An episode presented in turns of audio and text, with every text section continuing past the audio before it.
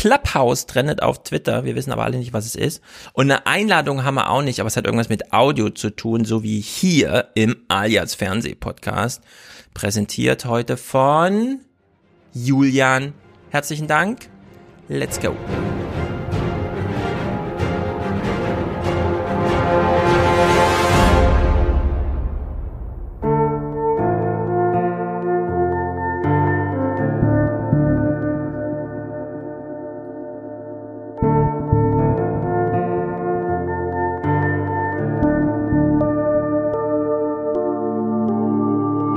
Deutsche Bundesbank teilt heute mit, dass das Privatvermögen der Deutschen im dritten Quartal 2020 auf den Rekordwert von 6.738 Milliarden Euro gestiegen ist.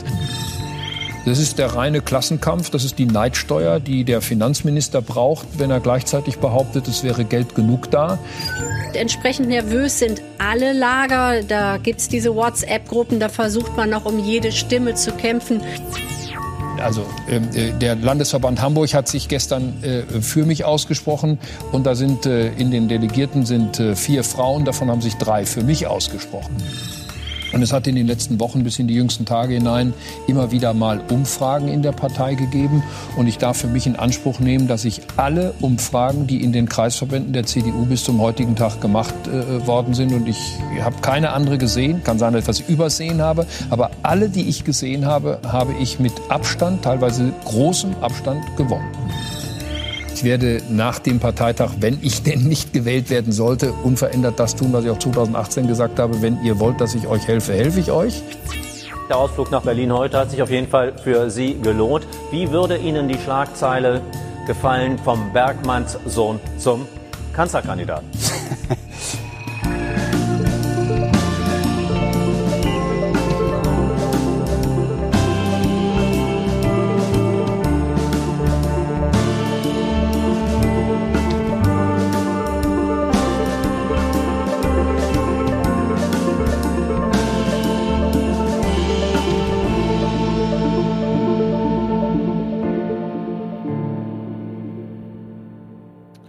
So, wir sind heute versammelt, um den nächsten Bundeswirtschaftsminister zu finden. Danny, möchtest du es werden?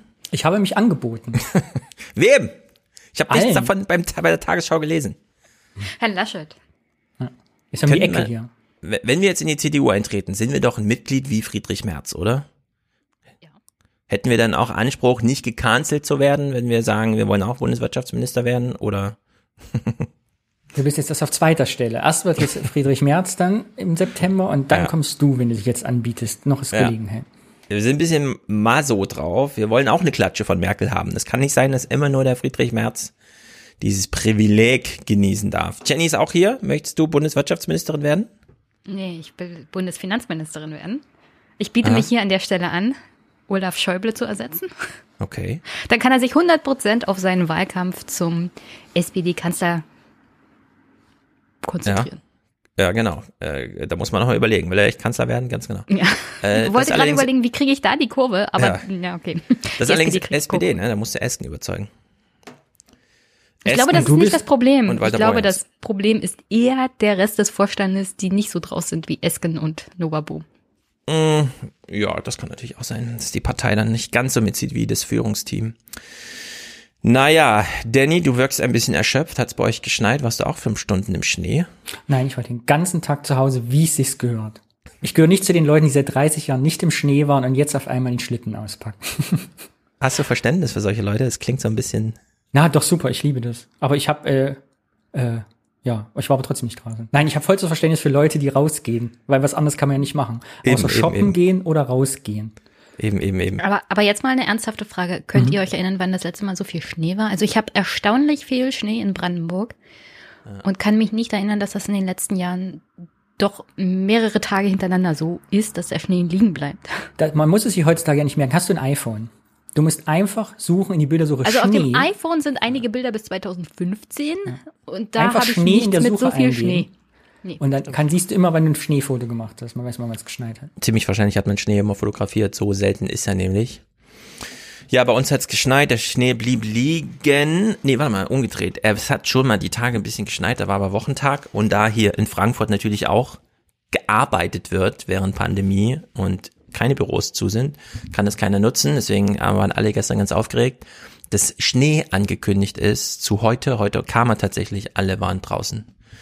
Naja, gut, verplaudern wir uns hier nicht. Wir müssen noch mal eine Sache klären, denn Jenny hat Feedback bekommen wie sie mir eben sagte. Hat mich gefragt, ob ich Und Stefan auch meinte, er hat Feedback kein bekommen Feedback habe. bekommen. Ich habe kein direktes Feedback bekommen. Ich habe natürlich ein bisschen YouTube-Kommentare gelesen und so weiter. Mhm. Aber Also soll ich sagen, was mir geschrieben wurde? Also mir wurde geschrieben, dass ich äh, ganz schön von euch mansplained werde ja. und dass ich permanent unterbrochen werde, wo ich recht geben muss. Vor allem Was? von dir, Stefan. Nein, das ja stimmt. Doch, das stimmt. Weiter? Und ich weiß, worauf du hinaus willst. Und das Problem ist, du hast ja mal hier von sprechendem Denken geredet. Richtig. Und immer dann, wenn ich aushole, vor allem in der letzten Folge war das so, hast du mich sofort unterbrochen? Was? Doch. Sprich Das weiter. musst du dir dann nochmal angucken, wenn du das nicht so wahrgenommen hast. Aber das ist selbst Leuten aufgefallen, denen ich dann oft auf die Nerven gehe und denen meine Meinung nicht gefällt. Was ich ja nachvollziehen kann, aber dann lasst mich wenigstens, das geht jetzt an deine Adresse, Stefan, dann lass mich wenigstens ausreden und dann kann man sich immer noch kritisch über meine Meinung äußern. Okay. Aber wenn ich nicht die Möglichkeit bekomme, hier auszuholen oder mich länger zu erklären. Und es gab auch den Kommentar Richtung, also du meintest ja, dass das, was Thomas gemacht hat, mit dem Lauterwerden ähm, nicht so richtig zu hören war. Also einige haben das schon als Anschreien empfunden. Ja, war ja auch Und darauf hast du ja dann nicht reagiert. Mmh, ich habe Außer schon dass du, reagiert. Ich habe dass du nicht Thomas recht gegeben hast. Und ich empfand das auch in der Situation jetzt nicht so gut. Genau, ich habe schon reagiert. Ich habe ihn nur nicht zurückgepfiffen, denn so wie ich Thomas zugestehe, hier rumzuschreien, ich wünsche mir das ehrlich gesagt sehr, dass im Podcast mehr rumgeschrien wird. Klingt jetzt vielleicht ein bisschen komisch, aber bevor man jetzt schon wieder mir irgendwie Kommentare schreibt auf YouTube, kurz drüber nachdenken.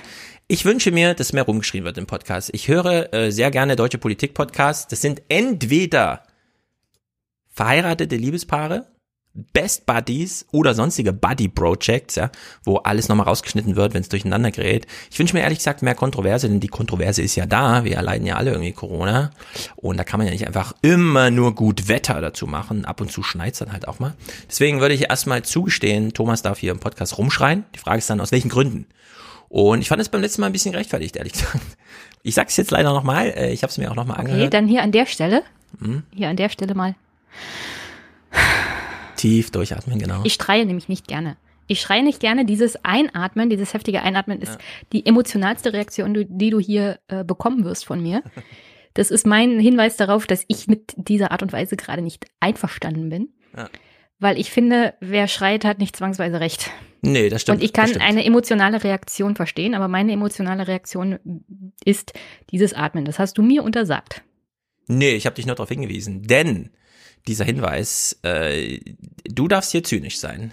Jeder darf hier zynisch sein und es darf auch jeder rumschreien. Die Frage ist dann, äh, aus welchen Gründen. Ich würde jetzt sagen, beim letzten Mal war das schon so ein bisschen gerechtfertigt, denn die etwas suffisante Frage, wie heißt nochmal dein Ministerpräsident, obwohl wir alle die ganze Zeit über Markus Söder reden und ihn eigentlich gar nicht aus dem Kopf rausbekommen, ja, äh, während gleichzeitig Markus Söder die Pandemie in Bayern zu letzter Woche doppelt so gut im Griff hatte, wie äh, das in deinem Brandenburger Heimatland ist. Ja, da, können war wir aber auch gerne mal darüber reden, dass er in der ersten Welle das nicht so gut im Griff hatte und dass wir jetzt in einer neuen Lage der Pandemie sind, wo es ganz anders durch den ländlichen Raum geht. Und ich habe hier sogar noch einen Clip mitgebracht, weil wir ja das letzte Mal über Sachsen geredet haben und Sachsen-Bashing ja ein Aber bisschen halt betrieben ein bisschen haben. politikfrei. Wo du dich Ja. beschwert hast, dass größte Teile dieser ostdeutschen Länder sich nicht an die Regeln halten und wieso in Sachsen sich noch so viel bewegt wird. Hm. Spiel mal den 11-Sekunden-Clip ab. Elf, warte mal, du hast noch einen anderen Clip mit? Ich habe Darf ich den vorher einen. eine Kleinigkeit noch einmerken? Äh, Danny, gerne. Denn ich habe hier die Position als Hörer auch Hm. des Podcasts. Und ich kann nur sagen, als Feedback, ich gebe jetzt auch mal Feedback, dass das Unterbrechen nach wie vor, auch wenn es gebessert hat, ein Problem dieses Podcasts ist. Aber meines Erachtens resultiert ja häufig daraus, dass ihr mittlerweile einfach auch lange, zu lange podcastet. Ihr habt immer die Position häufig, dass ihr beide und mit Gast manchmal auch schon ahnt zu wissen, worauf der andere hinaus will. Und deshalb Ja, das so nochmal, ja, ja, so. Und das einfach abschalten. Tut einfach so, als hört ihr das alle das erste Mal wie wir und dann läuft das hier wieder wie Buddha. Ja, aber viele Hörer hören es auch nicht zum ersten Mal und deswegen ist das so ein bisschen, da muss man ein bisschen, ich finde schon, man kann auch mal unterbrechen. Natürlich. Und zwischendurch Also, Schreien. Ich bin ja auch für Schreien. zu, zu. Ja klar, aber du musst mir auch Raum geben, mein Argument Warum? auszu Genau. Mhm. Okay, Mobilität in Sachsen. Zehn Sekunden sind es. Ich, ich spiele mal ab. Seit Mitte Dezember hat die Mobilität in Sachsen im Vergleich zum Vorjahr Ah. deutlich abgenommen. Die Kurve der durchschnittlichen bundesweiten Mobilitätsentwicklung lag zumindest Anfang Dezember noch deutlich höher. Okay, Moment. Seit. Mitte Dezember hat die Mobilität in Sachsen im Vergleich zum Vorjahr deutlich abgenommen. Die Kurve der durchschnittlichen bundesweiten Mobilitätsentwicklung lag zumindest Anfang Dezember noch deutlich höher. Ähm, Und du hattest dich ja darüber beschwert, dass sich noch so viel bewegt wird. Hm. Das könnte genauso gut damit zusammenhängen, dass wir hier Menschen eher im ländlichen Raum haben, die natürlich noch weiter zum Arbeit fahren müssen, die für jeden Einkauf, für jeden Arztbesuch noch weiterfahren müssen, aber die Mobilität hat sich signifikant abgenommen. Und es gibt aber bestimmte Sachen, die musst du halt auch noch aufsuchen. Da musst du dich halt noch bewegen. Und im Vergleich zum Bund ist es Mhm. da deutlich weniger geworden. Also da können wir auch nicht mehr behaupten, dass die Sachsen sich noch so viel bewegen. Also die Und für Grafik hier bestimmte sagt, Sachen die, musst du dich halt noch Ja. bewegen. Und da kannst du Graf- natürlich auf die Sachsen Mhm. eindreschen, wie du willst, aber wir haben hier eine ganz andere Situation des ländlichen Raumes in Sachsen. Ja, ich weiß, die Sachsen an sich sind auch noch immer ein Problem mit ihrer Einstellung, in ihrem Habitus. Mhm. Nichtsdestotrotz ist es zurückgegangen. Also laut dieser Grafik hier ist, der, ist die Mobilität in Sachsen doppelt so hoch zurückgegangen, äh, also ihr wisst schon, äh, wie im Bund. Ehrlich gesagt, da steht jetzt Robert Koch Institut, Humboldt Universität, keine Ahnung. Ich habe äh, genau das Gegenteil gehört. Hier heißt es ja, die Sachsen haben sich ganz vorbildhaft verhalten. Wir haben jetzt hier eine Grafik für, da kann ich nie widersprechen. Äh, ich habe nur das Gegenteil gehört und fand das eigentlich gesagt auch ein bisschen überzeugend. Aber anscheinend sind die Sachsen äh, noch vorbildhafter als der Bund. Bist du Dann sicher, können wir heute zur Kunst kommen. Dann ist das so weit geklärt.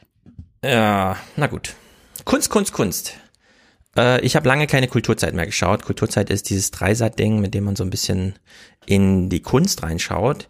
Ich weiß dann auch irgendwann, warum, äh, also mir ist wieder aufgefallen, warum ich so wenig Kulturzeit nur noch geguckt habe, weil mir die RTL 2 News besser gefallen, weil man da nämlich auch mal über Computerspiele oder sowas spricht. Und ich spiele eigentlich gar keine Computerspiele, aber es interessiert mich ja doch, was ist denn da eigentlich los?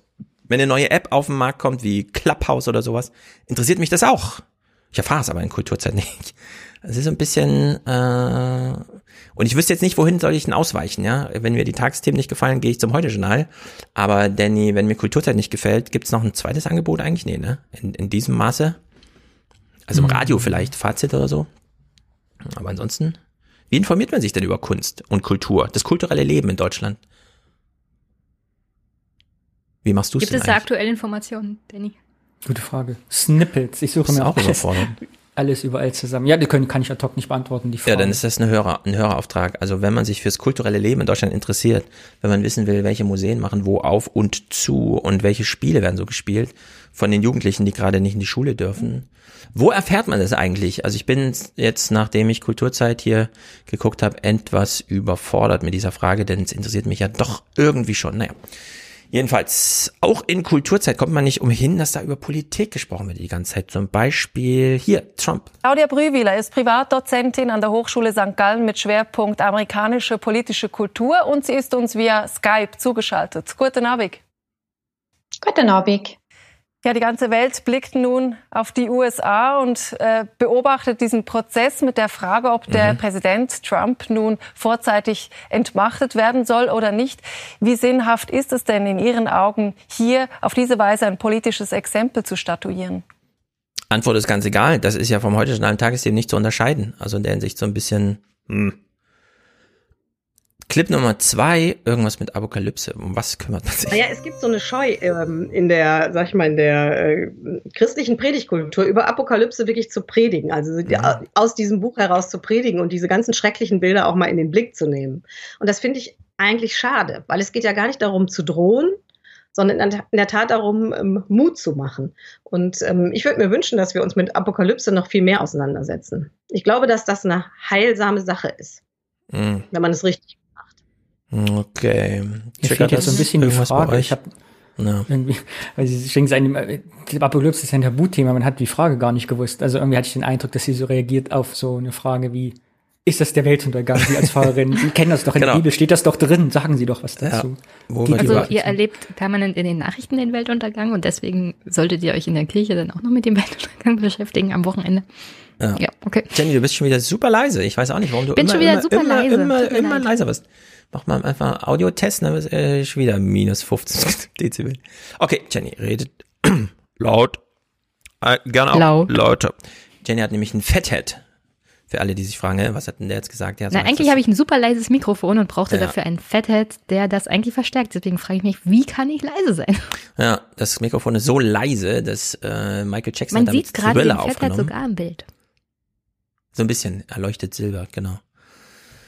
Okay, also äh, einerseits Trump, dann Apokalypse, okay, liegt irgendwie alles auf der Hand. Äh, dann äh, der Standard, das ist allerdings auch ununterscheidbar von der Nachrichtenproduktion. Was ist eigentlich wichtiger? Wird im Zweifelsfall äh, die, die Waffenfabrik gerettet oder das Theater?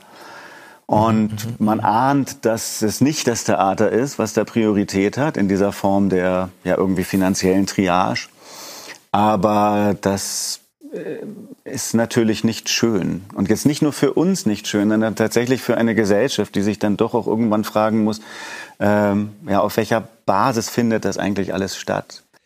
Wow, das ist echt Depri. Ich verstehe, dass die Kulturmenschen alle Depri sind, aber Feldenkirchen hatten, also das ist ähnliche Argument gemacht, aber mit einer lustigen Pointe, nämlich würden in Schulen in der Pause Schnellschusspistolen hergestellt, wären die Schulen offen, weil dann wäre das ja Produktion.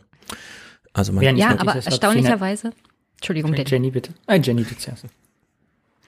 Erstaunlicherweise wird in der Rüstungsproduktion, in der Waffenproduktion nicht so viel an Arbeitspotenzial gebraucht wie, glaube ich, im Kulturbereich. nee, Die Möglichkeiten an Arbeitnehmern im Bereich Kultur sind viel höher als in der Rüstungsindustrie. Ja, also was, was wird an Rüstung exportiert? Irgendwie 20 Milliarden, das ist ja nur ein Fünftel, ein Sechstel von dem, um was es hier eigentlich geht bei der Kulturbranche. Wenn naja, ich dann, so, ich finde das Thema, also ich fand das Wort ist natürlich ein starkes polemisches Wort mit der mit der finanziellen Triage oder Finanztriage, aber hm, ich finde es greift, also ich finde es einerseits schade, wenn selbst in der Kultur gesehen wird, dass, dass es eine finanzielle Triage ist, weil Geld genug ist ja da. Es ist eher so eine Aufmerksamkeitstriage. Ja. Und im Moment ist natürlich das Problem, selbst wenn du das Theater alles Geld der Welt rüberschüttest, könntest du ja trotzdem kein Theater machen. Also das zusätzlich zu natürlich zur Manpower, wo Leute leiden, weil sie kein Geld haben, hat die natürlich Kultur noch ein ganz anderes Problem, weil sie einfach, egal wie viel Geld du reinpumpst, nicht sichtbar sein kann, weil sie nicht existiert im Moment. hm. Genau, und dann gibt's äh, abgesehen von diesen äh, Darstellungen noch ein bisschen Lebenshilfe. Die Psych Oh, Jenny? Ich wollte bloß fragen, habt ihr das mitbekommen, wie die Theater über den öffentlich-rechtlichen Rundfunk mittlerweile auch Beiträge bringen? Also wir hatten jetzt im Herbst tatsächlich so ein öffentliches Theater, also wo sie tatsächlich im Freien Darstellungen machen. Und das wurde dann gebracht über dem RBB. Also so als Alternative. Ich weiß nicht, ob das was wäre, so generell für Theater. Also einfach die Wie Bühne abfilmen, Konzerte einfach in den öffentlich-rechtlichen dann übertragen. Ist auf jeden So Fall nur eine Brückentechnologie. Brücke. Ja, nirgendwo gehört Raumgebundenheit so dazu wie äh, im Theater, ja. Äh, einfach Bühne abfilmen und so. Das ist so ein bisschen immer. Wir hatten es ja beim letzten Mal schon diskutiert, als das eine, ich weiß gar nicht mehr welches Theater, äh, Clip-Produktion gemacht hat, die aber das Theater nicht ersetzt, sondern sozusagen nur anteasert, was dann wieder zu sehen ist, so dass man es nicht vergisst, obwohl alle wissen, wenn man erstmal wieder da ist, ändert man sich auch wieder. So, hier ein bisschen Psychologie. Die Psychiaterin rät uns, Corona nicht auszublenden. Das, das muss man sich wirklich mal, das, das wird da einfach so weggesendet. Klingt natürlich immer so ganz toll in so ein Dreisat-Vorabendstück und so, aber Die Psychiaterin rät uns, Corona nicht auszublenden, aber dringend dazu, unser Blickfeld zu erweitern, damit wir die lichten Momente des Tages, die es durchaus gibt, überhaupt registrieren. so, und jetzt hat sie einen Tipp und hört euch das mal an und fragt euch, ist das jetzt realistisch oder sagt sie das einfach nur so? Und dann ist es wichtig, diese Lichtblicke auch wirklich wahrzunehmen. Und da kann es ganz, ganz oft helfen, wenn man sich bewusst, zum Beispiel am Abend mit Freunden, mit Familie, mit irgendjemandem, der einem nahe steht, austauscht über die Lichtblicke, die man am Tag hat. In Klingt ja Person irgendwie ganz gut. oder? Hm? Ja, in Person, genau. Okay. Klingt also ja das irgendwie wird schon mal gut. schwierig, Ja. weil das mittlerweile ein bisschen verboten ist. Auch? Man kann es ja per Telefon machen oder wie auch immer. Stell dir mal vor, dein Lichtblick ist, dass du Schlitten fahren warst und erzählst es deinem Freund, deinem Besten, und dann schnauzt du dich voll. Wie kannst du Schlitten fahren? Genau. Wie kannst du rausgehen? Genau. Bist du auch so ein Corona-Leugner geworden? Ja, warst du draußen, Schlitten fahren? Aha, aha, aha. Hat's Spaß gemacht dafür, dass morgen alle sterben. Nee, ich frage mich ehrlich gesagt, ich erlebe es an mir selber. Manchmal, manchmal sind so 19 Uhr noch irgendwelche Telefonkonferenzen in so einem zwielichtigen Bürgerinitiative-Style irgendwie, alle haben erst abends Zeit, keine Ahnung, dann ist das so 19 Uhr. Und ich habe an mir gemerkt, nichts, nichts mache ich unlieber als 19 Uhr nochmal vor so einem Bildschirm zu hängen, wo irgendwelche Leute nochmal irgendwas quatschen. Und ich vielleicht auch nochmal aktiviert werden muss oder so, ja. Und die Vorstellung noch später vorm Schlafengehen nochmal über die positiven Seiten des Tages mit irgendwem, ich weiß nicht, das ist irgendwie, äh, das ist so dieser Tipp, schreib doch Tagebuch, aber wer macht denn sowas schon, ja? Also fand ich irgendwie so ein bisschen, hat mich, hat mich negativ getriggert, ehrlich gesagt. Hm. Und dann brauchst du ja auch mal einen Moment am Tag, wo du wirklich nicht an Corona denkst. Dann solltest du aktiv daran denken, dass du was Positives mitnimmst aus dem Corona-Tag. Ich habe gerade erst einen Beitrag gesehen, da waren zwei Eltern, die haben sechs Kinder. Die sind gerade im Hm. Homeoffice. Die Mhm. Mutter, der Vater muss aber ab nächste Woche wieder auf Arbeit. Die sechs Kinder haben Homeschooling. Dann ist die Mutter alleine im Homeoffice mit den sechs Kindern im Homeschooling. Wenn die mal fünf Minuten für sich hat, Mhm. dann macht die sicher sowas nicht, sondern fällt einfach tot um Ja. oder so. Ja. Also dieses aktive Denken an Corona und dankbar sein, das hat ja schon was Religiöses. Ja, das ist irgendwie. Aber das kannst du dir aktuell gar nicht mehr emotional leisten. Ich meine, das ist jetzt meine Meinung. Ich bin keine Psychologin. Mhm. Aber du musst den Leuten auch zugestehen, dass sie mal nicht aktiv an Corona denken, weil die Ja, genau. werden nur noch damit bombardiert, in den Nachrichten, im alltäglichen Leben. Und wenn du mal fünf Minuten hast, wo du nicht dran denkst, wo du es vergessen kannst, dann sei heilfroh darüber. Mhm. Und das ist nämlich El Fundi hier im Chat. Ich hänge gerade vor dem Bildschirm, wo, Zitat, Leute irgendwas quatschen. Ja, das stimmt, aber du bist nicht in diesem Gespräch drin. Du musst nicht die ganze Zeit aktiviert und so sein, sondern es ist halt äh, so dieses, man ist halt nicht gefordert, man lässt sich berieseln. Ich kann mich wunderbar berieseln lassen ab 19 Uhr, ja. Zum Beispiel jetzt das hier, jetzt das so- ist auch so Berieselungssituation. Aber jetzt so dieses, ah, wann ist mein Slot, wann muss ich, ah, was wollte ich nochmal genau? Und dann wollte ich noch, euch nochmal diese Frage stellen, ja. Habt ihr das schon fertig? Häkchen, Häkchen, Häkchen und so. Das ist irgendwie, keine Ahnung. Aber wir hatten es ja im letzten Kulturblock schon mit diesem Geselligkeit schaffen. Ich hatte sie jetzt auch mehr so verstanden, dass es gar nicht darum geht, diese fünf Minuten zu nutzen, um zu Mhm. sagen, Corona zu entfliehen, sondern wenn man tagsüber sich Momente geschaffen hat, wie eben Schlittenfahren, die schön waren, die in der Geselligkeit nochmal zu reflektieren, dass man nämlich genau das macht, was man sonst, also nicht tut, was man sonst immer macht, wenn man sich unterhält, dann über Corona, sondern dass man Ja. explizit sagt, wenn ich jetzt dich anrufe, Stefan, erzähle ich dir von meiner Schlittenfahrt und über nichts anderes und nicht über die Sterbezahlen von gestern. Genau, ja gut, das, das finde ich wiederum gut. So wie man sich hier auch verabredet und sagt, heute nicht über Politik.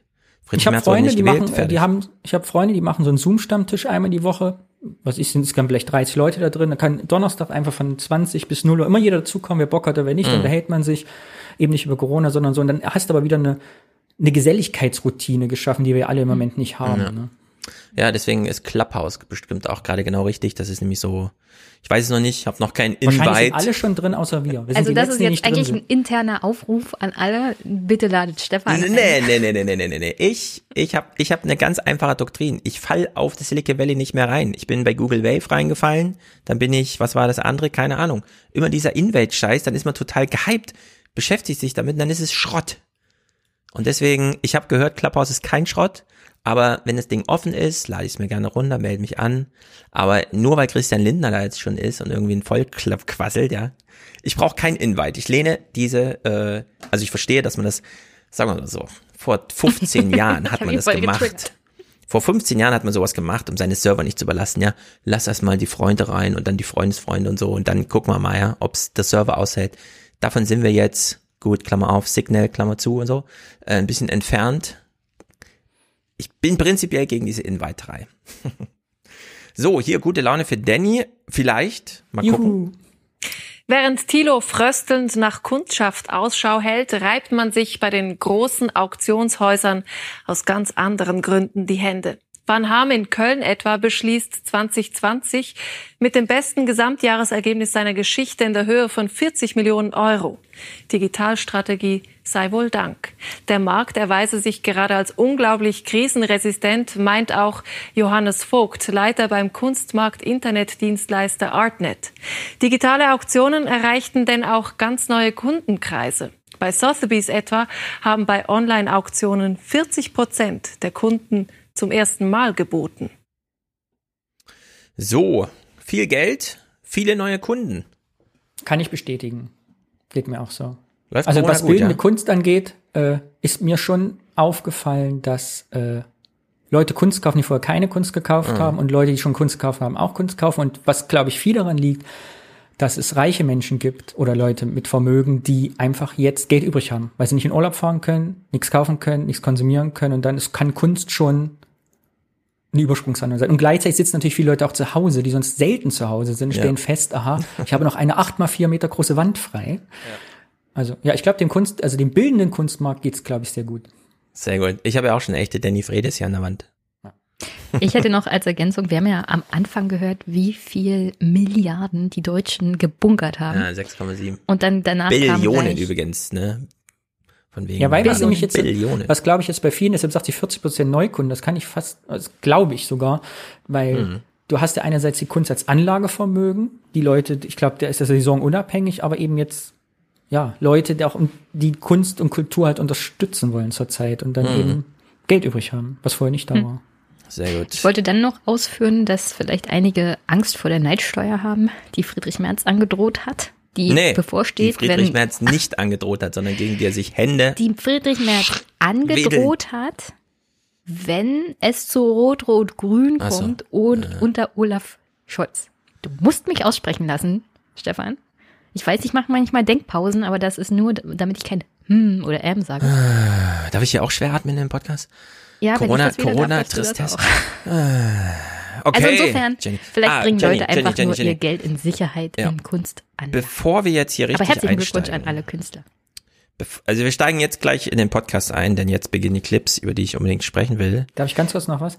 Weil ich Unbedingt. glaube nämlich, es gibt ja zwei Kunstmärkte, den Anlagemarkt, den Nicht-Anlagemarkt. Ich glaube, was jetzt verstärkt, Mhm. das sind, glaube ich, die 40 Prozent, die da dazukommen, sind Leute, die es nicht als Kunstanlage nehmen, sondern Mhm. einfach ja Geld übrig haben, was Schönes machen wollen. Ein Mhm. schöner Urlaub fällt halt weg, deshalb irgendwie etwas in Kunst investieren, was einen so glücklich Ja, du macht. bist ja jetzt auch mehr zu Hause.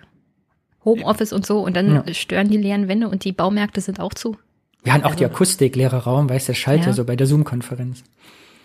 Das stimmt. Außerdem wollen alle ins gute Zoom-Ranking rein. Jenny, ich muss dich hier noch mal was fragen. Zu einem nein. Tweet. Ich will es ausdrücklich sagen, Jenny, du bist, du, äh, du, du darfst hier gerne zynisch sein und äh, Meinung haben zum Thema alte Menschen und Triage, zum Oh. Thema Armut, toppt alle anderen Themen oder zu meinem Lieblingspodcast. Und ich lese folgenden Tweet vor. Ja, wenn der Tomorrow Podcast für das Be- Beibehalten der Monopole von Apple, Google und Co. argumentiert, weil sie gegen, äh, weil sie gerade den politischen Feind, Klammer auf Republikaner, Klammer zu, bestrafen, weiß man auch, wie der Hase läuft. Ja. Hast Dieser du das anders Tweet gehört? Ist schlichtweg. Erstens hast du es frech reingehört bei denen. Zweitens haben Nee, sie ich es hab's, ich hab's ausdrücklich bis zu der Stelle gesagt. gehört, wo dann auch sich der eine Moderator immer Der mal Ryan? geäußert hat, ja, ich will zwei. eigentlich die oder Monopole nicht, aber. Und dieses mm, mm, Aber stört mich. Mm, Aber jetzt gerade ist es vielleicht schlecht, das Monopol zu schla- zerschlagen, weil jetzt haben sie ja die Kurve gekriegt. Und ich finde, das ist heute vielleicht nicht der richtige Ort. Vielleicht sollten wir mal Thomas Lohniger dazu einladen. Ah, ah, ah, ah, ah, ah, ah. Jetzt keine Ausweichbewegung, Jenny. Ich mansplane das jetzt. In diesem Podcast hat man kurz festgestellt, und ich mache es wirklich, weil es mein Lieblingspodcast ist und Ich ich, weiß. absolut Josh und Ryan, ich bin verliebt in die beiden, ja. Wenn Ryan, so heißt er Ryan Hooligan, nee, ein bisschen anders, aber so ungefähr wird er geschrieben. Wenn Ryan sagt, erstens, äh, ich will, dass diese Unternehmen zerschlagen werden, aber, und das ist das große Aber, sie sind dafür verantwortlich, dass Trump überhaupt möglich war. Und da die politische Lösung, die absolut zwingend ist, morgen nicht sein kann, die Unternehmen aber trotzdem morgen Trump offline nehmen können, sollen sie es tun. Und das haben die Unternehmen getan. Er hat es kurz so erwähnt. Und äh, es ist absolut nicht davon die Rede, dass äh, die Monopole, wie du schreibst, beibehalten werden sollen. ist genau falsch verstanden. Das wollen sie genau nicht. Nur sie sagen, sie sind für Trump verantwortlich, also sollen sie auch für nicht-Trump verantwortlich sein und ihn da wieder rausnehmen. Und jetzt haben sie ihn rausgekickt. Das hat er nochmal so betont. Er hat gesagt, ich will, dass diese Monopole zerschlagen werden, natürlich, aber jetzt, wo sie gerade tätig werden, Jetzt finde ich das in Ordnung. Und die Frage ist wirklich, wie sich das mit den Demokraten jetzt entwickelt, ob die da überhaupt rangehen oder mhm. nicht, weil jetzt machen ja die Tech-Giganten das, was sie immer gefordert haben, die Demokraten, nämlich Trump offline nehmen. Und ich würde sagen, Trump ist hier nicht wirklich das Kernproblem, sondern unter anderem, wie ja. Apple und Amazon mit Parler umgegangen sind. Und von Parler kann man ja halten, was man will. Mhm. Aber wie Jenny, das gelaufen äh, ist. Absolut, versteht ist auch jeder ein Hörer. extremes Problem und ich finde Ja, auch, ja, wir ja. sollten das nicht hier ausdiskutieren, Ich weiß, äh, ich, ich weiß. weil, weil wir jetzt Versteht- wirklich nicht alle Argumente aus. Ja, ja, ja, ja, ja, Jenny. Ich, ich will nur sagen, du hast geschrieben, die wollen die Monopole beibehalten. Und das ist einfach falsch. Und das musst du jetzt mal Jetzt kurz zu akzeptieren. dem jetzigen Zeitpunkt würden sie gerne, dass das so bleibt. Weil die Tech-Giganten haben ja gelernt, was sie lernen sollten erstmal. Also du bleibst Und dabei. das kam Ryan so rüber und in Josh diesem Gespräch. wollen die Monopole beibehalten. Du bleibst dabei. Ryan und Josh wollen nach dem... Nein, er, sie haben ja deutlich gesagt, sie würden gerne, dass diese Unternehmen zerschlagen werden. Nur jetzt gerade nicht. Und jetzt gerade nicht ist, weil sie gegen Trump vorgegangen sind und gegen andere Leute, die laut den Machern vom Tomorrow Podcast ja die politischen Feinde sind. Und grundsätzlich kann man das Mhm. ja befürworten, wenn man dieser politischen Meinung ist. Ja, Nur wir sind dann am nicht. Kern des Problems wieder angelangt. Und das ist, Verstehe kannst du jemanden nicht. blockieren, nur weil er zum Beispiel Trump-Fan ist. Also du sagst, die wollen jetzt gerade die Monopole beibehalten. Habe ich richtig verstanden. Obwohl sie es im Podcast nicht gesagt haben, sagst du jetzt, die haben gesagt, die wollen das jetzt Also Stefan, wir können ja nächstes Mal. Ja, wir klären es Clips auf. Diese, diese Clips sind ja da. Weil, also eigentlich Mhm. sagt er ja permanent, ich will ja gerne die Monopole zerschlagen, aber unterschwellig sagt er dann, aber Unterschwellig. Moment. Mhm. Er hat ja nicht gesagt, er will nicht, dass es in einem Jahr nicht zerschlagen wird. Er hat bloß gesagt, jetzt gerade, weil sie ja so handeln, wie sich die beiden Moderatoren das vorstellen. Und sie geben auch keine Antwort darauf, wie sie es gerne politisch gelöst haben wollen. Ich sehe nämlich ganz so große Probleme, hartnäckig, das Jenny, du bist so hartnäckig. Statt einfach Ja. mal kurz zu sagen, nee, stimmt, der hat nicht gesagt, dass sie es jetzt beibehalten wollen. Kämpfst Ich habe hier permanent hier durch? gesagt, dass, Unglaublich, dass, unglaublich. dass er gesagt hat, er möchte die Ja, ja, Monopole ja, ja. schon gerne zerschlagen, nur jetzt gerade nicht. So, Kapitel Nummer eins. Wo findet Kunst statt? Abgesehen von Twitter, wo immer nur scharf und scheiße diskutiert wird. Das fand ich richtig gut hier, richtig gut. Ich war auch ein bisschen überrascht von der Dimension allerdings und so weiter. Äh, Kirchen dürfen ja offen bleiben. Warum? Weil Merkel gesagt hat, es ist zu schwer, das in Verordnungen zu schreiben, denn wir haben es ja mit Grundgerechts, äh, Grundrechtskonflikten zu tun. Die könnte man, wenn überhaupt, nur parlamentarisch, bräuchte es sogar eine Grundgesetzänderung. Und da man es ja gerne immer nur in dieser 16er-Runde machen will, wenn ich sagt, okay, äh, Hände weg von den Kirchen, die dürfen weiter, scharfe Hygienekonzepte dürfen weiter offen sein und ihre Veranstaltung machen, während das Museum Ludwig und die Kunstmesse Dingsterbombs natürlich geschlossen wird. Und das haben sie ja kurz aufgegriffen. Platz für Kultur gibt's momentan keinen in den deutschen Städten. Museen, Theater, Konzertsäle, alles dicht wegen der Pandemie, was die eben beschriebene Tristesse verstärkt. Die Kirchen dürfen dagegen offen bleiben und zeigen Solidarität, laden freie Künstlerinnen und Künstler ein, ihre Gottesdienste mitzugestalten. Denn, das ist erstaunlich, obwohl das Grundgesetz so deutlich ist, sagen einige Kirchenmenschen, Pfarrer, nee Leute, das geht so nicht. Wir fühlen uns hier positiv äh, diskriminiert im Grunde. Wir leiden mit den anderen, denen unsere Rechte nicht gelten. Es sind trostlose Aussichten für die meisten Künstler gerade. Konzerte abgesagt, bestenfalls verschoben auf nächstes Jahr. Engagiert und bezahlt. Aber die Musiker bleiben stumm. Die Protestaktion eines Pfarrers in einer anderen Kirche. Es ist für mich kaum mit Argumenten zu belegen, dass ich hier Veranstaltungen im liturgischen Bereich durchführen darf, im gesellschaftlich-öffentlichen Bereich aber nicht. Konzerte und Gottesdienste. Hier ein Ereignis. Aber doch nur eine Verbindung auf Zeit. Damit lässt sich kein Geld verdienen. Und damit ist die Kultur nicht zu retten. So, jetzt haben wir eine Violine schon gehört, aber vorher auf einer Skala von eins bis sieben, ja, wie findet ihr diese Aktion? Zu sagen, äh, ich habe das Recht und das Budget, also lade ich Künstler ein, die weder das Recht noch das Budget haben, öffentlich aufzutreten, dann kommen die auch. sitzen aber nur da und spielen aber nicht. Ich gebe sieben Punkte. Großartig. Ja, das ist wirklich eine sieben Punkte Aktion, ganz ganz toll. Ja, weil es ist natürlich, du hast immer im Moment auch gerade bei Veranstaltungen, wo es stattfindet, auf Kirche im Moment ja nur oder als äh, es gab ja die Zeit, wo die Theater und Veranstaltungssäle schon zugemacht haben und dann äh, konntest ja, was ich im Supermarkt auftreten, das gab es ja auch so Aktionen mit Support, aber davon kann natürlich keiner leben. Mhm. Ich finde das ein starkes Statement, einfach zu sagen, bezahlen ist gut, aber wir wollen nicht dieses Almosenhafte, was ja zum Kirchensprech gut passt, haben, zu sagen, wir geben euch jetzt irgendwie Raum, um euch so ein ja. bisschen durchzufüttern.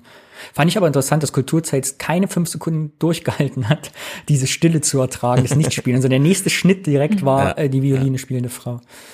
Das stimmt. Es ist, es ist, es bleibt Journalismus und es ist ein bisschen schade, denn gerade hier bietet sich so an, äh, mal mit rein in diese Lehre zu gehen, weil man stellt ja fest, man hat nichts zu berichten, es findet ja wenig statt und dann ja, also sehr gut beobachtet. Jenny?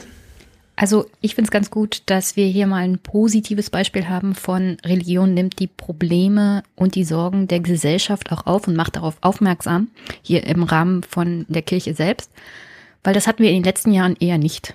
Da war ja immer der Vorwurf auch, die Kirche ist zu weit entfernt vom normalen Leben, von der Weiterentwicklung der Gesellschaft und von den Problemen und deswegen finde ich das hier eigentlich eine sehr gute Aktion. Ich weiß auch von Pfarrern und Priestern, die dann den Gottesdienst nicht abgehalten haben, wegen der also, Corona-Lage. Wir haben jetzt hier einen Pfarrer gesehen, da kann man nicht von der Kirche sprechen. Ich würde nicht sagen, der Beitrag der Kirche zur Pandemie seine ist Gemeinde, seine Gemeinde. Unterirdisch. Ich glaube nicht, dass er der Einzige war. Ja, dann gab es vielleicht kann, noch zwei, kann drei andere. Ich mal was Positives sagen? Ich bin immer die Zynikerin. Darf ich also nicht mal was Positives sagen? Ja, wenn es jetzt vielleicht ein Phänomen wäre, dass sich wirklich die Pfarrer von, weiß ich nicht, einem großen Bistum zusammenschließen und sagen, Leute, zack, wir machen das jetzt mal. Aber das sind ja wirklich Einzelaktionen und ich habe jetzt, also ich, Serda Samunchu finde ich gerade ganz großartig als Podcaster. Der ist jede Woche irgendwie da mit Florian Schröder und er, er, er sagt das Richtige über die Kirche gerade und zwar seit mehreren Wochen. Dass es da einfach nichts zu erwarten mehr gibt. Obwohl wir gerade so eine große Sehnsucht nach Seelenordnung ja, und Systemen haben, die uns irgendwas wieder mal bieten, Orientierung, wie auch immer. Und die Kirche kommt genau mit nichts um die Ecke. In der Hinsicht Ja, aber an der Stelle muss man sagen, Positive das nicht ganz so Oberhaupt der. Kirche, der katholischen Mhm. Kirche, ist ja der Papst. Mhm. Und von, von dem erwarte ich auch nicht mehr viel. Also von guten Aktionen einzelner Priester und Pfarrer hat, glaube ich, die Gesellschaft an sich mehr. Und das kann vielleicht Mhm. auch mehr ausstrahlen, so generell. Genau. Als wenn wir ein Kirchenoberhaupt haben, von dem wir denken, der, der müsste doch jetzt und von dem haben wir so viel Neuerung zu erwarten. Und dann kommt dabei genau nichts rum, weil das, na, die Mhm. Struktur der katholischen Kirche in dem Fall schon so alt und verkrustet ist, dass da auch nichts mehr passiert in Richtung Veränderung. Ja, kann man ja von unten alles neu erfinden. Man hat ja jung- junge Leute in der Kirche, ja. Also äh, junge Menschen, also sagen wir mal so U20, ja, äh, vor, vor dem Berufsleben, wo man natürlich jetzt ja, in jedes in jedes Unternehmen reingehen kann, um dann im Großraumbüro irgendwas zu machen und Corona geht dann plötzlich nicht. Äh, Schulen sind offen und Kirchen sind offen. Also äh, sonntags in die Kirche ist natürlich für Kinder gerade so das Einzige, was sie so ein bisschen machen können. Alle Vereine haben zu und trotzdem findet genau nichts Erwähnenswertes statt, sondern alle versuchen ihr Programm zu machen, aber dann halt mit Hygienekonzept und ich möchte es scharf allerdings auch, kritisieren. äh, um auf Jenny aufzuspringen, äh, ist es für die Kirche natürlich auch schwierig, weil die Wahrnehmung ja nicht ist, ah, die Kirchen haben offen, hurra, wir können die mit Mhm. Kultur füllen, sondern meines Erachtens die Wahrnehmung, ah, die Kirchen haben offen, warum eigentlich? Ach so, wegen des Grundgesetzes, sie dürfen nicht zumachen, Mhm. das ist der einzige Grund, aber eigentlich ist es verpönt, so richtig wollen wir das nicht, und wenn, dann äh, gehen wir nur kurz dahin und macht es draußen bei Drive, äh, äh, Beichte, Drive-Through. Also es, die Kirchen haben nicht die Position, im Moment der kulturelle Ort zu sein. Aber könnten sie haben. Ich glaube, die Möglichkeit ist schon da. Jedenfalls haben wir hier gerade schon Ann-Sophie Mutter gehört. Sie hat hier in Frankfurt gespielt. Und es macht eigentlich keinen Unterschied für uns Musiker, ob wir vor fünf Personen spielen oder für 5000. Auch nicht der Ort Kirche? Das ist eine Lüge. Ja, das sagt sie so und es ist natürlich gelogen, aber. Denn das sagt sie aus der Position heraus, dass sie vor 5000 Spielen einfach die finanziellen Möglichkeiten hat, zu sagen, ach, ich genieße es auch mal vor fünf Leuten zu spielen, das bringt mich zurück zur Kunst, aber eigentlich ist es eine Lüge. Genau. Back to the roots. Aber sie macht, finde ich, einen sehr romantischen Punkt jetzt zum Thema. Ist es ein Unterschied, ob man in der Kirche spielt oder im Konzertsaal? Das fasst sie ganz gut. Ähm, für mich ist jedes Konzert äh, ein Gottesdienst, ein sakraler Ort natürlich, an dem auch so viel unfassbar bedeutsame und äh, berührende Musik entstanden ist, wie die Kirche, die ja für viele große geistliche Werke steht, wenn wir an Bach denken, an seine 200 Kantaten. Ist natürlich auch so ein Luxuspunkt, den sie macht, aber. Und ich hatte vor allem Sorge, als sie sagte, für mich ist jedes Konzert ein Gottesdienst, dachte ich, jetzt hoffentlich denkt sie nicht, sie wäre jetzt Gott. Zumindest. Nein. Aber man muss natürlich sagen, wenn Ann-Sophie Mutter irgendwo gebucht ist, wird sie da hingefahren, der Saal ist bereit, die Menschen sind da, sie muss sich vorher um keinen Aufbau kümmern, um keine Orga, um nichts. Für sie kann das dann so ganz, ja, als liturgisches Ding, völlig egal wo und mit wem, durchgedingst werden. Trotzdem fand ich es äh, gut, dass sie es so beschreibt. Und sie hat ja nochmal so, ein, so eine, wie soll man sagen, Kongruenz zwischen jetzt zum einen äh, Kirche und Konzertsaal und jetzt hat sie noch so eine andere. Ich glaube, dass die Kunst immer ein, auch ein Fenster in eine andere Dimension ist und uns ähm, eine Wärme und eine Emotionalität vermittelt. Sagen wir mal so, wir fangen nochmal von vorne an, das zu hören und ihr überlegt, alle, auch die Hörer, ist das jetzt Kitsch, was sie sagt? Oder kann man das aus Überzeugung mitteilen? Ich glaube, dass die Kunst immer ein, auch ein Fenster in eine andere Dimension ist und uns ähm, eine Wärme und eine Emotionalität vermittelt, die wir im normalen Alltag äh, nicht erleben können. Es ist ähm, ein Austritt aus der Normalität, ein Herausrücken in ja eine Welt, die alle einschließt, die eben nicht durch religiöse Traditionen oder Wurzeln gar teilt oder trennt, was eigentlich alles zusammengehört. Und deshalb ist äh, gerade in Zeiten der Pandemie der Isolation diese emotionale Berührung eminent wichtig. Und ich bedauere sehr, dass die Politik ähm, trotz Studien, die immer wieder belegen, ähm, dass äh, bei Einhaltung der strengen Hygienemaßnahmen und Vorgaben keine Ansteckungsgefahr besteht. In München gibt es ja diese Studie, die über zwei Monate in der äh, Staatsoper äh, von äh, Wissenschaftlern begleitet und ausgewertet wurde. Es gab keinen einzigen Ansteckungsfall. Ich wünschte, die Politik würde uns Bürger ähm, eben auch als Menschen mit Seele sehen, die gerade in einer Pandemie ähm, diese dringend notwendige Seelennahrung benötigen und eben nicht nur von Wurst und Käse leben. So. Danny, Kitsch, Level 1 bis 7, was meinst du? Oder? 5? Und ich, die erste F war für mich ja gar nicht, äh, war für mich eher so Werbetext, weißt du, so 46 mhm. Euro Oberrang, warum bezahle ich so viel wie die Karte? Ach so, ich gehe in einen anderen Kosmos, in Emotionalität, das war so ein bisschen okay, okay. die Legitimation, warum der, warum man ins Konzert geht. Aber natürlich hat sie recht. Die Geselligkeit fehlt einfach und auch das, ja, der Konsum von Nicht-Konsumgütern. Mhm. Aber es ist natürlich sehr emotional, esoterisch aufgeladen irgendwie. Jenny, ich nehme an, du gibst ihr eine 8, was Kitschigkeit angeht, oder? Nö, ich gebe ihr eine 6. Eine und 6. sie hat im, so, sie hat schon einen Punkt. Es gibt mhm. bestimmte Lieder, die mich auch so zum Weinen gebracht haben, die einen emotional mitnehmen, wo man gar nicht weiß, warum überhaupt. Mhm. Und man versteht es auch nicht so richtig, aber ja, das ist mir auch in letzter Zeit nicht mehr so oft passiert.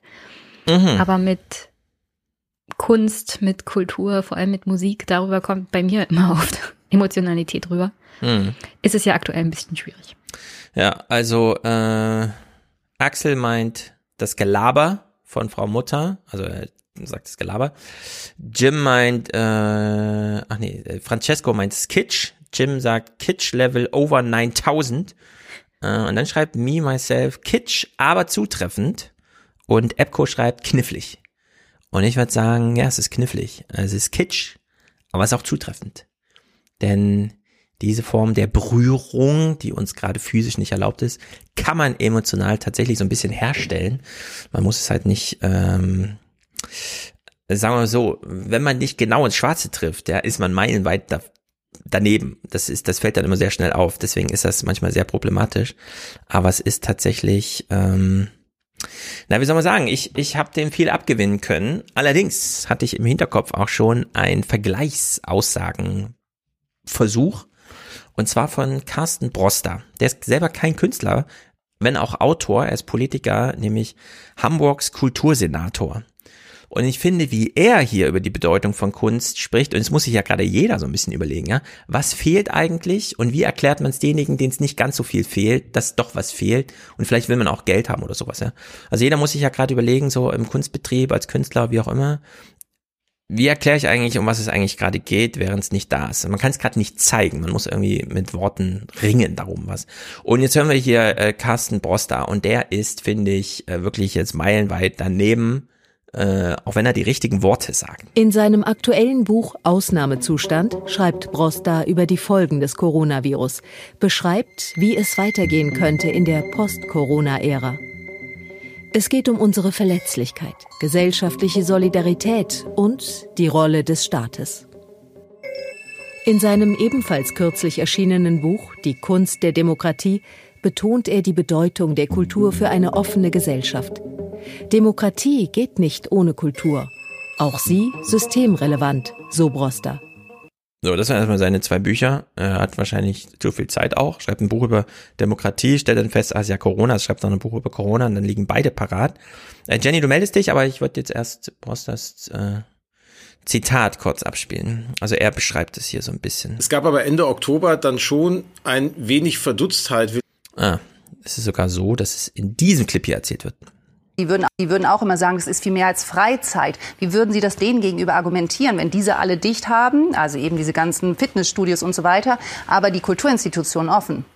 Naja, weil es ja eben nicht nur um Zerstreuung und nicht nur um Erbauung geht. Das ist, glaube ich, eine Fehlwahrnehmung, wenn man die Kulturinstitutionen angeht. Wir reden am Ende dort über öffentliche Orte, über Orte, in denen spekulativ über Alternativen zum jetzigen Zustand unserer Gesellschaft nachgedacht wird, über Orte, an denen Irritationen stattfinden, aus denen gesellschaftliche Debatten entstehen können, die unsere Möglichkeitsoptionen innerhalb einer Gesellschaft verbreitern. Und das ist viel, viel mehr als das, was sozusagen daraus gemacht wird, wenn man sagt, das ist nur ein weiterer Ort der Möglichkeit für einen Bürger, seine Zeit totzuschlagen. Hier geht es nicht nur darum, dass Künstlerinnen nicht spielen können, dass Menschen sich nicht zerstreuen können, sondern hier geht es darum, dass eine offene Gesellschaft Orte, an denen sie sich selbst begegnet und sich selbst verhandelt, verliert. Und das muss in dieser Besonderheit auch adressiert und politisch erkannt werden. Also da kriege ich Panik, wenn ich das höre. Denn er droht mir hier an, wir machen die Kulturtempel wieder auf, damit ihr alle 19 Uhr Bürgerinitiative spielen könnt. Und dann äh, bringt wieder bitte jeder sich ein mit dem Beitrag, wie wir denn jetzt zusammenleben wollen. Und das kann man von mir aus gerne, wenn wir alle geimpft sind, machen. Aber nicht jetzt. Traut ich ziehe meine Meldung nicht. erstmal zurück. Wieso? Traust du dich nicht? Ich hatte eine andere Idee zum Thema Kunst und Kultur. Nämlich? Aber mir ist aufgefallen, nachdem ich ein bisschen länger drüber nachgedacht habe, passt nicht so richtig. Aha. Also traut man sich nicht zu sagen, das, was wir jetzt brauchen in dieser schweren, schweren Pandemie, ist mehr André Rieu und mehr Michael Bay? Will man, will man jetzt wirklich das verkopfte, äh, will man jetzt Superhirne als Publikum irgendwie total aktiviert, die darüber reflektieren, wie es ihnen gerade geht? Noch eine Freundin anrufen, kurz vorm Schlafen gehen und über die Lichtblicke des Tages. Also das ist mir ein bisschen zu, also das ist mir zu bemüht hier in der Kulturzeit. Na, die Frage ist, er ist Kultursenator. Ja. Was verbindet er denn mit Kultur? Also, ich verbinde ja mit Kultur und all dem ja auch Geselligkeit, mhm. sich berieseln lassen, auch in gemütlicher Runde, wenn es um Musik geht zum Beispiel. Oder dabei feiern, Spaß haben, ja. Das ist nicht alles immer so das Hochintellektuelle, mhm. sondern das ist auch das Spaß haben. Und wie sieht denn die Kultur- und Spaßlandschaft in Hamburg aus, wenn nicht gerade Corona ist? Sind die alle hyper intellektuell und da treff, hm. trifft er sich mit den Leuten oder wie sieht das aus? Ja. Ich, ich habe, aber vielleicht muss man das gar nicht so streng trennen. Also, weil man muss es ja nicht so intellektuell sehen, wie es er, hm. wie es er besprochen hat für seine Klientel quasi. Ja, dafür ist aber wir alle, ja. wir, wenn du mal in einem klassischen Konzert warst oder in einem Jazzkonzert oder in einem Arthouse-Film oder äh, in einer Theater, in einem Off-Theater hinten im Keller irgendwo, dann sind, muss man doch sagen, wir gehen hinter solchen Veranstaltungen immer als andere Menschen raus, als wir reingegangen sind. Also irgendwas nimmt man da immer mit. Und selbst wenn es eine Aggression war, wie schlecht es war. Aber das sind ja auch diese gesellschaftlichen Impulse. Man macht sich Gedanken über sich, über den Ort, mhm. über die Gesellschaft, über was. Vielleicht auch darüber, gebe ich dem Theater in Zukunft als Fördermitglied 50 Euro im Jahr, weil ich es unterstützen will. Also dieses Verkopfte passiert ja auch im, im Unterhaltungstheater irgendwie. Mhm. Und man kann Genau. ja beides haben. Man muss ja nicht immer direkt, ich glaube nicht, dass der will, dass in der, nach Corona in der Pause mal das Licht angeht und das Publikum mit so Spots beleuchtet wird und jeder muss mal was dazu sagen. Also klang das für mich Ihr so habt jetzt über- Hausaufgaben, wenn ihr das. Theater besucht. Ja, aber ich kann mir vorstellen, das ist eine Schwierigkeit. Wenn ich gerade so Theaterförderung kenne mich, kenne mich da nicht so gut aus, aber ich weiß, wie das ja so funktioniert vom Grundgerüst her, was man einreicht und Pro Theaterprojekte und freie Theater und Förderung, dass es ein großes Dilemma nach Corona geben wird, dass ja wahrscheinlich erwartet wird, du musst dich mit den Themen auseinandersetzen, aber gleichzeitig will es irgendwie niemand mehr hören, weil du dich drei Jahre mit dieser Pandemie beschäftigt hast. Also eine Mhm. spannende Zeit, glaube ich, inhaltlich, wie sieht Theater und Kunst nach, also geförderte Kunst auch aus nach Corona. Vielleicht hat er es auch einfach ein bisschen ungünstig ausgedrückt, weil im Kern hat er ja schon recht. In der Kunst wird Gesellschaft wiedergespiegelt, werden kritische Themen aufgegriffen und du machst natürlich nach einer Vorstellung nicht eine Sitzreihe und diskutierst das alles aus, sondern gehst mit den Gedanken vielleicht nach Hause und äh, ja, denkst darüber nach oder sprichst mit deiner Familie, deinen Freunden darüber, was du gesehen, was du erlebt hast im Theater oder sonst wo. Insofern, vielleicht ist das ja die, vielleicht ist das ja die größte Reflexion, dass nämlich gerade nichts passiert zu Hause. Wir leben alle in den Tag rein und es passiert im Prinzip nichts Spannendes und nichts Unspannendes, nichts Schlimmes und nichts Gutes. Und Mhm. im Theater halt auch nicht, findet halt auch nicht statt. So spiegelt es Gesellschaft auch wieder. Genau, Ja. das, die, die leeren Sitzreihen sind wir selber. Das, Das, Fehlen dieser Ablenkung ist, glaube ich, auch grundsätzlich zu merken mittlerweile. In der Angespanntheit der Gesellschaft. Da bin ich mir Weil nicht so sicher. mehr, niemand mehr mit den Fragen, die er vielleicht so im gesellschaftlichen Zusammenleben aktuell hat, irgendwo hin kann, sondern bloß noch zu Hause hockt. Da bin ich Oder mir nicht so Arbeit. sicher. Das klingt mir auch äh, wieder wie so ein Broster. Äh, also man versucht so was zu erklären, was aber vielleicht doch ganz anders ist. Denn äh, ja, das ist diese Leerstelle. Und äh, wenn man jetzt eure beiden Aussagen gegenüberstellt, dann meint ja Danny, okay, das Theater ist leer und sollten wir nicht erstmal verstehen, dass wir das sind. Ja, diese Leere des Theaters, die, die findet sich halt in uns. Wir sind nicht im Theater und das Theater ist aber auch nicht in uns. Ja, das ist erstmal Ausgangspunkt. So, und äh, du, Jenny, hast jetzt äh, sozusagen diese, diese Leerstelle wolltest du jetzt schon füllen. Das nämlich, wie du sagst, die, die Menschen merken ja. Und ich, ich glaube nicht. Ich glaube nicht, dass gerade Die Lehre willst du ja auch füllen. Das Problem ist, du kannst die Lehre aktuell nicht füllen. Ja, du aber weißt nicht, wie ich, und wohin du damit ich mein, bin mir gar, da bin ich auch ganz, ich habe den Eindruck, das kenne ich ja von mir selber, ich habe teilweise auch die Lehre noch gar nicht richtig begriffen, weil wir haben so dieses, wir sitzen hier zu Hause, Weihnachten war eigentlich ganz muckelig, wir sind noch in dem, weißt du, wenn man so privilegiert ist, wie wir sind, sagt man noch, ach, zu Hause ist eigentlich auch ganz schön, die Ruhe mal genießen, mal in sich kehren, mal ein Buch lesen. Was einem wirklich fehlt, habe ich selber manchmal auch. Also manchmal vermisse ich das Theater auch nicht. Manchmal vermisse ich die Kneipe auch nicht. Ich habe manchmal kommt mir so denke, ach mal richtig geil wieder essen gehen, nicht selber kochen wäre schon. Aber das ist dann auch häufig schon alles. Also ich glaube, es dauert noch ein bisschen, eh, ja, ehe man Mhm. so richtig merkt, was einem fehlt. ich habe da Ja, gar vielleicht keine Hoffnung. bin ich da schon gesagt. ein Stück weiter, weil ich schon vor Corona so ein Typ Mensch war, der nicht viel rausgegangen ist. Dann kam Corona zu einem Zeitpunkt, wo ich schon geplant hatte, mehr zu machen. Und seitdem bin ich sozusagen in Wartestellung. Das heißt, Hm. ich vermisse schon länger was. Also ich glaube, Menschen sind unausgeglichen, unzufrieden, ähm, wie Serda Simonschuh ganz wunderbar beschreibt. So, es greift so eine neue Neurotischheit. Nee, wie heißt denn das? Neu, neu Dingsterbums. Man ist neurotisch. Ihr wisst schon, wie das Substantiv Neurose? Neurosen. Es greifen Neurosen um sich. Ohne, dass man schon erstens das Problem versteht und zweitens die Abhilfe kennt. Denn klar, der Broster, ja, der guckt sich so seinen Zettel an und denkt, also in einer echten, gut funktionierenden Gesellschaft würden jetzt einfach alle ins Theater gehen. Und wenn Corona vorbei ist, gehen hoffentlich alle ins Theater. Aber ähm, ich, ich, ich, ähm, ich glaube, es finden auch Entwöhnungsprozesse statt, bei denen Menschen, äh, auch wenns Theater wieder offen ist oder die Kneipe oder was auch immer, der große Indoor-Spielplatz für die Kinder, erst wieder drauf gebracht werden müssen. Ah ja, können wir auch mal wieder machen. Und dann stellt sich erst so nach und nach. Ich glaube, wir müssen jetzt einmal ganz Corona machen, ist jetzt über ein Jahr, dann noch mal ein ganzes Jahr, so lange wie es gedauert hat, nicht Corona, um uns wieder reinzugewöhnen und dann mal zurückschauen auf dieses Jahr, äh, bei dem uns zum Beispiel, und das kommt jetzt, Karneval fehlt.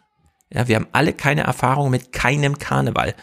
Außer im Osten oder so, wo es das nicht gibt, ja, aber Ja, äh, hier wird im nicht Norden. gezempert. Das ist ganz tragisch. Ja, aber Köln Und die alten Karneval, Leute ja. von zwei- 1992. Ich habe jetzt alte Leute aus Versehen. Entschuldigung. Sag Wegen ruhig Irakkrieg ist der Karneval ausgefallen damals. vor Ach so, 30 ja, oh. Ach so? Oh, oh, oh. Oh, wie war das? Da hat Gibt es man's Leute, die sich abgesagt, daran ja. erinnern und das, die Erfahrung hier teilen können? Aber ich würde sogar, meine Sorge ist noch viel schlimmer, was jetzt Theater und vielleicht auch sogar den Karneval betrifft, ist, dass dadurch, dass wir es alle vermissen und jetzt der Heilsbringer, wenn alles wieder gut ist, gehen wir wieder ins Theater und ins Das Kino nicht und so gut ist. Ja. Ja, und das ist dann uns enttäuscht, weil es gar nicht die Ja. Erwartungen erfüllen kann. Also es war vorher selbstverständlich, dass man in so ein Theater Mhm. gegangen ist, hat sich ein Stück angeguckt und dachte, boah, das war mal richtig schlecht. Boah, Mhm. aber das war trotzdem ein schöner Abend, weil man hinter in der Kneipe saß und sich unterhalten hat, dachte, oh, hast du sowas schlecht gesehen noch nie, hast du, wie der hat der schlecht gespielt und die erst und was hat der für ein Kostüm an. Das war ja auch reizvoll, also Enttäuschung zu erleben, auch im Kino. Und Mhm. meine Sorge wäre jetzt, dass wir danach so aufgeladen sind, dass wir eine Erwartung erfüllen, also eine Erwartung stellen, die gar nicht erfüllt werden kann. Ja. Über. Ich meine, Was ich öfters mal zum Mhm. Thema Karneval mitbekomme, ist, also das ist jetzt völlig subjektiv, aber dass sich Leute unglaublich über den Karneval beschweren. Und ich glaube, das sind die gleichen Leute, die ihn jetzt aktuell vermissen. Also nicht du, Danny, oder nicht Ich Stefan. habe in Köln Leute, die sind im Karnevalsverein organisiert und fahren da mit den Bussen rum, tanzen, sind in Mhm. Tanzgruppen oder in so, in so äh, Chor dabei. Und das bedeutet für die, die haben, fängt jetzt an und hört eben am Aschermittwoch auf, sieben Tage zu tun. Die haben 20 Auftritte manchmal die Woche. Die fahren, also deren Hobby ist es, ein Vierteljahr lang nichts anderes zu machen, als mit Bus umherzufahren, dabei zu essen, zu trinken, zu feiern, zu lachen, zu tanzen, zu machen, zu repräsentieren, den Verein.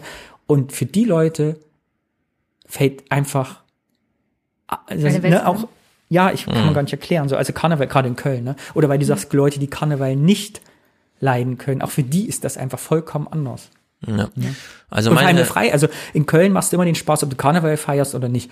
Du siehst ja einfach ab November bis Februar kostümierte Leute in den Zügen, in den Bahnen, in den Bussen. So. Und es ist einfach so völlig normal, dass hier Leute in einem Clownskostüm mit Schulkindern, die ba äh, in der Straße sind, dass Hm. das dieses kölsche Lebensgefühl ist. Und das fehlt halt hier im Moment kolossal. Ja. Ob du Karnevals mögst, magst oder nicht, es existiert einfach nicht. Ja, das hebt, hebt glaube ich, auch die Stimmung so generell. Und jeder das kann, jeder ist. Karnevalshasser oder Hasserin hat doch ein, zwei Karnevalslieder in der Kneipe gerne mitsingen. Kannst du sagen, was du willst. ja, also Eben, das, das war ja, das war ja der Punkt, auf den ich hinaus wollte. im Osten und im Norden, wo es keinen Karneval gibt, und das sage ich, weil ich daherkomme, wird Karneval unterschätzt. Also sage ich ganz klar, hier in Frankfurt gibt's keine große Karnevals, also- also mit Köln nicht zu vergleichen, ja, ist verschwindend eigentlich, findet fast nicht statt, findet aber doch statt irgendwie. Und äh, meine Kinder tanzen ja zum Beispiel auch in so Karnevalsvereinen, das heißt, da beginnt Karneval nicht irgendwie im Februar oder so und dann ist das so eine Woche, sondern es ist einfach die Sommer, äh, die, die Sommerferien, äh, Karneval ist rum, dann kommen äh, die Osterferien und nach Ostern beginnt das Karnevalsleben. Da werden die Tänze einstudiert, Tänze einstudiert, da trifft man sich jede Woche, ja, das läuft dann bis zu diesen Generalproben, Dings da Bums und dann, ja, gut, da gibt's dann zum Abschluss halt diese fünf, sechs Auftritte innerhalb von einer Woche. Aber eigentlich prägt das das ähm, ganze Leben, ne? Äh, dieses Karnevalsvereinszeug, das ist nicht einfach nur so die fünfte Jahreszeit, sondern das sind alle fünf Jahreszeiten. Und Ja, der Straßenkarneval ist die Belohnung für die Genau. Arbeit, die man den Verein gesteckt hat, genau. das ganze Jahr über. fünfte Jahreszeit heißt, jetzt können wir auch raus aus den Gärten, aus den äh, Räumen, wo wir es trainiert haben. Ja, jetzt gehen wir raus auf die Bühne und zeigen es allen.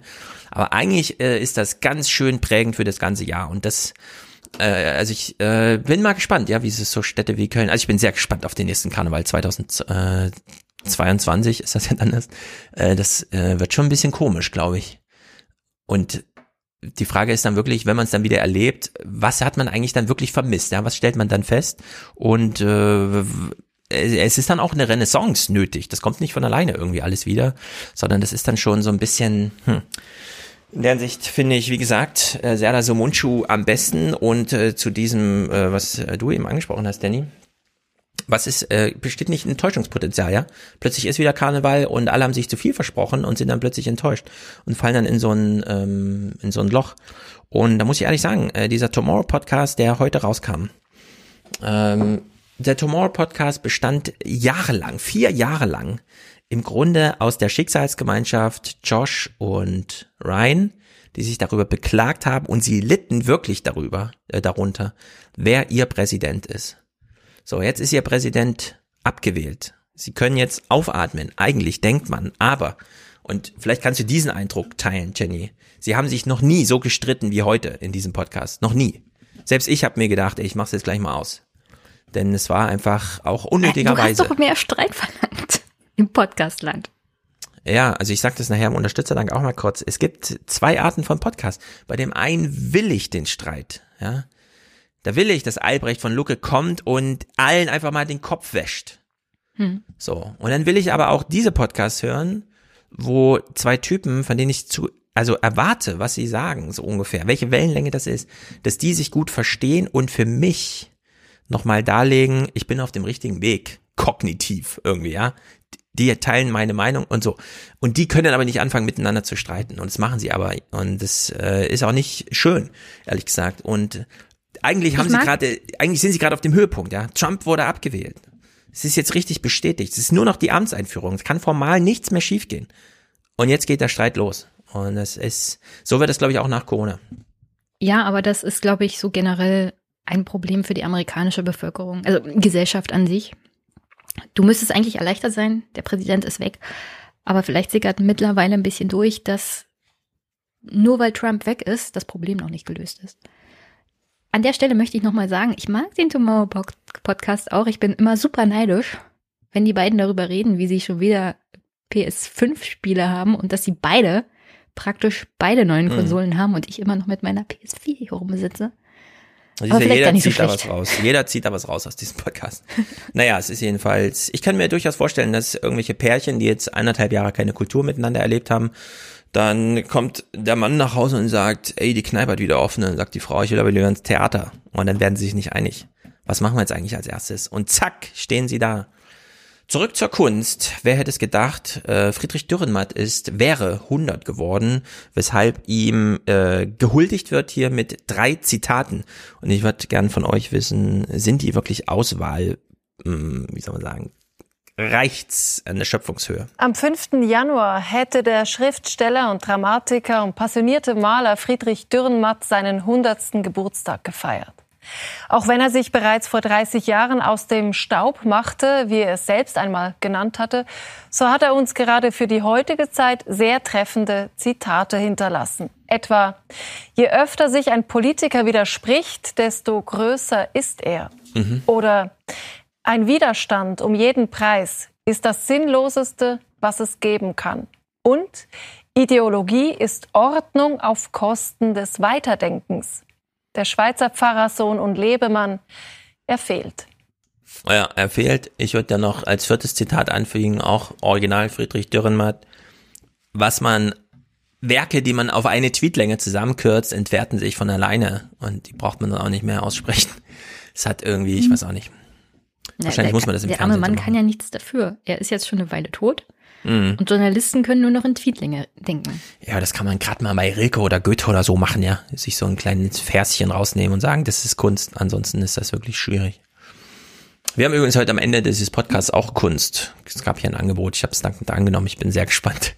Kleine Premierenankündigung. Jedenfalls Friedrich Dürrenmatt, was hat er erfunden? Klar, irgendwas und so. Aber ich war ein bisschen überrascht, es zu hören. Crowdfunding. Was für eine Idylle im Schweizer. Das ist übrigens richtige Nachrichten heute Journal. Emmental.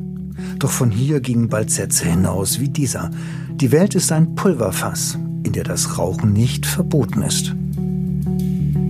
Typisch Dürrenmatt. Dieser Pfarrerssohn, Schulschwänzer, Hilfssoldat, Einzelgänger und Provokateur aus Überzeugung. Zudem Schweizer Nationaldenkmal, Fahndungsobjekt der Geheimpolizei und Klassiker der Moderne. All das wissen wir. Was nicht?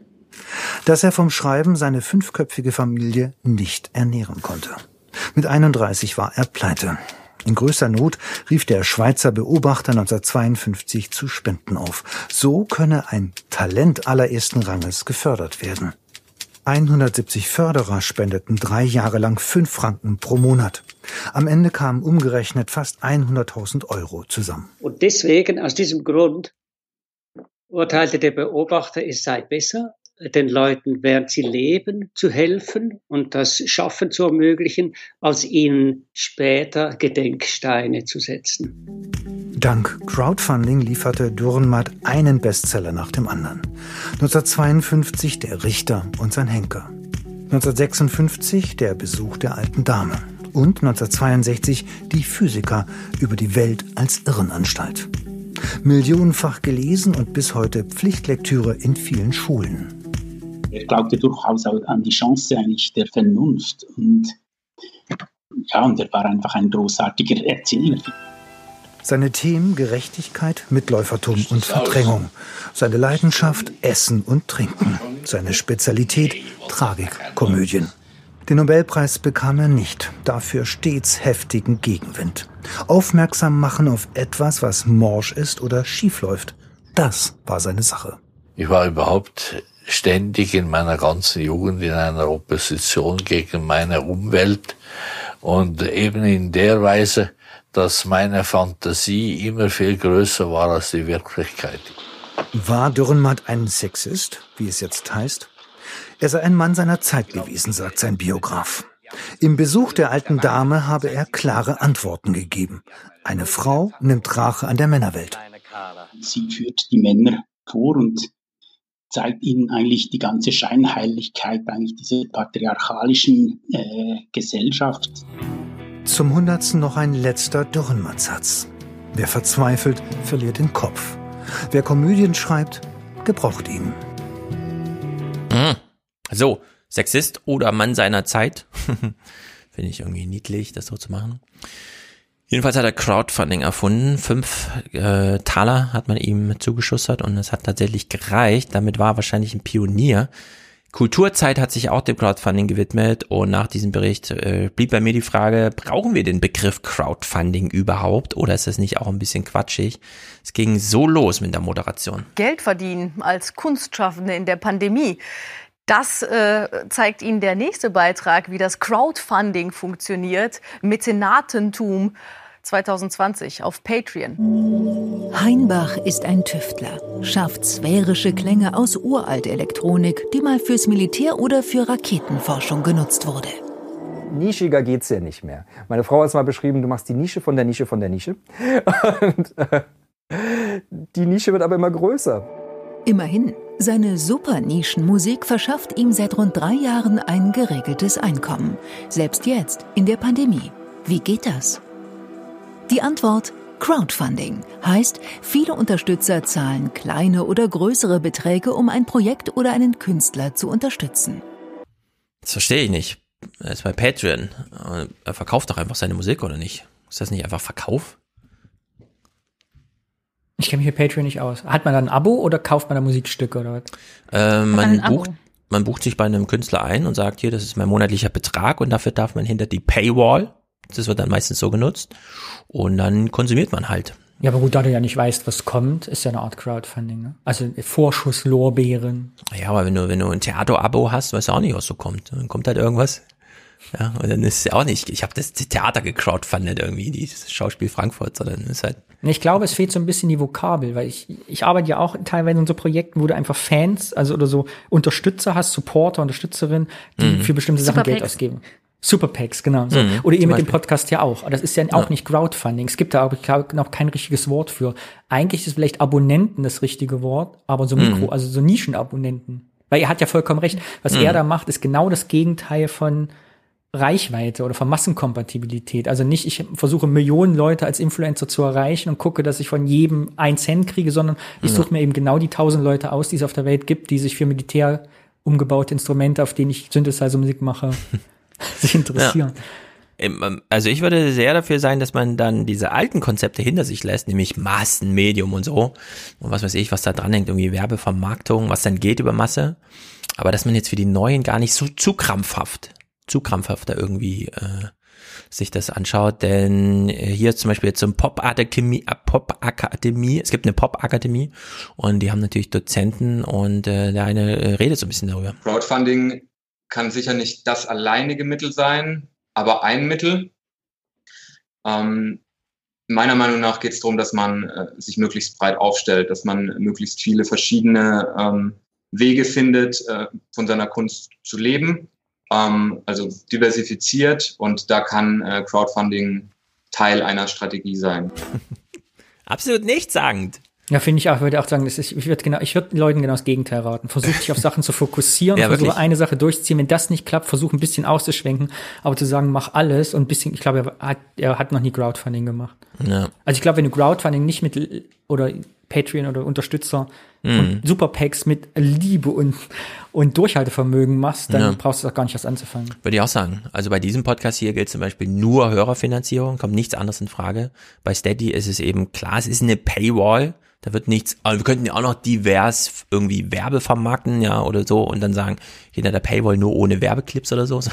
Ich würde auch sagen, äh, hier einfach mal fokussieren und es würde ich, ich sag, das wäre auch ein Auftrag für eine Pop-Akademie, wie übrigens auch für die Journalistenschulen, ja.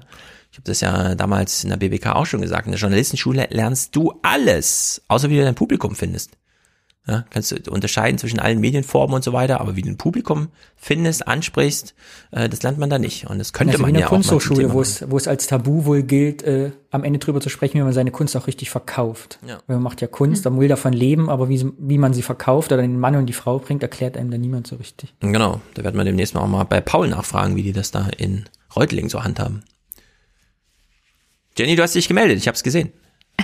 Du wolltest was Ah. sagen. Ich wollte bloß sagen, ich verfolge ja unter anderem auch Glenn Greenwald. Mhm. Und der hat ja aus seinen Interviews auch immer darauf aufmerksam gemacht, dass er eine sehr hohe Followerschaft, Hörerschaft, äh, Leserschaft sich angeeignet hat. Aber auch der sagt nie, wie er es gemacht hat, sondern nur, dass er sie jetzt mittlerweile hat und wie, dass er sie aufgebaut hat. Und er konnte sich auch erst leisten, von zum Beispiel The Intercept wegzugehen, als er wusste, meine Leute kommen mit mir und ich Mhm. bin finanziell abgesichert. Vielleicht wäre ja mal Teilen des Wies tatsächlich angebracht. Ja, oder Also wenn Leute das geschafft haben, so. dann sollten sie auch sozialkonform sagen, wie macht man's denn für die Mhm. zukünftigen Generationen? Also Wissen weitergeben ist, wäre da auch in dem Fall ganz wichtig. Genau, genau, genau, genau, genau. Also da sind einfach noch ganz schön viele Lücken und äh, die könnte man echt mal füllen bei der Kulturzeit, wo man sich um sowas ja nicht Gedanken machen muss und deswegen ja machen könnte, statt einfach nur so einem Crowdfunding als Begriff hinterher zu Ja, jagen. und das ist ja auch wie bei, ich meine, Katapultmagazin, so habe ich letztens einen Bericht drüber gelesen und so. Das sind ja auch diese, ich glaube heutzutage in der Riesenreichweite, in weltweiten Internetmöglichkeit ist es einfacher, 100 Leute zu finden, die dir 10 Euro geben, als eine Million Euro zu finden, die dir einen Cent geben Mhm. einfach. Weil du, Genau.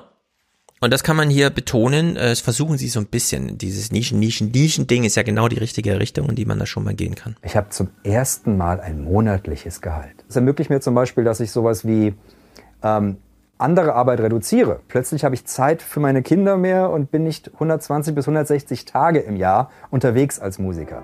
Rund 3000 Euro Monatseinkommen machen Heinbach zum Vorzeigekünstler für die Plattform, nicht zur Regel. Viele KünstlerInnen erwirtschaften eher niedrige dreistellige Beträge. Klar ist, wer nicht schon Fans mitbringt, hat keine Chance. Überhaupt, im deutschsprachigen Raum zumindest, steckt Crowdfunding noch in den Kinderschuhen. Die Kinderschuhe. Ich würde sagen, es handelt sich hier um ein, wenn man es als neues Prinzip, äh, okay, dann weil es äh, noch relativ, aber man kann es echt ein bisschen ausbauen. Das sage ich nicht nur, weil ich jetzt auch sozusagen in die Richtung gehe, sondern ich finde wirklich, auf sehr vielen Podcast-Seiten aus Deutschland, die ich gerne höre, fehlt mir eine IBAN, wo ich mich einfach mal dankbar zeigen kann oder wie auch immer, ja. Man will Ja, ja, aber das mit der IBAN teilen ist in Deutschland so ein Problem. An der Stelle möchte ich mal ein, eine persönliche Erfahrung damit teilen, weil jemand hat sich meine IBAN geschnappt und damit Schindloser getrieben, sodass ich eine Anzeige von der Staatsanwaltschaft gekriegt habe. Das ist aber technisch einfach zu umgehen. Also das ist sozusagen nur ein technisches Problem. Äh, Sag wie? Da nimmst du ein Tagesgeldkonto, das hat nur ein Referenzkonto, da kann niemand was abbuchen. Nee, das war nicht das Problem. Das Problem war, dass die IBAN während einer Bestellung abgegeben wurde. Jemand anders hat einen Schaden bekommen und nur diese IBAN wurde angegeben als Verweis auf mich. Ja. Da ging es nicht um Abheben, sondern jemand wieder hat ein Handy Bestellung. bestellt, meine Mhm. IBAN angegeben Mhm. Und das Handy wurde geliefert und die Polizei ist dann zu mir gekommen und hat gemeint, ich hätte dieses Handy bestellt und diesen Betrug begangen und ich hatte da echt Bammel und musste mir einen Anwalt nehmen. Aber wieso liefert jemand ein Handy aus, bevor er das Geld bekommen hat? Frag also, mich nicht. Naja, ich meine, das ist ja dann nicht, nicht. Wie das gelaufen ist. Nur, also so einfach ist das mit der IBAN nicht. Ich hatte da auch schon negative Erfahrungen. Ich hatte noch nie in den letzten fünf Jahren Probleme damit. Noch nie. Nicht ein einziger klitzekleiner Fall, der mich auch nur eine Sekunde hat über irgendwas Vielleicht war auch nur meine Staatsanwaltschaft zu bescheuert, weil selbst der Anwalt hat gesagt, jeder, der zwei Sekunden darüber nachgedacht hat, dass ich in Brandenburg nicht diesen Betrug in Hamburg hätte machen können. Ja, vor allem eine IBAN angeben und ein Handy bestellen und dann schickt der Händler das los und stellt dann fest, das Konto ist ja gelogen. Also da kann man ja, da würde ich sagen, welcher Händler ist das? Da bestellen wir da alle mal ein Handy, ja. das ist ja total, also finde ich ein bisschen komisch, ehrlich gesagt, Es war dass das dann so komisch. eskaliert, in deren Sicht. Ja, weil ich meine, IBANs sind wie Telefonnummern, die sind nun mal, die stehen überall in irgendwelchen digitalen Karteilisten und äh, sobald sich jemand bei Clubhouse anmeldet, ist meine Telefonnummer da online, auch wenn ich mich noch nicht da angemeldet habe, weil da werden natürlich alle anderen Telefonbücher und so ist das mit IBANs auch. Naja, also hier Nische, Nische, Nische. Allerdings Vorbehalte, Vorbehalte, Vorbehalte gibt's ja auch noch. Crowdfunding ist für die Band bisher trotzdem kein Thema. Ich glaube, wir als Gruppe, wir sind sehr abhängig von Live. Publikum. Und ich glaube auch unser Publikum benutzt vielleicht auch diese Kanäle nicht so oft. Wenn man solche Portale verwendet, ist es auch sehr wichtig, dass man äh, regelmäßig ähm, den Zuschauern was zu sehen gibt, ähm, dass man auch hohe Qualität hat. Und da denke ich, sind wir wirklich Perfektionisten in dem Sinne, dass wir das nicht uns zutrauen, wenn es äh, um, um Online-Auftritte regelmäßig gehen würde. Deswegen denke ich, ähm, ist es für uns auch bis jetzt noch nicht der Weg gewesen. Aber never say never. Mhm. Ja, aber es ist so absurd. Weil es ist wie mit Restaurants, die jetzt Caterings machen, ja, das ist nicht deren Aufgabe und war es auch nie. Und das ist so eine Vorkrog oder was machen die da oder so? Ja. Also die machen den auf der Bühne, du siehst im Publikum Leute, die äh, klatschen und sich verausgaben, am Ende schwitzen. Das ist deren Aufgabe. Deren Aufgabe mhm. ist ja keine Online-Veranstaltung zu machen. Ja. Auch, also wie soll die Alternative aussehen? Ich hätte aber dann mal eine Frage an Danny, weil was für mich jetzt hier so ein bisschen rüberkam, ist, dass die Künstlerin hier als in ihrem Verständnis, dass sie ein Live-Act ist, der mit dem Publikum arbeiten muss und der auch nur dann belohnt wird, wenn sie einen guten Live-Auftritt hatte, sozusagen.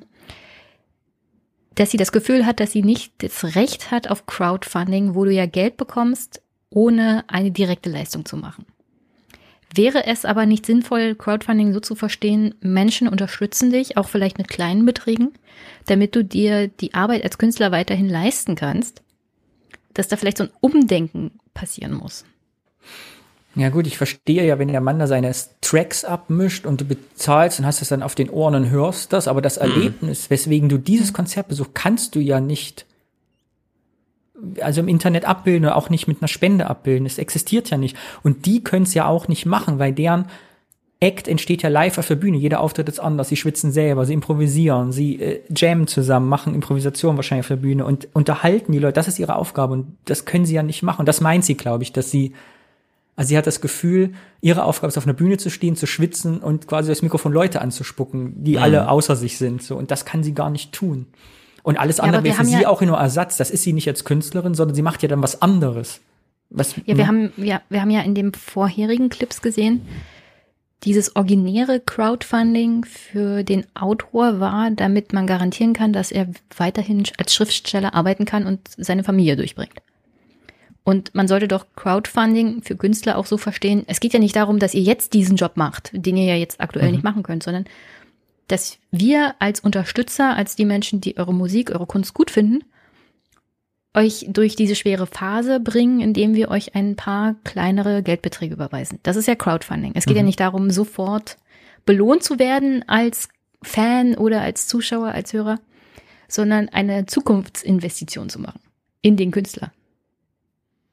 Aber es ist ja keine Wildcard, ne? Wie in dem Beitrag ja. vorher mit dem umgebauten Instrumentenbauer, der da seine Instrumente macht, einen Tracks einspielt, der hat, wo es ja hieß, wenn man keine Fans mitbringt, dann scheitert Crowdfunding. Weil ich glaube, du mhm. kannst nur Leute finanziell binden, die du schon hast und deren Umfeld. Ich glaube aber nicht, dass du blind akquirieren kannst über solch. Und das mhm. ist bei dieser Bühnenauftritt fällt mir halt besonders schwer zu formulieren, weil ich weiß nicht, wie ich der Frau da helfen soll oder kann auch, ne? Weil das äh, tausend Leute, die jeweils einen Euro spenden, helfen der Band auch nicht weiter, weil das sechs Leute plus Rollies plus Gigs sind, die haben wahrscheinlich auf Hochzeiten auf so, das war jetzt so eine wo die da gefilmt haben, das sah mir aus wie so eine, ja, so eine, so eine, so eine Scheune irgendwo auf dem Dorf, wo dann irgendwie das Dorf kommt und guckt sich da diese, die Event an, da waren relativ ältere Leute irgendwie und klatschen dann im Sitzen schon. Äh, wie willst du das simulieren? Wie willst du die retten? Also wie, vor allem, weil ja eben die Kunst auf der Bühne entsteht. Mhm.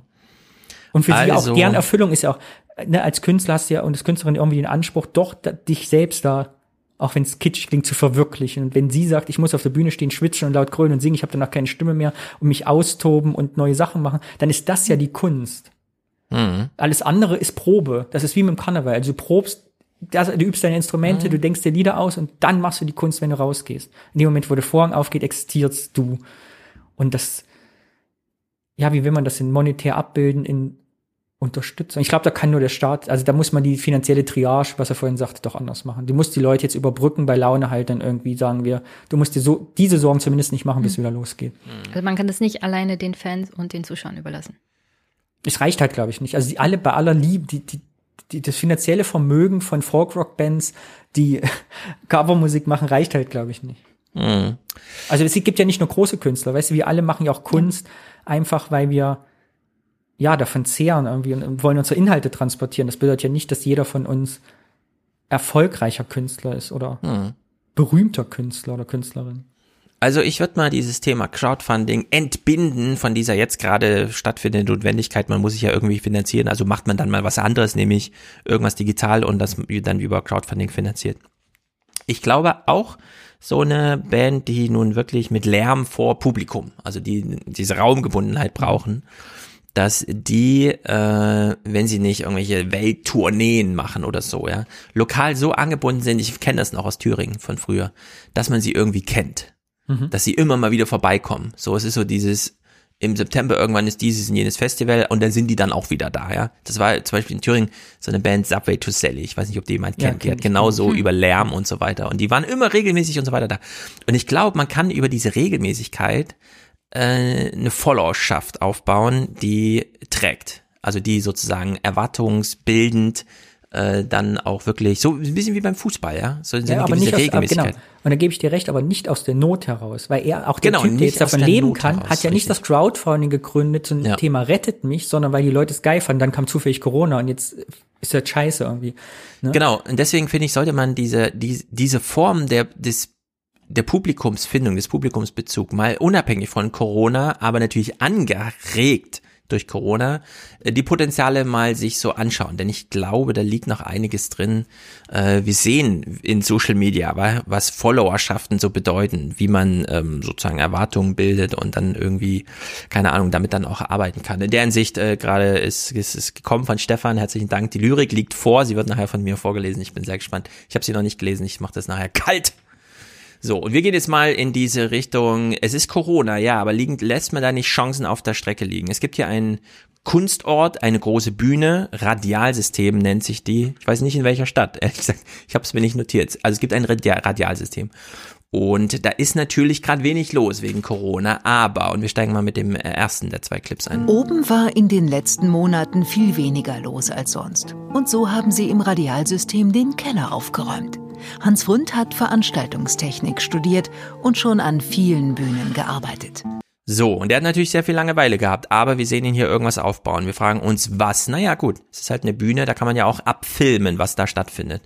Und ich finde es ein bisschen schade, äh, sage ich mal so locker hinaus, ihr könnt mir das gleich äh, entgegenhalten mit bestimmt guten Argumenten, aber wie man die Bühne dann nutzt in dieser Not. KünstlerInnen zeichnen hier Streams auf, statt vor Publikum zu spielen. Das ist wichtig für das Radialsystem. Es finanziert sich zum größten Teil durch Vermietungen und Veranstaltungen. Nur ein kleiner Teil sind staatliche Förderungen. Die zwölf TänzerInnen des internationalen Dance-On-Ensemble sind alle über 40.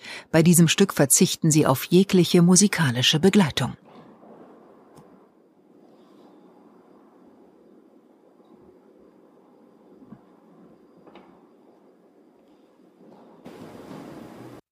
Warum?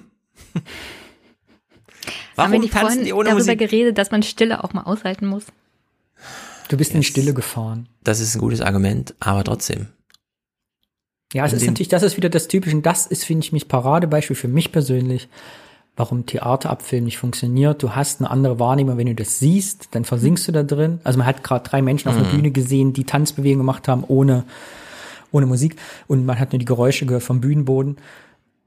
Aber so wirkt es skurril. Als Ausschnitt wirkt es einfach skurril, wenn nicht sogar komödiantisch. Aber ich glaube, so ist es nicht gemeint. Weil wenn man da sitzt in Ja. dem Saal oder das ganze Stück als Ganzes Hm. sieht, hat es, glaube ich, nicht die Komik, die es jetzt hatte in diesem Kurzausschnitt.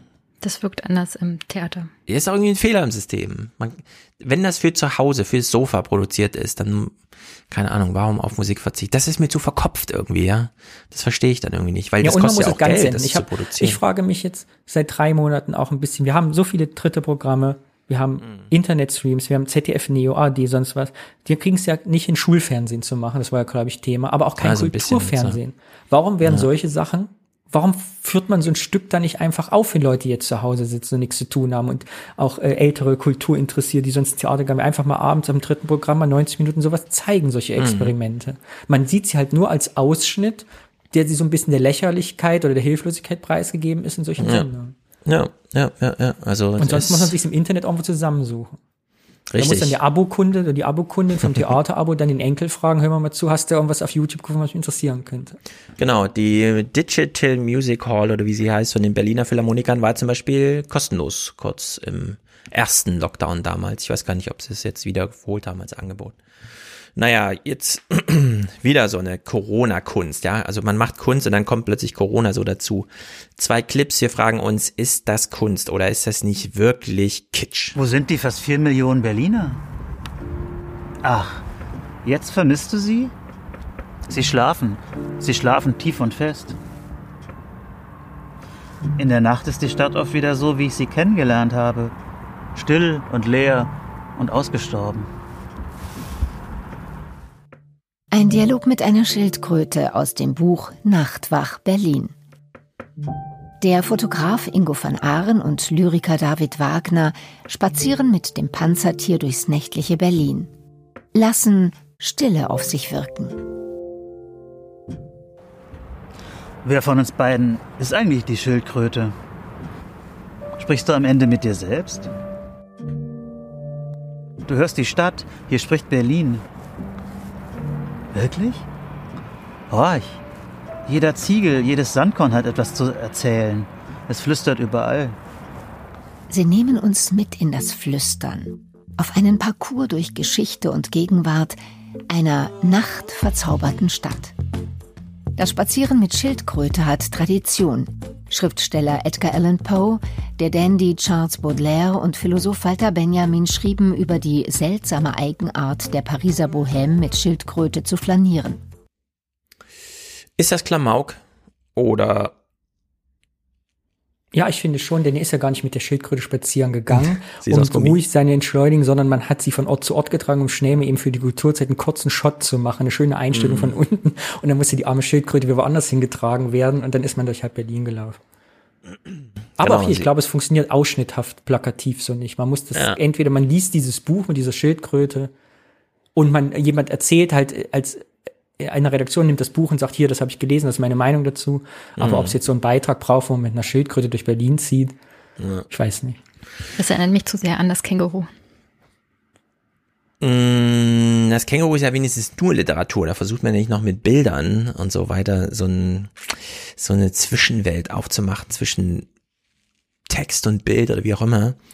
Äh, wie die Künstler selber über ihre Kunst reden, finde ich wirklich grenzwertig. Ich weiß nicht, ob, ob man bei Kulturzeit dann doch mal, auch wenn wenig los ist gerade, ja, Themenangebote gibt's nicht besonders viel. Die Sendung muss auch gefüllt werden. Aber ob das nicht jenseits von so einer roten Linie ist. Vor zweieinhalb Jahren, also zu Beginn des Projekts, war die Stille schwerer zu finden in Berlin, das niemals schläft. Dann folgte der Stillstand der Pandemie. Das Buch wird in einen neuen Kontext gerückt und doch bleibt es zeitlos in seiner Aussage. Innehalten, betrachten, lernen. Also David steht ja im Dialog mit der Schildkröte und ähm, lernt ganz viel von ihr. Also es ist auch ein Weg für uns gewesen, ähm, neben dem spielerischen Aspekt ähm, Wissen einzubringen. Und wir gehen ja zurück in die Geschichte. Also wir blättern ja viele, viele Ebenen dieser Stadt auf. Und da hilft uns die Schildkröte einfach wahnsinnig, weil sie all das halt in den Geschichten erlebt hat und das erzählen kann, was passiert ist und wir einfach nur zuhören müssen. Erinnert mich aber auch an. Loriot, muss ich ehrlich sein. Richtig, das ist dieser Lurz, Hurz, wie auch immer Moment. Und es war nicht das Einzige, denn es geht hier auch später in einem anderen Bericht um Mufti. Ja, Mufti hat mich ein ganz anderes Schauen gelegt. Und wir können jetzt überlegen, wer ist Mufti? Wovon redet dieser Mann? Mufti, hä? Ja, Mufti hat mich ein ganz anderes Schauen gelehrt. Ich kannte das ähm, aus der Philosophie. Die Griechen, die sagen ja, Philosophieren heißt Staunen. Man setzt sich der Welt aus, man begreift sie nicht, man überfällt sie nicht, sondern man lehnt sich zurück, man staunt und lässt die Dinge kommen. Die Griechen sprechen von Phänomenen. Und genauso hat das Mufti auch gemacht. Er konnte sich irgendwo hinsetzen, ist erstarrt und äh, dann kam die Welt zu ihm. Nicht nach etwas suchen, sondern die Welt auf sich zukommen lassen. Kater Mufti lehrte Thomas Hörlimann, die Welt nicht zu zerdenken, sondern sie zu erfahren. Hm. Mufti ist die Danny, Katze. hast du auch eine Katze? Nein, aber ich mag Katzen sehr gerne. Die Katze ist eine Muse, die heißt Mufti und sie lässt die Welt auf sich zukommen. Das allerdings finde ich irgendwie witzig, das ist bei Katzen so. Und dann Es kann ist man aber auch schwierig. Ich habe, äh, ich habe ja auch mal meine Sporen verdient. Ich hatte ja äh, WDR Westart mal interviewt und die kommen ja auch, dann kommen ja so Leute und fragen dich, was, also die fragen auch, was denken sie sich dabei, was machen sie hier? Ja. Und wenn man es einmal gemacht hat, weiß man danach, rede nie, was du tust über deine Kunst, was du dir denkst, mach das auf, bloß auf gar keinen Fall, tu es nicht. Und dann, glaube ich, fangen Künstlerinnen und Künstler an, äh, zu reden, also Sachen zu reden, die nichts mit der Kunst, weil die Kunst soll man nicht erklären, darf man nicht erklären, man muss den Leuten Raum zum Denken geben und dann gerätst du in so eine, in so einen Druck rein, dass du schwierige Worte finden musst, einfache Sachen zu erklären, ohne dich selbst zu verraten als Künstler. Und das ist, glaube ich, sobald eine Kamera auf dich gerichtet ist, nicht einfach. Und deshalb entstehen da solche Sachen. Mhm. Ich Da möchte, gibt's alle allerdings- Schutz, ich möchte alle Ja. Künstlerinnen und Künstler in Schutz nehmen, die vor Kameras Sachen sagen, wo man sich als Rezipient denkt, was redet der oder die da? Ich fühle mit. Lebt Kunst nicht vom eher mystischen, dass jeder das rein interpretieren kann, was er will? Eben genau, aber als Künstler bist du natürlich, du lebst ja doch in dieser Welt. Ich bin ja kein Außerirdischer, wenn man Kunst macht. Und wenn dich einer fragt, hätte mir am liebsten Bock seine Sichtweise auf die Dinge. Und gerade wenn du Kunst machst, wie jetzt mit der Schildkröte, die ja doch kulturell eine Bedeutung hat, eine Anklage auf die jetzige Gesellschaft, was auch immer, aber du darfst nicht so viel zu fragen, als natürlich auch eine, ein Zwiespalt, was man, was man Mhm. erzählt. Und wenn man so wie ich natürlich auch gerne erzählt, fällt es einem noch schwerer, die Leute Ja. offen zu lassen. Außer du kommst in ein gewisses Alter und kannst plötzlich mit den Kameramännern und Frauen spielen. Ja, die stellen dir irgendwelche Fragen und du gehst so richtig rein in die Rolle. Geil, endlich mal wieder Kamera da. Und da gibt's hier einen, der heißt Not Vital. Und zwar genauso, wie man es gerade gehört hat. Not Vital. N-O-T-V-I-T-I-T-A-L. Also nicht am Leben. Sehr lustig. Und er hat sein Pferd geheiratet und das wird ja einfach so erzählt. Not Vital ist verwunderter Reaktionen auf seinen Namen gewöhnt. Hast du vor gesagt, allem sein Pferd geheiratet? Mhm, Entschuldigung, hab ich gesagt, ja, hab ich Okay. gesagt. im englischsprachigen Raum. Not Vital? Hm. Der Schweizer Künstler nimmt es mit Humor, genauso wie seine Arbeit und auch das Privatleben. Vergangenes Jahr hat der 72-Jährige sein Pferd geheiratet, heißt es. Okay, der Typ ist über 70 und ein bisschen irre, der hat nämlich sein Pferd geheiratet. Heißt es, sie weiß es Künstler nicht genau. sind exzentrisch, nicht? Richtig. Also fährt man mal zu ihm nach Hause, guckt sich ein bisschen um, hat die Kamera natürlich dabei und stellt Fragen. Und wie er damit umgeht, finde ich ziemlich gut, denn er, ja, er soll natürlich offen antworten. Also wählt er sich ein Kunstwerk aus, das bei ihm an der Wand hängt und fängt da an, drüber zu erzählen. Humor ist ein wichtiger Teil, ne? eine. wenn man diese Skulptur sieht. Das sind Hoden. Ne? Und warum sind die so groß? Weil, wenn man Michelangelo sieht, das David von Michelangelo, Piazza della Signoria, ist es relativ zu klein, ne? wenn man von Weitem David sieht. Dann denke ich, dachte ich, ja, wenn David so groß wäre, wie, wie der Palazzo, dann wären seine Hoden so groß. Wenn man mit den Hoden anfängt. Und so diese Sachen, da bringt natürlich auch wenig Humor drin. Nicht? Ich glaube, das ist auch. Hm.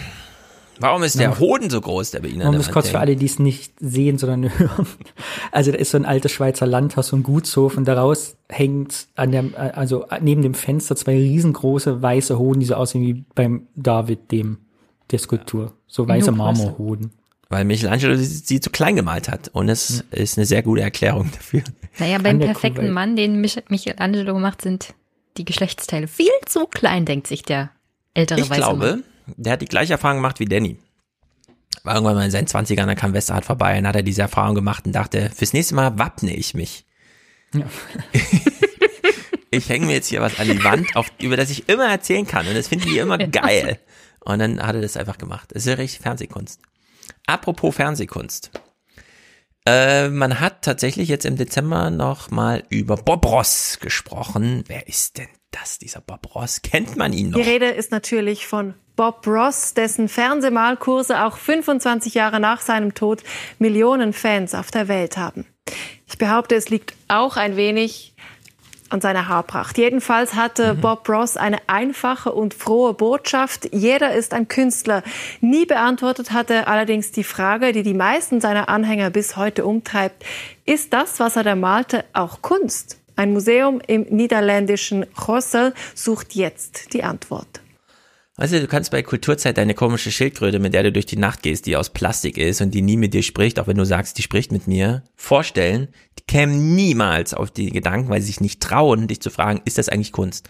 Ja, aber Bob Ross, der seit 25 Jahren tot ist, das ist völlig selbstverständlich, ihm auch, sei es nur durch eine fragende Unterstellung, ja, äh, dem Publikum hier unterzujubeln, dass es vielleicht keine Kunst sei. Wobei ich aus Metier André Rieu und Michael Bay kommend sage, na klar, das sind doch schöne Bilder, also ist es auch Kunst. In der Hinsicht finde ich das ein bisschen hm, unausgegoren, unbalanciert, Kulturzeit, aber gut. Sehr witzig ist jedenfalls, es gibt jetzt diese Ausstellung, die wird natürlich kuratiert von jemandem, der heißt Jüppe Kopmanns und wie der über Kunst redet, ist äh, witzig. Bob Ross malte Berge im Schnee, Bäume im Sumpf, Wellen am Abend. Das kann man als Kitsch abtun oder eine Ausstellung draus machen, so wie das Museum im niederländischen Jorsel. Ich weiß nicht, ob er der beste ich weiß nicht, ob er der beste Maler aller Zeiten war und ob er sich selbst so sah, aber es bleibt doch Kunst. Es gibt keine Kunst, die keine Kunst ist. Mhm.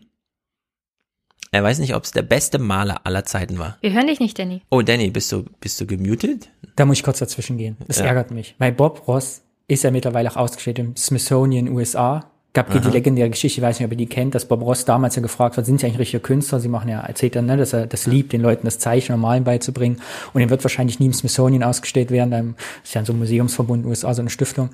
Und ja, lange nach seinem Tod, 30 Jahre später, war er dann ja ausgestellt, als Bob Ross einer der also wirklich für die USA auch bedeutenden Künstler Hm. eben, ne, weil er Gesellschaft, Leute zum Malen gebracht hat, gesellschaftliche Wirkung hat er auch ausgestellt. Und ich finde jetzt Bob Ross heute noch zu sagen, diesen Kitschkunst finde ich nicht legitim.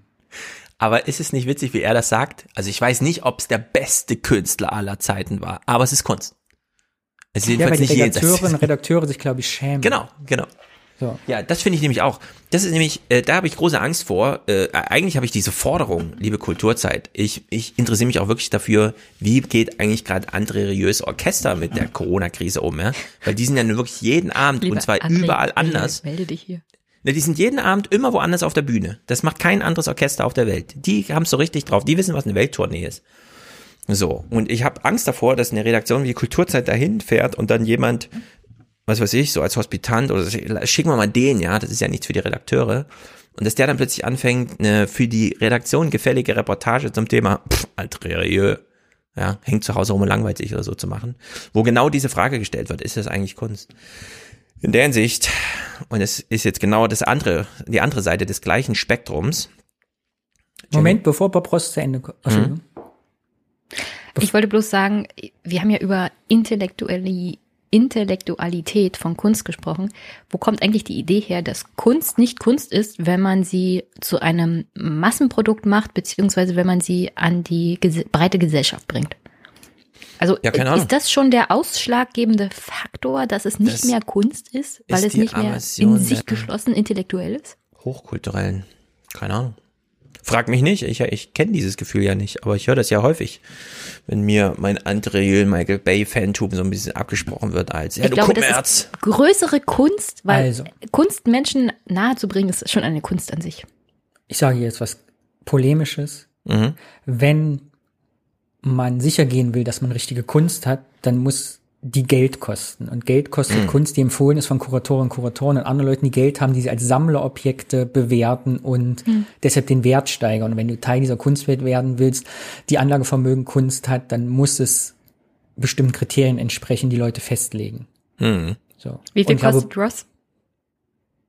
äh, Ich glaube, die gehen 20, 30.000 Dollar weg pro Bild. Aber bei Bob Ross war ja das äh, Kulturphänomen, dass es einer wohl, wenn ich das richtig in Erinnerung habe, einer der meistgefälschten Künstler überhaupt zur Zeit war. Auch Wie, haben die 80er, Bilder mal 90er. andere Leute nachgemalt? Ja, du kannst, ja, die Leute haben nachgemalt und dann hat ja Ross gezeigt. Also, Ach so. bei eBay, es gibt, will ich empfehlen, äh, bei eBay gibt es äh, 90% aller Bob Ross oder 99% alle gefälscht. Es gibt eine, will ich jetzt empfehlen, eine legendäre, großartige Dokumentation und mit dem Titel, wo sind, wo sind eigentlich die Bilder von Bob Ross? Und ein Journalist macht sich auf den Weg äh, und sucht in Amerika, wo ist eigentlich der Schatz von Ross? Wo sind eine Bilder, die er gemalt hat? Und da kommen so ganz viele Sachen raus. Dass von jedem Bild zum Beispiel mehrere Varianten gibt, weil er einer vor der Show gemalt hat und eins live. Dann, äh, wie er sie signiert hat und die ganzen Fälschungen, dass die teilweise die Fälschungen dann aufgekauft haben. Und ja, und wie kann man einem Künstler, der der meistgefälschte des 20. Jahrhunderts ist, sagen, er wäre kein Künstler? Ja, richtig. Ist das die, ich glaube, in dieser Reportage gehen die auch dann in so einen Raum, wo die alle aufgelistet, äh, aufgereiht genau. sind Mhm. und sagen, Mhm. ja, das ist das Lager hier. Ja, ja. Hm. Wie sie meinen, das ist was wert? Hm, keine Ahnung. Irgendwie so, also diese Bob Ross Geschichte finde ich auch witzig aus vielen Richtungen. Und die hält wirklich den Spiegel vor. Ähm, Kunst und Alltag, ja. Also äh, ich weiß nicht gerade, wie es jetzt und gerade Kultur, bei Thema Kunst, Kultur. Bob Ross in den letzten Jahren auch ein sehr beliebtes Karnevalskostüm in Köln. Sieht man immer wieder. Na gut, die Frisur bietet sich wirklich an. ähm, ich weiß nicht, wie es jetzt gerade ist, aber bei Amazon sind immer mal wieder, so im Winter, im Herbst, keine Ahnung, äh, Malbücher auf Platz eins der Bestsellerliste. Es werden ja alle Bücher, alle Kategorien in eine Bestsellerliste gehauen und da sind auf Platz eins kommen dann immer diese Rechtstexte, Duden und äh, die Malbücher. Vor allem dieses ganze Mandala-Gemale, wo man nicht frei malt, sondern dann einfach so Formen abmalt, die einen irgendwie so meditativ beruhigen. Jedenfalls, ich finde auch, Bob Ross, das ist Kunst, schon allein, weil er ähm, die Kunst so gefördert hat, aus jedem irgendwie einen Künstler zu machen oder zumindest den Wunsch zu wecken, kann ich das nicht eigentlich auch, ja, so. Und das ist ja natürlich sehr frech, das sowas äh, aus äh, jedermann Kunst zu machen. Weshalb jetzt wieder Das ist interessant als Kontrast zu Boys, der auch gesagt, jeder Mensch ist ein Künstler, aber Bob Ross hat gesagt, man die Leinwand und bei Boys hätte es auch in die Ecke kacken können. So, also, oder ein. Also, es ist ein schöner Genau. Kontrast Geht zu was, also welche Richtung man Kunst erlebt. Richtig, richtig, richtig. Nur weil man, das ist nicht wie bei Bullshit-Jobs, ja, nur weil man sagt, ich habe einen Bullshit-Job, ist es gleich einer, sondern das ist bei Kunst. Eine kleine Hürde ist dann doch noch zu überspringen. Jetzt immer wieder zurück in der Kulturzeitredaktion, die uns Kultur nahe bringen will, in Corona-Zeiten. Und ich denke mir so ein bisschen, nee, ja, haben wir das nicht, also wir haben es eben schon mal besprochen, mit, wir gehen auf die Bühne, tanzen und machen aber keine Musik, damit es mega anstrengend ist zuzuschauen, ja. Es soll ja bloß nicht gefallen. Und genau das gleiche passiert hier wieder. Wir gehen mal in das Ende von dieser Sendung rein, in dem Falle vom 9. Dezember. Und zum Schluss schalten wir noch mal live in den Festakt des Ensemble Modern. Ihnen noch einen schönen Abend. Tschüss.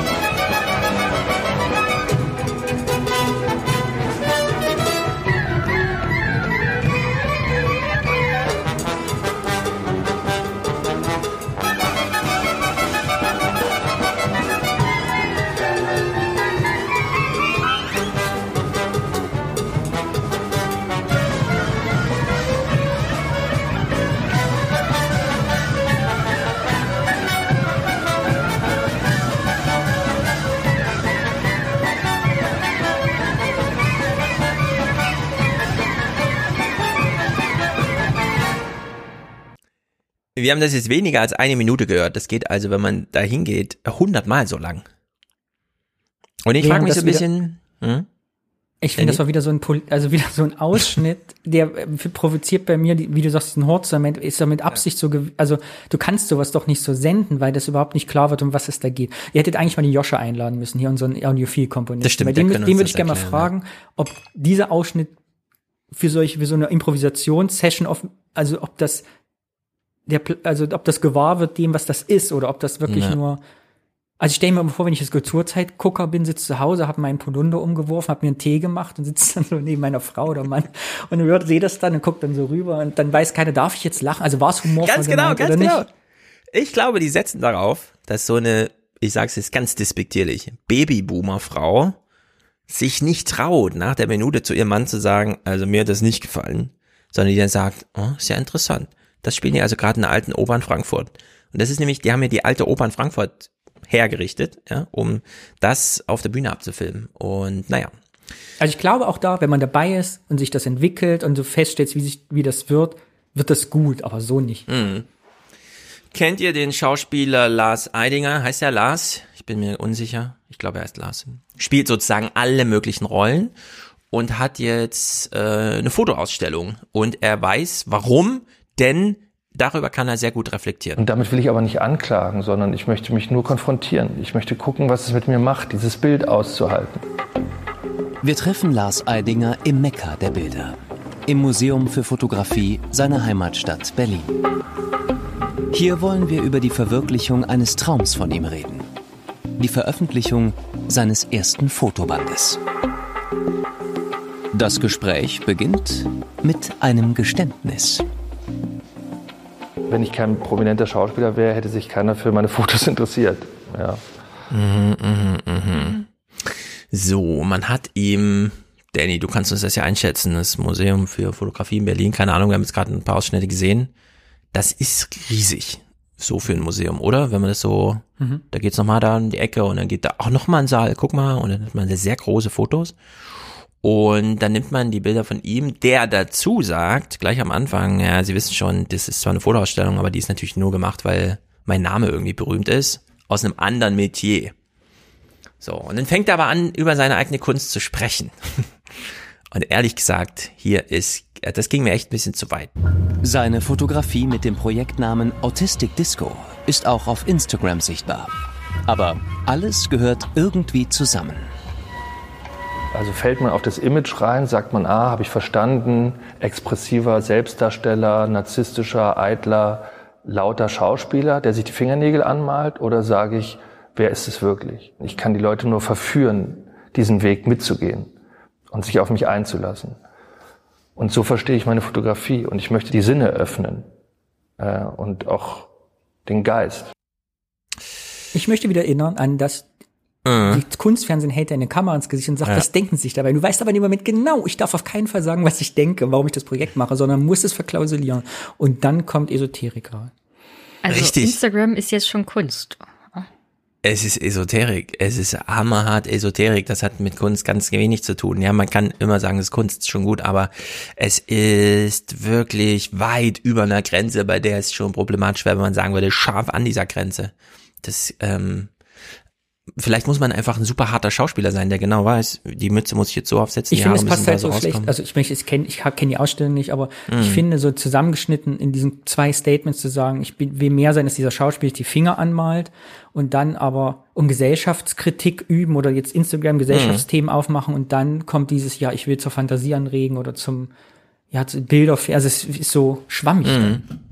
Also so konk- aussagelos. Genau diese Kritik hat er antizipiert, aussagenlos und Schwammigkeit, weshalb er sich einen richtig krassen Auftrag gibt.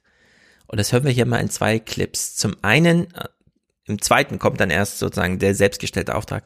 In dem ersten kann man jetzt richtig nachvollziehen, wie die Kulturzeitredaktion durch diese Ausstellung geht und auf Biegen und Brechen äh, das Positive aus diesem Werk rausholt und es dabei katastrophal überhöht. Die Welt des Menschen funktioniert nur scheinbar, ist trotz bester Organisation anfällig für das Zusammenbrechen. Trotz bunter Errungenschaften lechzen wir nach immer mehr Ressourcenverbrauch und riskieren mit unserem Egoismus den Lebensraum aller Lebewesen. Ich glaube, das sind Bilder, denen man sich nicht entziehen kann, weil wir alle Teil dieses Systems sind. Wir sind alle dermaßen verstrickt mit dem Kapitalismus. Wie kann ich mich da rausziehen und sozusagen den Kapitalismus anklagen oder Fuck the System an die, an die Wand sprühen? Unser Friede beruht auf Kriegen, die äh, fernab unserer Grenzen geführt werden. Und so wird aus einer harmlos Fotografie im nur Schmerzvolles, das uns den Spiegel vorhält. Ich finde es ja interessant, also ich finde diese Pex-Bildschere, also er spricht davon, dass Kriege geführt werden für unseren Wohlstand in anderen Ländern. Ein Foto wird eingeblendet, wie ein Baum durch einen Zaun wächst. Also diese Ja. Fotos haben wir alle mal mit 16 mal gemacht, ne, als wir dachten, oh, die Mhm. Natur holt sich, die- holt sich irgendwie die Welt zurück. Aber ich finde, das passt schlecht zusammen, so in der Bebilderung dieses Ja. Beitrags. Das ist völlig, völlig Banane. Das ist äh, ganz schlimm. Und äh, ich weiß jetzt nicht genau, ob man jetzt dieses Finale in diesem Bericht, also diese Aussagen jetzt ihm zuschreiben muss oder der Berichterstattung, die einfach über der, äh, also einfach zu krass aufs Gas Ich habe eine These. Willst du meine These hören? Okay, Verschwörungstheorie. deine Keine These. Angst vor Verschwörungstheorie. Ja. Das Redaktionsteam hat sich, den Be hat sich die Ausstellung angeguckt, ist, ist zum selben Resultat gekommen wie wir und dachten, da ist er vielleicht alles ein bisschen überhöht und hat nur Mhm. aus diesem Grund seine Aussage an Anfang geschnitten mit, äh, wenn ich nicht berühmter Schauspieler wäre, wird mir keiner ausstellen, um sich selber davon zu distanzieren. Das kann natürlich sein, dass sie sich damit schon jetzt ausreichend aus deren Sicht distanziert haben. Aber dieses Finale hier, das ist wirklich haarsträubend. Und das, wonach wir alle eine Sehnsucht haben, nach einer Lösung oder nach einer Form von Perfektion, die ist sozusagen nicht erfahrbar im Leben. Und daran arbeiten wir uns ab und daran scheitern wir. Also ich glaube, was uns letztendlich treibt, was aber auch paradox ist, ist eine Todessehnsucht. Wir möchten alle wieder dahin zurück, wo wir hergekommen sind. Und ja, Es sind wohl die tiefgreifenden Stoffe, mit denen sich der Schauspieler beschäftigt, die zu dieser Todessehnsucht führen. Das ist doch, er ist doch Schauspieler hier. Das ist doch nicht, ich bin Fotograf plötzlich und so, oder? Das ist doch wirklich. Ist das vielleicht eine Performance? Wieder die Oh, ganz Journalisten ist da vorführen? Ja. Ich weiß Kann doch nicht ernst gemeint sein. Ich frage mich, was die in die Redaktion zurückgemeldet haben. Gehen ja so einen halben Tag durch und dann rufen sie an in Mainz und berichten so, ja, wir haben das und das gesehen, was sollen wir jetzt machen? Ja, ein Bericht, ja, gut, okay. Also, ganz, Wir ganz, können ganz, nichts Schlechtes über den Schauspieler machen, der hier, hier bei uns in unseren Sendern auftritt. Mhm. Aber Michael schreibt im Chat zurecht, Hilfe, Ausrufezeichen, Ausrufezeichen, Ausrufezeichen. Und ich weiß, weil er es vorhin geschrieben hat, er sitzt zu Hause, macht Sport, während er hier zuschaut. Er fährt nämlich Fahrrad. Äh, es gibt genau das Gegenteil, wo man nicht sagt Hilfe, Hilfe, Hilfe, sondern krass, hätte ich in der Kulturzeit nicht erwartet. Jedenfalls nicht in diesem Dezember, der da sonst abgeliefert wurde. Das war echt gut und auch berührend, denn es geht hier wieder um ein Fotoprojekt, aber diesmal hat sich so ergeben.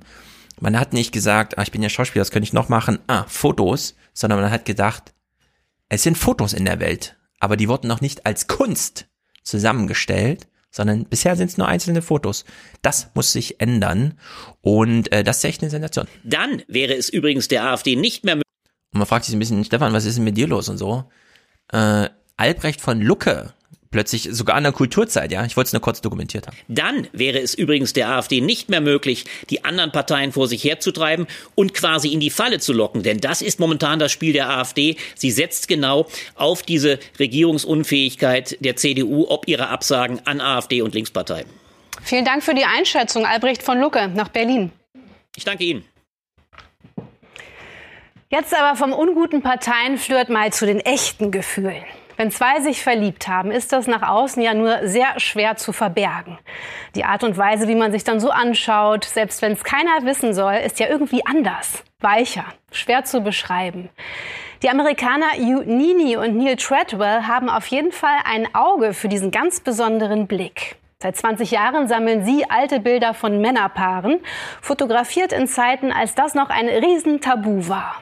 Und selbst wenn Nini und Treadwell die Geschichten hinter diesen Fotos nicht immer kennen, ob auf ihnen nur Freunde oder doch ein heimliches Paar zu sehen sind, sie finden es garantiert raus. Und wir können das jetzt auch mit einem berührenden Bildband zu dieser ganz besonderen Sammlung.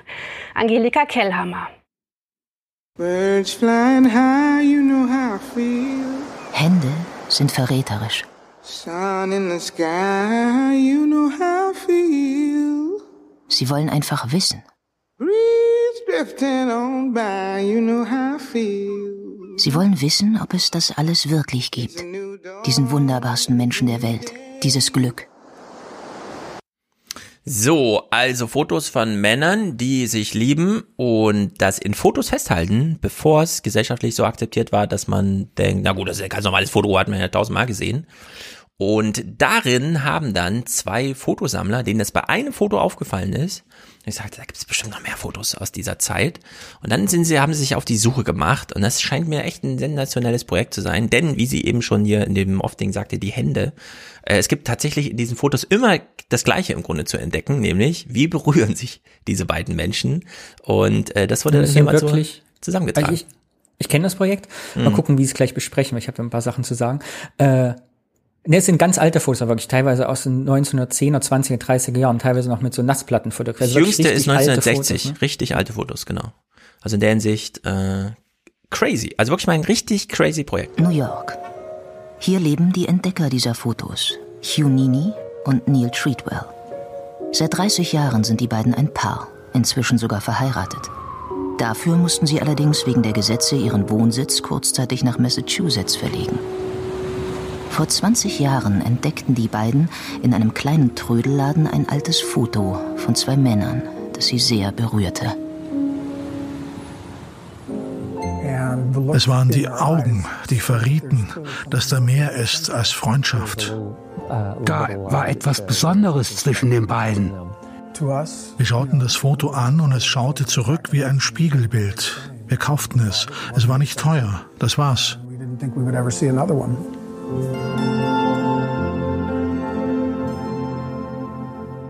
Wir hätten nie gedacht, dass wir mal Sammler werden. Wir dachten, wir hätten das einzige Foto dieser Art gefunden. Nicht ganz. Auf ihren Streifzügen schauten sie immer wieder verliebte Paare aus Fotos heraus an. So als hätten sie gewartet, dass sie endlich jemand findet und ihr Glück noch einmal sieht. Mi amor no tiene esperanza, aunque te esperará. Mi corazón se avanza, un fantasma corporeal. Oft sind die Haltungen und Gesten überraschend ähnlich. Also hier finde ich funktioniert dieses, wir haben nur drei Minuten für einen Bericht oder so, also teasern wir mal, was das für ein Projekt ist. Funktioniert ganz gut. Denn hier will man das wirklich sich alles mal anschauen. Aber woher kennst du das schon, Danny? Hast du, weil du Kulturzeit geguckt hast oder? Nee, es ist gar nicht so ein neues Projekt. Ich habe davon erfahren vor einem halben Jahr oder so. Also ich weiß, durch Corona weiß man ja nie, wann es wirklich war, aber zumindest lange her. Irgendwann, Ja, als die Sonne geschienen hat. Geht der Beitrag noch weiter oder war es das schon? Wir gucken das Finale noch, das ist nämlich ein sehr Okay. gutes Finale. Dann erzähl ich Äh, gleich was dazu. Genau, weil diese Bilder wandern erstmal nicht so ins Museum, äh, sondern sie haben einen anderen Aufbewahrungsort. Und ehrlich gesagt, man wird auch ein bisschen melancholisch dabei, denn wir wissen, es geht hier um schwule Liebe. Das ist auch ein Politikum lange gewesen, zum Zeitpunkt der Fotografie sowieso. Und äh, jetzt äh, ist, wir haben ja gehört, selbst die beiden, die das sammeln, ja, mussten immer noch ihren Wohnort kurz ändern, um heiraten zu können und so weiter. Und äh, dieses Finale ist wirklich das. Bei einigen Fotos ist eine Beziehung vage oder vielleicht nur ein angedeuteter Jux. Dann entschied für den Kauf der Blick in die Augen. 2800 Fotos, alle aus dem Zeitraum 1850 bis 1950, aus den USA, Europa und Kanada. Wir bewahren die Fotos in einem Tresor. Diese Bilder haben so lange überlebt, jetzt sollen sie auch die nächsten 170 Jahre überstehen. Jede Abbildung bezeugt die einzigartige Beziehung von zwei Menschen.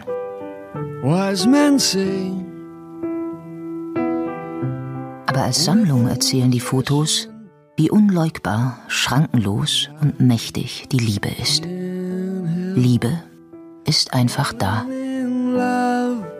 With you. Also die wandern jetzt nochmal in den Tresor. Wahrscheinlich auch mit der subtilen Aussage, die Welt ist noch nicht so weit. Ja, wir können es noch nicht ins Museum stellen. Es Ja, wandert das noch ins, in den Tresor. Fand ich gut, dass der Beitrag das so ein bisschen angedeutet hat, zumindest, dass diese Liebe vage war, weil nämlich die Original, also wenn man sich äh, die beiden wohl, die das sammeln, äh, ja, haben wir ein Interview gelesen, dass die halt bei ganz vielen Bildern gar nicht sicher sind, war das wirklich Genau. ein schwules Paar oder ist das nur eine Spielerei gewesen? Und zum Beispiel Genau. bei dem ersten Foto, Ja. was sie da eingefallen finde ich, hätten es durchaus auch Brüder sein können, die einfach ein nahes Verhältnis haben. Ne? Man sieht auf den Fotos immer Leute, die irgendwie, also zwei Männer, die sich mehr berühren, als man heute in der jetzigen Gesellschaft erwarten würde. Also in die Hände fassen oder einen Arm oder so ein bisschen hoch, zu hoch am Schritt. So würde man es halt heute, Mhm. wenn man sich fotografieren, das für Instagram nicht Ja. mehr machen. Und das war den beiden aber wohl wichtig, dass das eben auch, und das kam mir in dem Beitrag vielleicht ein bisschen kurz, dass es eben keine Romantisierung sein soll, also nicht dargestellt werden, als wäre schwules Leben Mhm. äh, oder homosexuelles Leben an sich in den 20er, 30ern halt normal romantisierend möglich gewesen, sondern das war halt eine gefährliche Zeit, eine verbotene Zeit und das betonen sie aber auch immer in diesem Projekt, dass es und gleichzeitig ist es aber natürlich spannend, weil du bei keinem der Fotos weißt, was steckt dahinter und tut man den Menschen Unrecht, ist das Liebe, ist das Zufall, das also sehr fantasieanregend. Finde ich Hm. ganz spannend. Genau, das ist, man muss sich ja auch immer überlegen, klar, man muss sich eigentlich nie überlegen, ja, Kunst ist halt einfach Kunst, aber man kann sich ja trotzdem überlegen, welches Medium wähle ich hier eigentlich gerade?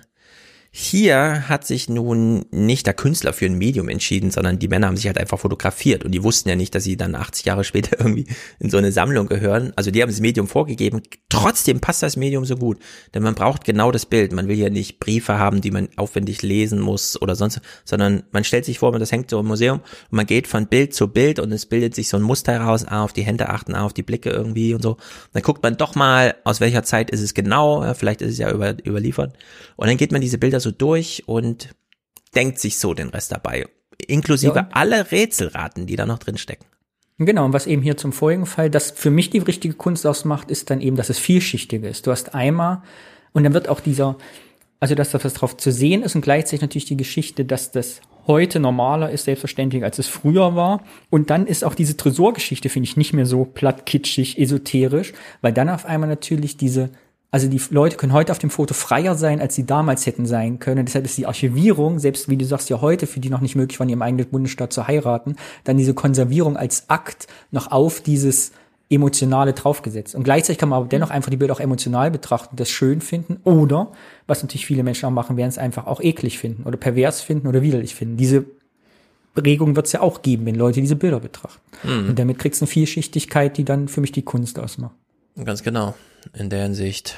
Das ist mal crazy, ja. Aber da sieht man auch, wenn so ein bisschen die, ähm, die Wirklichkeit vorgibt, was ist hier plötzlich Kunst oder wird zumindest wie Kunst rezipiert, da macht es doch einen Unterschied, als wenn man jetzt jemanden hat, der einfach nur, ah, ich habe ja auch noch ein Handy beim Telefon, mit dem ich rumfotografieren kann und Instagram reicht mir nicht. Ich bin ja ein berühmter, ich bin ja ein berühmter Schauspieler, dann äh, schlägt das schnell über.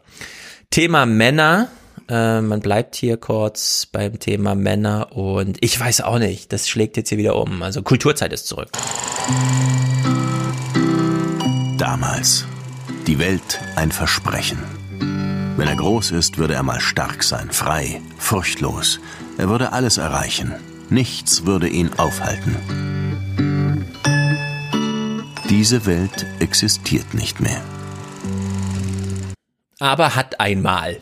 Ja, will man hier so suggerieren. War's schön. Ich denke mir immer, Gott, Ganz In genau. den 50ern. Oh, und jetzt, jetzt kommt ja die Kuratorin. Früher war alles so schön. Genau, früher war alles besser. Arnold Schwarzenegger, der stereotype Mann, wie, wie es früher halt war, jetzt weiß man nicht mehr genau, ist das noch oder sollte man sich an jemand anderen orientieren? Und jetzt haben wir eine Kuratorin hier, äh, die redet darüber. Ich denke mir immer, Gott, ein Junge möchte ich heutzutage echt nicht sein. Also ich wäre lieber ein 13-jähriges Mädel und denke mir, everything goes. Ich darf jetzt hier und rechts und links und jeder denkt sich, klar, die Frau.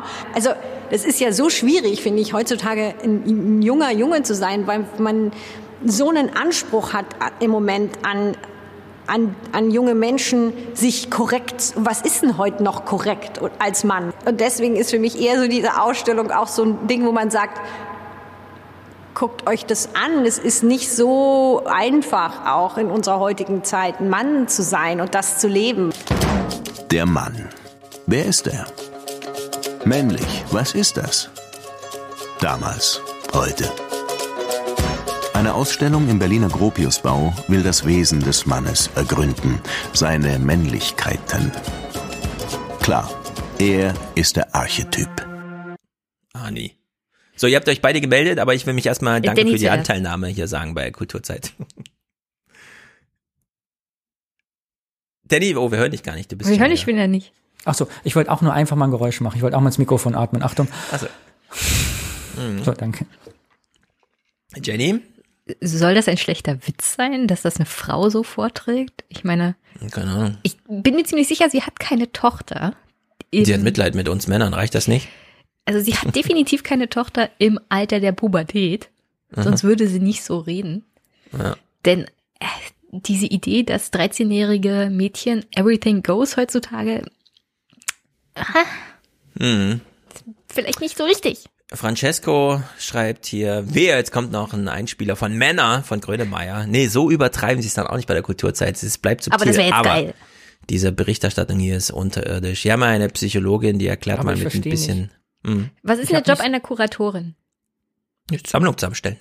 Aber es ist die Museumsleiterin. Sie ist nicht direkt, ich weiß nicht, ob sie es kuratiert hat. Ja, Was es könnte ja sein, dass das ein Mann kuratiert hat und die trauen sich nicht, den Mann darüber reden zu lassen. Das kann auch sein.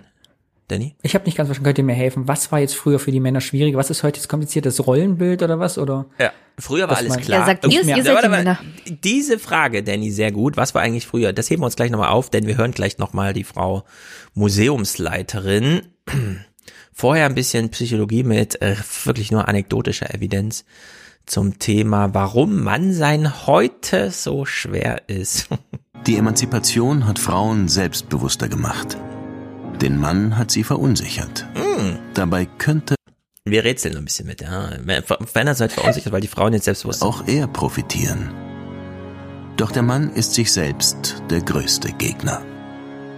Zum Beispiel im Bereich der Medizin, Chirurgie ist ein sehr männlich dominiertes Feld, sehr traditionell, fast feudalistisch strukturiert. Wenn da Männer sagen, sie wollen Vaterschaftsurlaub nehmen, ist es so, dass es einen Karriereknick bedeutet oder zumindest werden sie belächelt. Also ist es so, dass wenn der Mann halt versucht, ähm, Karriere zu machen und gleichzeitig in diese ähm, Position geht des emotional Versorgenden, dann kann das Auswirkungen haben auf seine Karriere. Das ist immer noch so, dass das zwar einerseits diskutiert wird als wünschenswert, andererseits in der Realität vielen Männern da auch tatsächlich Hürden aufgebaut werden.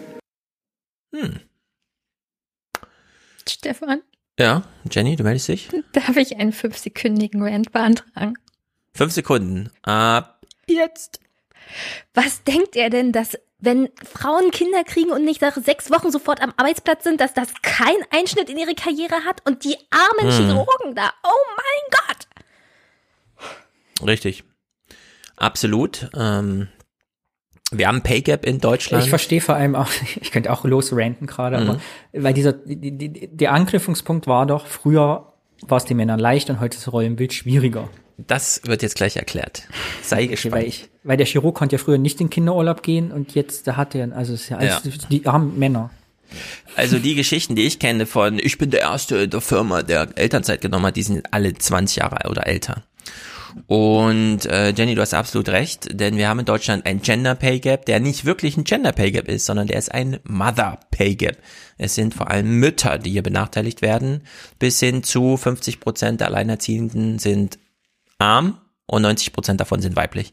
Also das äh, ist schon mal klar zuzuschreiben. Und dieses Problem ist ja immer noch. Hier fand ja keine Emanzipation im Sinne von wirtschaftlicher Augenhöhe oder so weiter statt, sodass man jetzt sagen kann, das hat dann plötzlich die Männer verunsichert.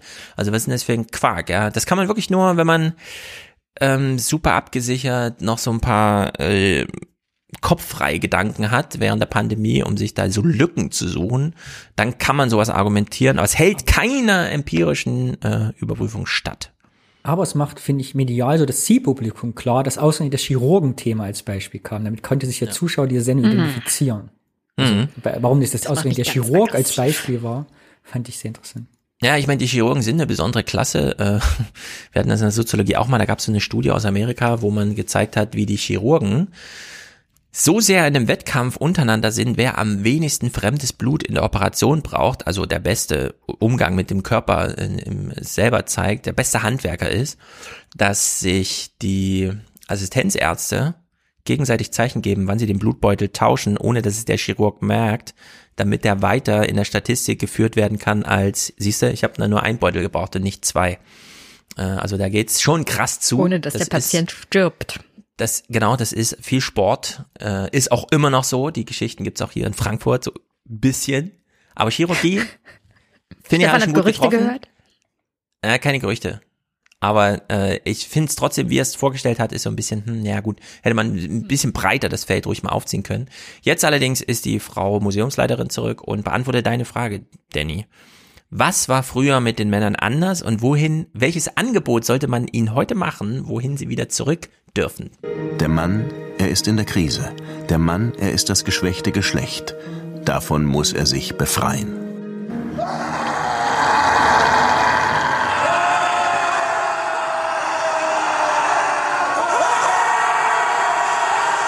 Wir sind halt wirklich jetzt auch in so einem Umbruch, ne, wo man so merkt, so alle wollen alles. Ne? Man will irgendwie ähm, seinen Beruf machen und den voll machen und man will Kinder haben, man will eine glückliche Beziehung haben, man will Freunde haben. Und ich glaube, im Moment ist es natürlich für alle auch anstrengender. Ne? Also ich könnte mir vorstellen, bestimmte Dinge waren auch irgendwann mal einfacher, weil man wusste, okay, ich bin Frau, ich bin Familie und dann kann ich ja noch gucken, ob ich einen Job mache. Jetzt ist doch alles Verhandlungssache. Und deswegen denke ich, damit machen wir es uns natürlich auch schwerer als Menschen. Und irgendwann werden wir, glaube ich, hoffentlich zu dem Punkt kommen, wo das so wieder so eine Form von Struktur hat, wo man nicht alles neu verhandeln muss, sondern nur die Dinge, die man verhandeln will. Früher hatte der Mann eine Welt, in der er nur über die Sachen verhandeln musste, über die er verhandeln wollte. Darf ich, Stefan? Gerne, aber bitte nur Sachen, die nicht zu offensichtlich sind. Ich möchte hier nochmal etwas anbringen, das prinzipiell kulturell, geschichtstechnisch hauptsächlich mit. Hm, warte, Jenny, dein Internet hängt gerade so ein bisschen. Mach nochmal. Ich verstehe euch sehr gut. Ja, jetzt verstehe ich. Muss nochmal den letzten Satz einsetzen. Ich möchte darauf eingehen, dass wir in Ostdeutschland schon eine längere Zeit die Tatsache haben, dass Frauen und Männer gleichzeitig arbeiten mussten. Mhm.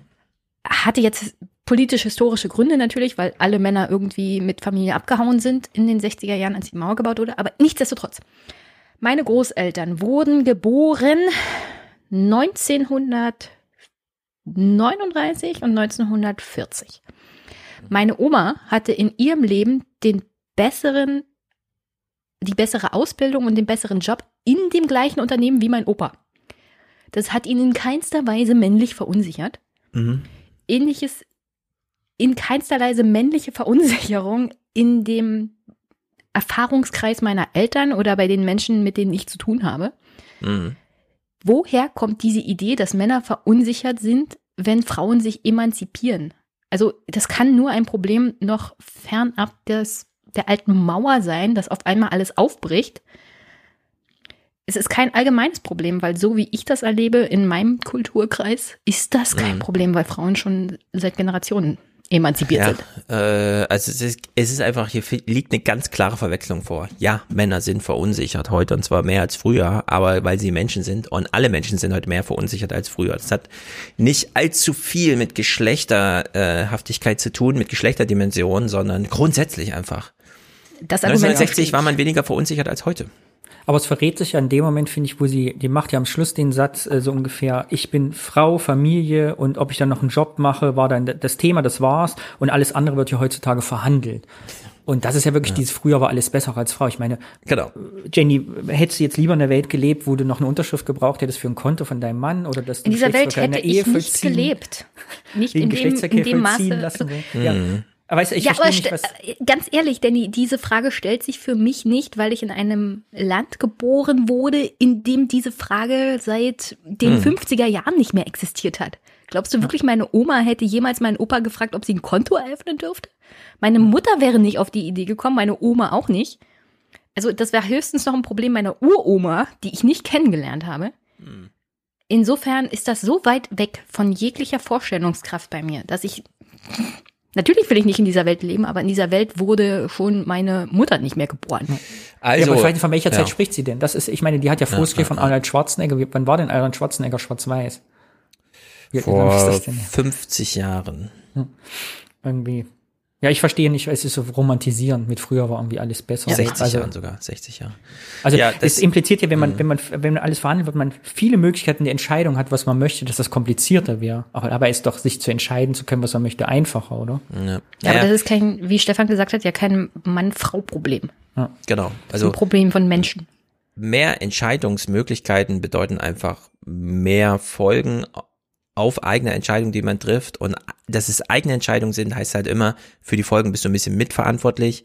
Und umso mehr davon in deinem Leben ist, umso mehr äh, man mit diesem Risiko umgehen muss. Es ist halt nicht wie Gefahren, ja, die von außen einfach kommen, sondern man weiß halt immer, scheiße, das hab, da habe ich mich falsch entscheiden, äh, falsch entschieden. Das Geld fürs Falsche ausgegeben, das Falsche studiert, äh, falsche Familie gegründet, wie auch immer, ja. Es gibt ja so viele Sachen, die einfach entschieden werden.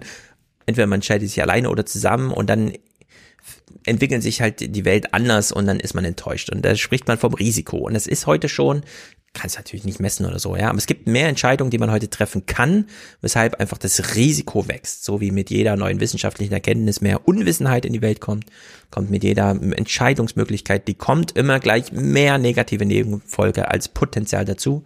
Also hat man es heute mit einer riskanten Welt zu tun, während es früher halt so eine gefährliche Welt war, da konnte man einfach so eine Schicksalsgemeinschaft gründen. Ja, war man halt zusammen, äh, ist in die Grube gefahren und wenn da was passiert ist, war man nicht selber schuld, sondern die Grube ist halt zusammengestürzt. Heute sind diese biografischen Unwägbarkeiten alle Risiko und werden auch so erlebt. In deren Sicht gibt's schon mehr Unwägbarkeiten, Unsicherheiten, aber man kann es wirklich nicht auf diese Männerrolle. Dann macht man sich zu einfach. Das ist im, im vom Niveau her ist das genau die gleiche ähm, dieser genau der gleiche Nostalgie-Eskapismus, wie man ihn der AfD unterstellt. Da würde ich jetzt vom Niveau her keinen Unterschied sehen. Und ich finde, das sollte man dann auch als Kulturzeit einfach mal mutig in so eine Ausstellung reingehen und sagen, ey, die haben sich hier zwar einen Plan gemacht, aber der ist einfach dumm. Und das müssen wir auch so kommentieren. Kann man ja von mir aus die letzte Minute des Berichts nehmen, aber irgendwie, ja, sie dann mit diesem O-Ton da auslaufen zu lassen, das ist einfach Banane. Man darf Kunst auch kritisieren, mal ganz ehrlich. Und Religion. Richtig, man darf das alles kritisieren. Thema Liebe es gibt ein Sammelband zur Liebe. Ich würde sagen, äh, weil es, also sagen wir mal so, zwei Themen zum Thema Liebe. Bei dem einen haben sie sich nochmal richtig, das ist immer, da haben sie, also wirklich richtig innovativ, haben sich reingewagt. Ein Kunstwerk, das sowieso schon innovativ und wirklich am Zahn der aktuellen Zeit nagt, ja, so richtig in die aktuelle Gesellschaft reinnagt, haben sie wirklich ernst genommen. Vorher allerdings zum Thema Liebe einfach, es gibt ein Sammelband. Gewusst wie. Und die Liebe kann so einfach sein. Mhm. Dass man einander gut, gut vertrauen und lieb ist miteinander. Was Liebe ist, versucht auch ein neues Schweizer Buch zu ergründen. 300 Künstlerinnen und Künstler geben darin in Text und Bild Antworten. Das ist poetisch und anregend und bleibt dennoch Theorie. In der Praxis, da wissen Sie, wie es geht. Pascal Wiedemann und Daniel Mettler sind seit 20 Jahren ein Künstler und Ehepaar. Ein Paar, das unterschiedlicher nicht sein könnte. Darum sind wir, sind wir Darum sind wir wirklich so ein Prä-Tinder-Paar. Wenn man auf die Matches achten würde, die wir vor 20 Jahren hatten, dann hätten wir keine 2% Übereinstimmung. Uns gibt und gäbe es gar nicht. Gibt es gar nicht. Genau das gleiche wie eben, genau das gleiche Muster, Prä-Tinder, ja, diese Zeit damals, als alles noch so gut war. Einerseits diese Unterstellung, heute ist alles nur noch Tinder, alles nur noch zusammengematcht irgendwie, der Algorithmus hat eingegriffen und äh, ja, die wissen ja gar nicht, wie Tinder funktioniert, es geht übers Bild. Die hätten es ja nicht mit 2% Match gefunden, weil das Bild weiter gescrollt hätten. Genau, das ist, kommt noch dazu. Es ist ja nicht match.com, da gehört ja Tinder auch dazu, aber bei Tinder ist es doch immer noch das Bild und die Nähe einfach. Das Bild wurde in deiner Nähe hochgeladen, also wird es dir angezeigt. Während äh, ansonsten dieses ganze Parship und so weiter, das funktioniert ja schon so über dieses Matching bis hin zu bei Sat 1 kommt Hochzeit am ersten Tag oder so. Also zwei Menschen werden ausgewählt von so einer Vierer-Jury, die dann zusammengeführt werden und in dem Moment heiraten, muss ich das allererste Mal sehen. Und dann wird gehofft, ja, dass das Matching irgendwie funktioniert. In der Hinsicht, okay, kann man alles verklären, aber das ist kein Massenphänomen. Auch wenn äh, heute gesagt wird, 30 Prozent der Lieben haben sich online angebahnt. Ja, aber das hat, das heißt noch nicht, dass es da Tinder und Matching stattfand, sondern es sind halt die Gelegenheiten, die dann einfach online äh, gewählt werden. Und das, äh, also sagen wir so, dieser Bericht ist, zeigt einfach nur plappernde Pärchen. Kunst kann natürlich dann wie viel übernehmen. Kunst kann vieles übernehmen, wenn der erste Sturm der größten Verliebtheit vorüber ist. Die Kunst, die Zusammenarbeit erzeugt für mich ähnliche Gefühle wie das Verliebtsein. Ich stelle auch fest, wenn wir Kunst machen, ist auch unsere Beziehung intensiver. Sie seien offen und beweglich und veränderten sich ständig, sagen die beiden. Den anderen verändern zu wollen, sei hingegen ein Liebeskiller. Ja, und ein Trick oder ein, so, ein Trick sagen, oder eine Hilfe ist es, den anderen möglichst so zu lassen, wie er ist. Möglichst probiert, den anderen so zu lassen, wie er ist. Und man erhofft sich vom Partner, dass er erträgt, wie man selber ist. Das ist das Geheimrezept. Das Geheimrezept. Ein allgemeingültiges Rezept gibt es nicht. Wahrscheinlich alles richtig. Die Gegenprobe wäre, man tut zwei zusammen, die die ganze Zeit versuchen, sich zu ändern. Also der eine gibt die ganze Zeit Befehle an den anderen und am Ende haben sie immer schlechte Laune. Umso mehr Kunst sie miteinander machen, umso schlechter fühlen sie sich beieinander. Da kann man sagen, ja, das liegt irgendwie auf der Hand, dass das so ist. Naja, es ist halt wirklich. Ein anderes Pärchen, da hat man noch den kleinen Sex-Joke eingebaut. 36 arbeitsame Ehejahre später haben die Bäblers den Bauernbetrieb aufgegeben. Ihre Liebe aber, die blüht noch immer. Weil man trotzdem zusammenhält, auch wenn es nicht immer problemlos läuft. Deswegen wirft man nicht gleich das Handtuch, sondern versucht, das Beste daraus zu machen. Die Liebe hat sich verändert. Und die Sexualität ist nicht mehr so wichtig wie am Anfang. Bei seinem Alter kann man nicht mehr viel erwarten.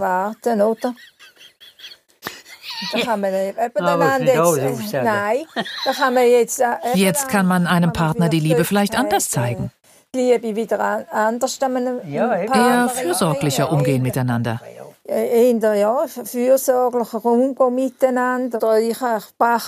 Ich backe ihm vielleicht mal wieder einen Kuchen, etwas Süßes.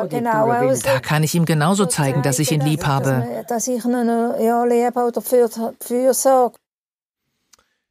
Ist das romantisch oder nicht? Das ist super süß und romantisch. Findest du? Danny? Ja, warum nicht? Äh, ja, es ist dieser wir sprechen alten Menschen die Sexualität ab, irgendwie Witz, aber. Na, das nicht. auch. Also, in diesem Alter, in diesem hohen Alter, beide über 80 und so weiter, da ist eigentlich, wenn man sich, und das ist jetzt wirklich Rentenrepublik gesprochen, in Deutschland ist es da so, dadurch, dass es so eine hohe Aversion gibt, ah, nochmal umziehen, nochmal in Gemeinschaftswohnung ziehen, nochmal in ein Heim oder so. Nee, ich will zu Hause und so, da kenne ich mich aus. Da soll ich nicht, nicht aus dem Alltag rausreißen. Üblicherweise ist es so, dass äh, diese Paare in diesem Alter ähm, die ganze Welt verloren haben und nur noch sich selbst und den Apotheker und die Hausärztin. So, und wenn der eine stirbt, ist der andere meistens ist der Mann, der zuerst stirbt, die Frau bleibt dann zu über 75 Prozent alleine in ihrer Wohnung, bis sie selber stirbt und hat ein oder zwei Sozialkontakte im, im, in der Woche. Und das ist total tr tristess und traurig in Deutschland, dass man das hier nicht versteht. Man kann da sehr viel lernen von ähm, südlichen Ländern. Äh, in der Hinsicht äh, finde ich das immer also erstaunlich, dass man das hier so darstellt und das klingt dann immer so so mh, hm, romantisch und so, aber eigentlich ist das super traurig. Das ist so ein bisschen wie, erinnert mich jetzt auch immer wieder so an diese Berichterstattung zum Thema Arbeitslosenzahlen in Deutschland. Nach 20 Jahren immer noch, immer dieses, ah, Deutschland geht super gut, wir haben nämlich wenig Arbeitslose. Wenig Arbeitslose heißt aber zunehmend weniger Arbeitspersonen, also Arbeitskraftpotenzial. Und äh, so langsam ändert sich diese Berichterstattung, dass man nämlich feststellt, ähm, Deutschland hat kaum Arbeitslose. Selbst Corona macht kaum Arbeitslosigkeit. Vielleicht mal so 500.000 mehr, aber das, wir wissen, sobald die Läden offen sind, sind die alle wieder angestellt und zwei Millionen davon sind Studenten mit Nebenjobs und so weiter. Und man äh, registriert so langsam jedes Jahr gehen eine Million in Rente, aber es kommen nur 700.000 nach. Jedes Jahr kommt eine Lücke von 300.000 drauf und es zerrt dann auch irgendwann am deutschen Wohlstand und diese Berichterstattung wird in drei Jahren sich komplett gewandelt haben. Und äh, das ist eigentlich auch notwendig hier, wenn man so über Liebe im, im hohen Alter spricht. Denn dass diese Menschen zu zweit leben, ist ähm, nicht gut einfach. Die, die hätten eine viel höhere Lebenserwartung, sage ich ausdrücklich, es gibt Studien dazu, die hätten eine viel höhere Lebenserwartung, wenn sie mit mehr Menschen kommunizieren würden als nur miteinander. Und das muss man jeden Elternpärchen unterstellen in Deutschland, dass sie eigentlich nur noch mit sich selbst zu tun haben. Kommen noch mehr verliebte Paare oder war's das? Das war's. Jetzt kommt Weil Japan. Ich, was ich mhm. jetzt in dem Beitrag ganz passend von jetzt mal zu nehmen, wir haben halt Corona mal gewesen.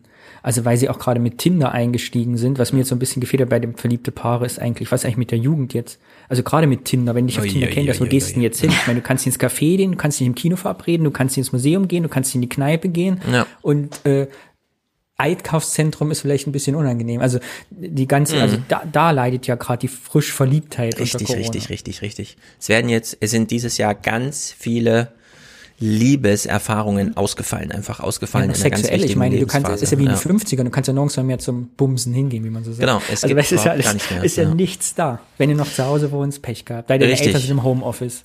Ja. ja, du hast nicht immer den Nachmittag ja, frei, wo die Eltern, also, ja, ich meine, stell dir vor, du bist 16, 17, 18, so, oder, ja, oder 14, fängst an, mhm. kannst du nicht, du bist nicht mal mehr allein zu Hause auf deinem Zimmer, weil deine Eltern Homeoffice haben. Richtig, Katastrophe. Richtig, richtig, du kannst nur auf verständige Eltern hoffen und ein großes Haus. Ja, und da kommt was übrigens, was wir am Anfang, äh, weiß man, was man gerade verpasst. Und in diesem Metier, was du gerade nanntest, Danny, weiß man gerade nicht, was man verpasst. Und das ist auch ein ganz großes Problem. In der Hinsicht, Thema Neurosen und so weiter. Äh, Eckhard von Hirschhausen bei Ilna ist super gut. Hat ein bisschen reingepiekst in dieses Schicksal der Jugend. Aber das wäre echt nochmal, das muss Klar, ich kann es in Rentenrepublik einfach schreiben, aber es wäre im Grunde nochmal richtig zu thematisieren, auch in so Kulturzeit oder so, ja nicht, welches kulturelle Angebot gibt es gerade, sondern was nutzt die Jugend, was nutzen U20-Jährige gerade, wo wir sagen, das ist Kultur, das ist Kulturerleben, ja? was machen die eigentlich gerade?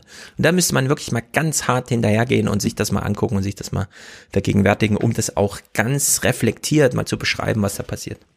Naja, ein Buch, das jedenfalls wirklich, ähm, wirklich am Zahn, also wirklich ganz aktuell ist, wo man sich richtig mal was getraut hat, allerdings ist auch Japan.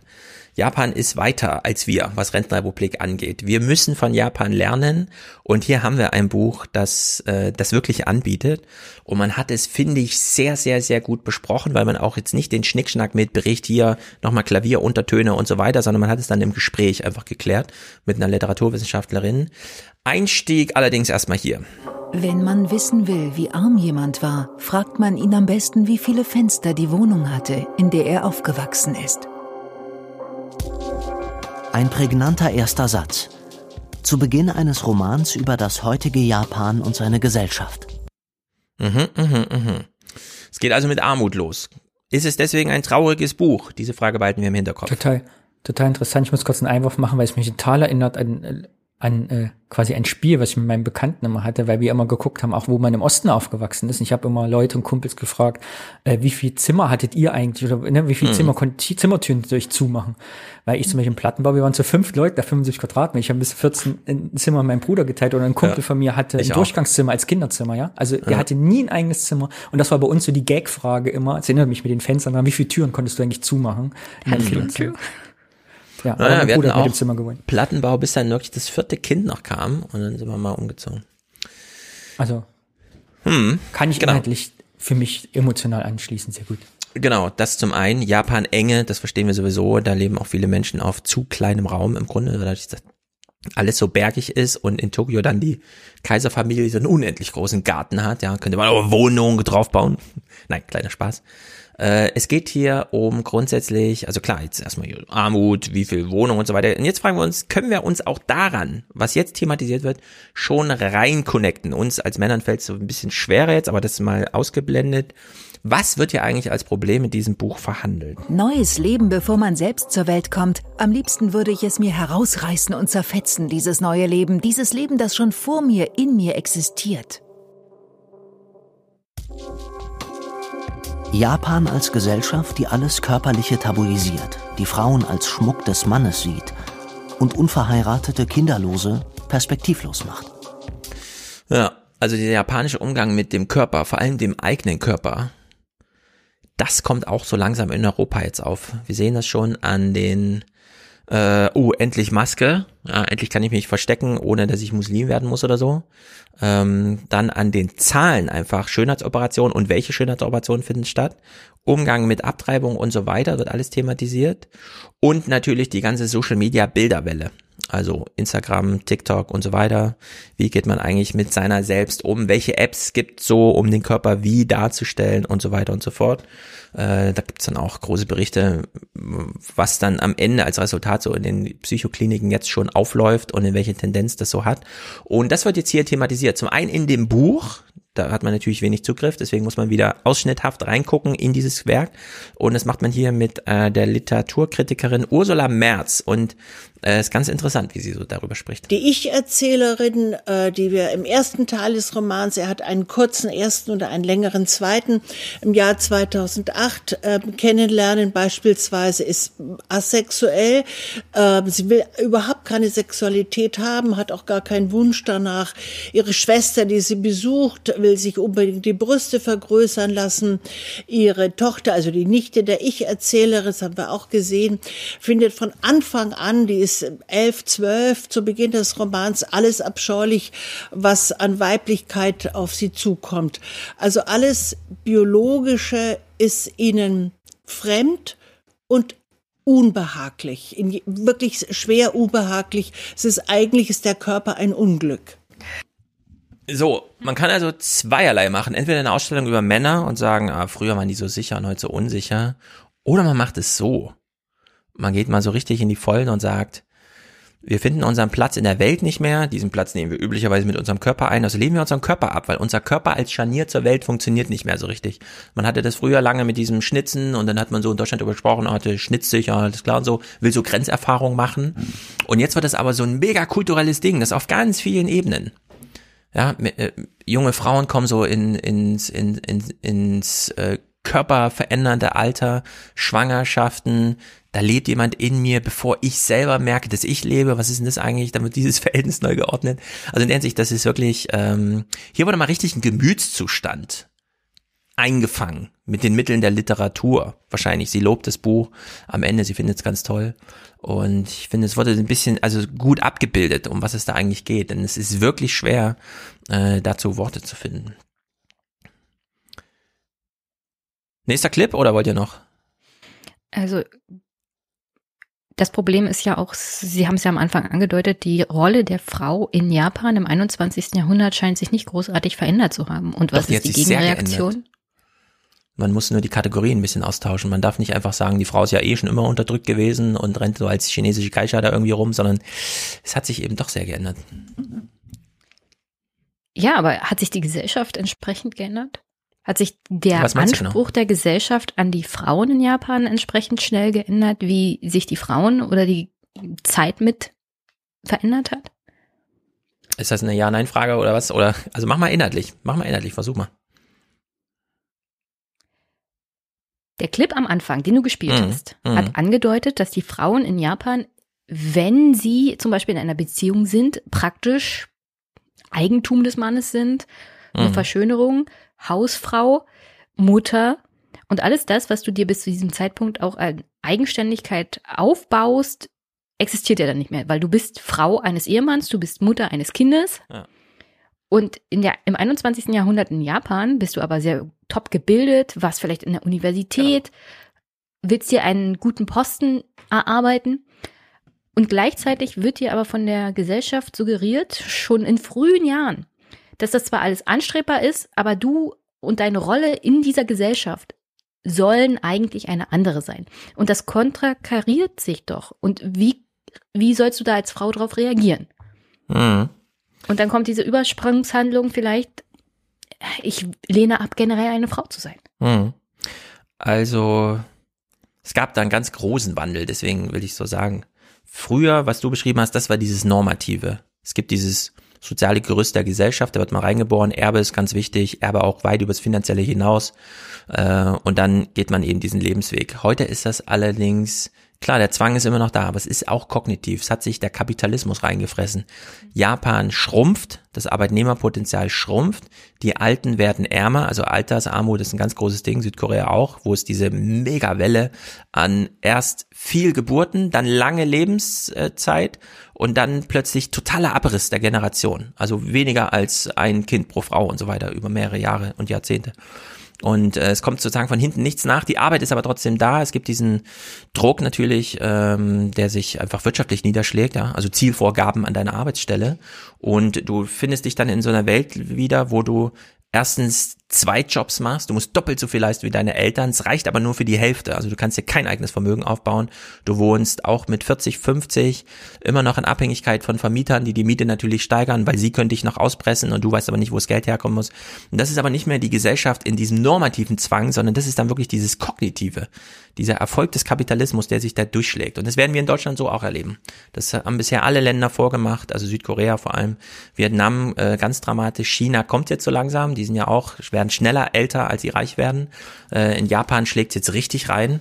Da haben sie jetzt klar sich nochmal 20 Jahre drüber, also durchgeschlagen mit dieser äh, krassen äh, Staatsverschuldung bei sich selber. Also das, was wir jetzt so langsam machen, einfach Geld drucken, wenn wir es brauchen.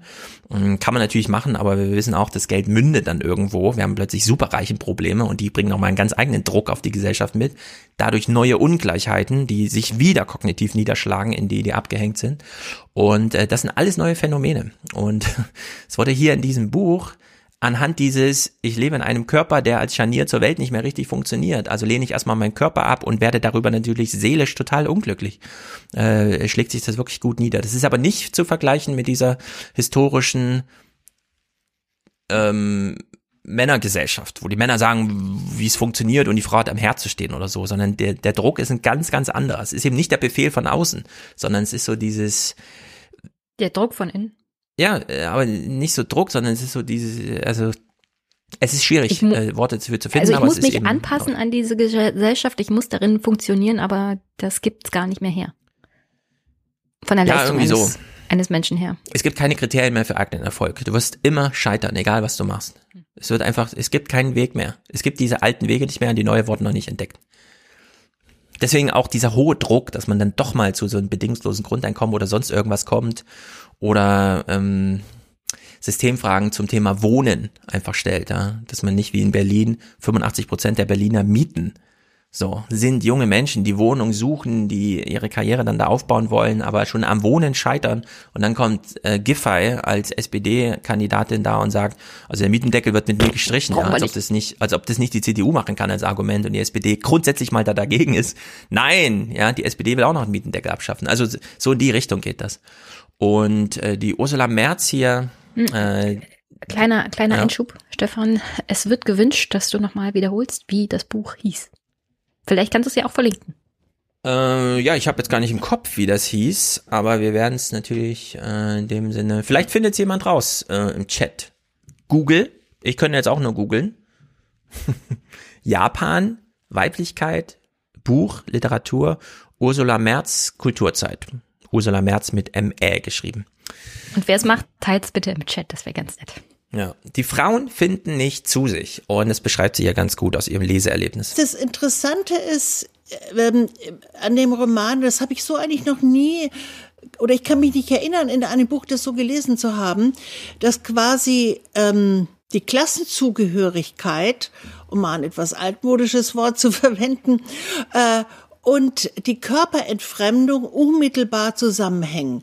Also wenn man so will, haben es die Frauen dieses Romans doch mit zwei Fronten zu tun, nämlich nicht nur mit dem Patriarchat, sondern auch mit dem Kapitalismus. Und dazwischen zerreiben sie sich, zumindest am Anfang, und verlieren sich quasi auch biologisch, verlieren sich auch als geschlechtliche Wesen. Klassenzugehörigkeit und Körperlichkeit, kommt uns das nicht irgendwie, ah ja, Sein und Bewusstsein, hängt das nicht irgendwie, gab es da nicht mal so einen berühmten Soziologen, quasi Soziologen, der so einen Zusammenhang hergestellt hat? Also in der Hinsicht, dass äh, hier, das ist, äh, also mich triggert das total, ja, wenn das sowas so besprochen wird. Deswegen, Aber welche Klasse Chat, verliert jetzt die Körperlichkeit? Ich bin, das war mir zu. Brüste und Eier heißt das Buch, richtig. Ich erinnere mich. Das war mir zu intellektuell. Wer, wer, welche Klasse verliert jetzt die Körperlichkeit? Die, vor allem Armen. Arm. Vor allem Armen. Das, aber was Armut Brauch bedeutet, schleppt sich ich nach oben. brauch diesen Clip. Also das breitet sich sozusagen aus als Armutsphänomen. Wie wir auch immer von einer verschwindenden Mittelschicht und so weiter sprechen. Was brauchst du, ein Clip? Ich brauche diese Clips, weil morgen spreche ich mit Frances Sieg über Mhm. das Buch, das sie mit herausgegeben hat. Über Klassismus und ich glaube, das wäre ganz toll. Ja, Brüste und Eier ist das Buch, genau. Und jetzt stellt und sich die Mulis Frage. hat sogar mal einen Link erlaubt. Äh, Sehr gut, Mulis. Link ausnahmsweise erlaubt. Sehr gut, genau so. Ansonsten, genau. Achtwart hat den Link rausgesucht. So, und das Finale. Man fragt sich jetzt, und wir haben uns die ganze Zeit schon gefragt, kann man sich mit so schwermütiger Kunst im Sinne von Brosta, muss es immer gleich die Systemfrage und dann gleich, in welcher Gesellschaft möchtest du leben? Klär das bitte 19 Uhr mit deiner Bürgerinitiative und so weiter, per Videochat, sonst hast du Corona nicht verstanden. Muss es so Tristesse sein? Die Antwort ist nein. Das klang jetzt ein bisschen theoretisch, was, was ich gesagt habe. So liest sich dieser Roman überhaupt nicht. Er liest sich erstens sehr humorvoll. Ich habe ihn zweimal gelesen. Je öfter ich ihn gelesen habe, desto witziger, grotesker, humorvoller wird er. humorvoll und zwar umso mehr man ihn liest und sie hat ihn sogar zweimal gelesen. Was ist das bitte für ein Lob? Sie hat das Buch zweimal gelesen. Also wenn das nicht eine Einladung an uns alle ist, es mindestens einmal zu lesen. In der Hinsicht danke, liebe Kulturzeit. Das war echt mal eine gute Buchempfehlung. Ich glaube, der gehen wir alle mal nach. Das scheint mir schon Rentnerrepublik on point zu sein. Genau darum geht's die ganze Zeit. Nicht Aber um die allein schon der Rentner. Titel ist ja sehr humorvoll. Brüste und Eier. Ja, Brüste und Eier, darum geht's, genau. Sehr gut. So, zum Ausstieg aus dieser kleinen äh, Festrunde durch die Kultur habe ich mir, hm, wir machen auch was Lustiges. Folgenlosigkeit. sollten wir jetzt, da wir Corona haben und Klima, leben, dass es möglichst nicht auffällt. So als wären wir nie geboren. Sterben, ja. Und ich finde, das ist ein ganz gutes Angebot, wem der Begriff Nachhaltigkeit äh, zu lahm ist. Ja, wer überdrüssig ist, auch nachhaltig, alles ist mittlerweile nachhaltig. Wie wär's denn hier mit einem Gegenbegriff, äh, äh, neuen Angebot Folgenlosigkeit? Am Anfang der Schule der Folgenlosigkeit wollen wir uns erstmal mit uns selbst beschäftigen. Wie sähe ein Leben aus, das im ökologischen, aber auch im virologischen Sinne möglichst folgenlos bleibt? Könnte Folgenlosigkeit ein neues regulatives Ideal werden? Friedrich von Borries ist Professor für Designtheorie. Er gibt per App Übungen für ein anderes Leben und hat ein Stipendium für Nichtstun ausgelobt im Rahmen der Ausstellung Schule der Folgenlosigkeit, die 2021 im Museum für Kunst und Gewerbe in Hamburg zu sehen sein wird. Treffen Sie gerne Entscheidungen? Ist ja gar nicht so einfach, die richtige Entscheidung zu treffen. Man weiß ja nicht, was positive und was negative Folgen haben. Richtig. Was für ein Ausweg. Einfach gar nicht entscheiden. Ja, das ist natürlich die Lösung für alles. Keine Entscheidung treffen. Ja. Nach Berlin ziehen? Nee. Aber auch nicht nach Berlin ziehen. Einfach nicht entscheiden. Das wäre natürlich, ja, wenn es ginge. Aber auch eine nicht, man kann nicht nicht entscheiden. Wer hat das nochmal gesagt? John F. Kennedy. Nein, keine Ahnung. Friedrich Dürrenmatt. Kein, keine Angst. Wenn es darum geht, zu Hause auszuziehen, wird dir die Entscheidung dann irgendwann abgenommen. Ja, richtig. Man muss kind entscheiden. Leid in der Welt durch Entscheidungen. Oder Gegenangebot Folgenreichtum Slavoj Žižek. Der ist wahrscheinlich jeden Monat zugeschaltet, keine Ahnung. Wenn wir nächsten Monat wieder über Kultur reden, ist wahrscheinlich wieder Slavoj Žižek zu sehen. Äh, er hat auch ein Buch über Pandemie geschrieben, warum auch nicht. Finde ich irgendwie Wer witzig. Nicht? Dieses Ganze. Nicht wir schreiben jetzt mal ein Buch über die Pandemie, weil es ist ja gerade Pandemie. Alle sitzen zu Hause und schreiben so Tagebuch irgendwie, ja. Naja, in der Krise liegt eine Oder Chance. wird noch auf uns was zukommen. Wenn alle ihre Corona-Tagebücher veröffnen, das wird, die Leipziger Buchmesse wird voller Corona-Tagebücher sein. Ich ja, sag das, ey. Ich glaube, Sloterdijk Ich kann sagen, das von Friedrich Merz ist furchtbar. Merz. Und wenn er so weitergeht, brauchen wir uns das gar nicht antun. Also Merz hatte, das, was ihr besprochen habt, ist jetzt gerade aktuell ein Buch, ja? Das hat er jetzt im ja. Januar oder so Das ist kein Buch, das ist eine Vergewaltigung von Sprache. Ja, aber wie viele Seiten hat's denn? Ist es ein Buch? Über 200. Über 200, na, da geht's mal zu. 280, glaube ich. Wie heißt es in Zeiten von Corona? Du hast es noch in deinem neue Büro Zeiten, liegen. neue Verantwortung. Ich habe es hier neue irgendwo rumliegen. Zeiten, ich will es nicht mehr sehen. Es war. Verlos es doch hier. Was? Nee, hier wird das nicht verlost. stopp, stopp, stopp. Veto. Ich will es nicht mal in die Kamera zeigen. Da müsste ich aufstehen. Das ist das Buch nicht wert. Ja, nein, wir lassen es. Ja, Uli schreibt natürlich wieder Watzlawick rein in den Chat. Mensch, Spielverderber. Also, Chichek. Was schreibt Uli? Shishek. Ach so. Nichts, nichts, nichts, nichts. Shishek. Oder wie auch immer heißt, keine Ahnung. Eigentlich passen die ganzen Themen wunderbar zusammen, denn wir sind jetzt wieder beim Entscheiden, äh, Folgenlosigkeit, Folgenreichtum und so weiter. Wir haben eine Pandemie, es ist eine Krise, kommen wir aus der raus, welche Chance liegt darin und so weiter. Es führt jedenfalls kein Weg zurück, sagt der kluge Mann. Baustelle Gegenwart. Ein Virus treibt uns vor sich her und bringt selbst hartgesottene Neoliberale dazu, mit konventionellen Regeln des Marktes zu brechen. Klar ist, schreibt Slavoj Žižek, dass das Virus die Fundamente unseres Lebens zerrütten wird.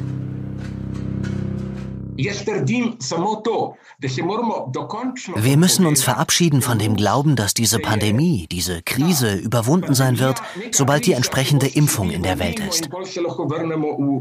Es wird keine Rückkehr in unsere alte Normalität geben, davon bin ich überzeugt. Das, was wir zurzeit erleben, ist wie eine Art Theaterprobe für die vielen Krisen, die uns noch bevorstehen. In seinem Buch Pandemie Covid-19 erschüttert die Welt zeigt Slavoj Žižek, dass dieser Situation auch ein Moment der Chance innewohnt. Puh, auch er hat uns nichts mehr zu sagen. Ja, Jenny? Ich möchte nur noch andeuten, dass hm. die letzte große Pandemie die spanische Grippe war und hm. da sind bis zu 100 Millionen Menschen gestorben das hat man dann einfach innerhalb von kürzester Zeit vergessen und weitergemacht. Ja, ist erstaunlich, ne? Hm, ich möchte widersprechen, ja. die größte Pandemie ist, glaube ich, die AIDS-Krise der 80er, 90er, die wir jetzt gerade erst. Äh, okay, so da habe ich jetzt aber haben, keine Zahlen Menschen parat, Danny. Wie viele Menschen sind durch AIDS gestorben? Hm, Moment. Hm. Ich müsste das wissen, weiß es aber top nicht. Das ist mir unangenehm. Na, es ist auf jeden Fall eine sehr lange Pandemie und es ist wirklich erstaunlich. Also der ähm, Fauci war damals echt noch ein junger Mann, ne? wenn man die Fotos heute sieht, wie es so losging mit dem AIDS. Wirklich erstaunlich. Und ich finde es auch ehrlich gesagt, wir brauchten jetzt die Covid-19-Pandemie, um mal zu sehen, klar, es gab 1914 den kleinen Peak zum Thema Sterben während des Ersten Weltkriegs. Danach kam die spanische Grippe und hat mal richtig die Leute dahin gerafft. Äh, und da ist der Erste Weltkrieg kleiner im Vergleich, ja. Also muss man sich echt mal vorstellen, dass wir das dann einfach so gestrichen der haben. Erste und Zweite Weltkrieg zusammen, nach manchen Schätzungen, hat nicht so viele Leben gekostet wie die spanische Grippe. Nee, das glaube ich nicht. Der Zweite Weltkrieg Doch. hat äh, 60, 70 Millionen Menschen getötet.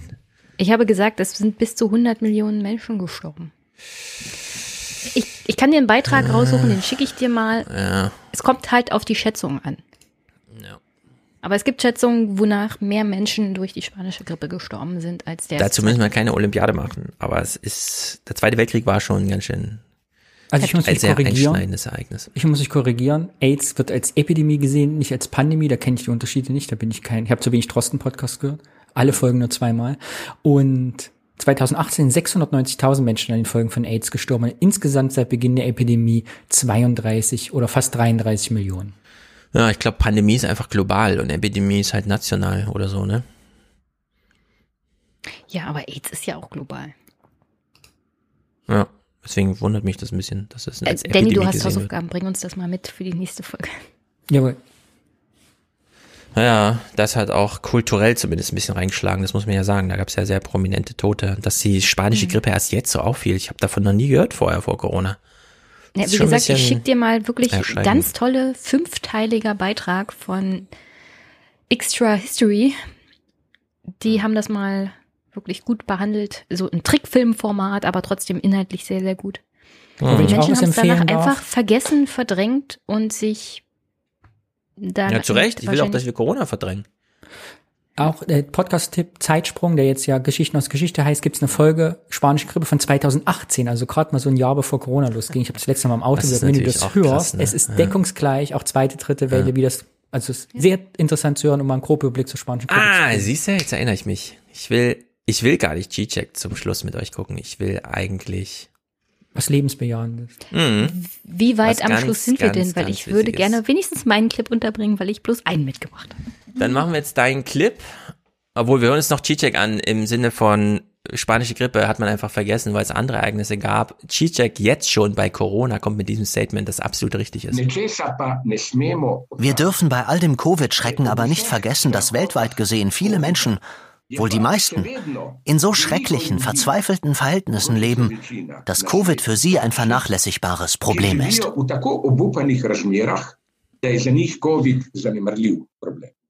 Richtig.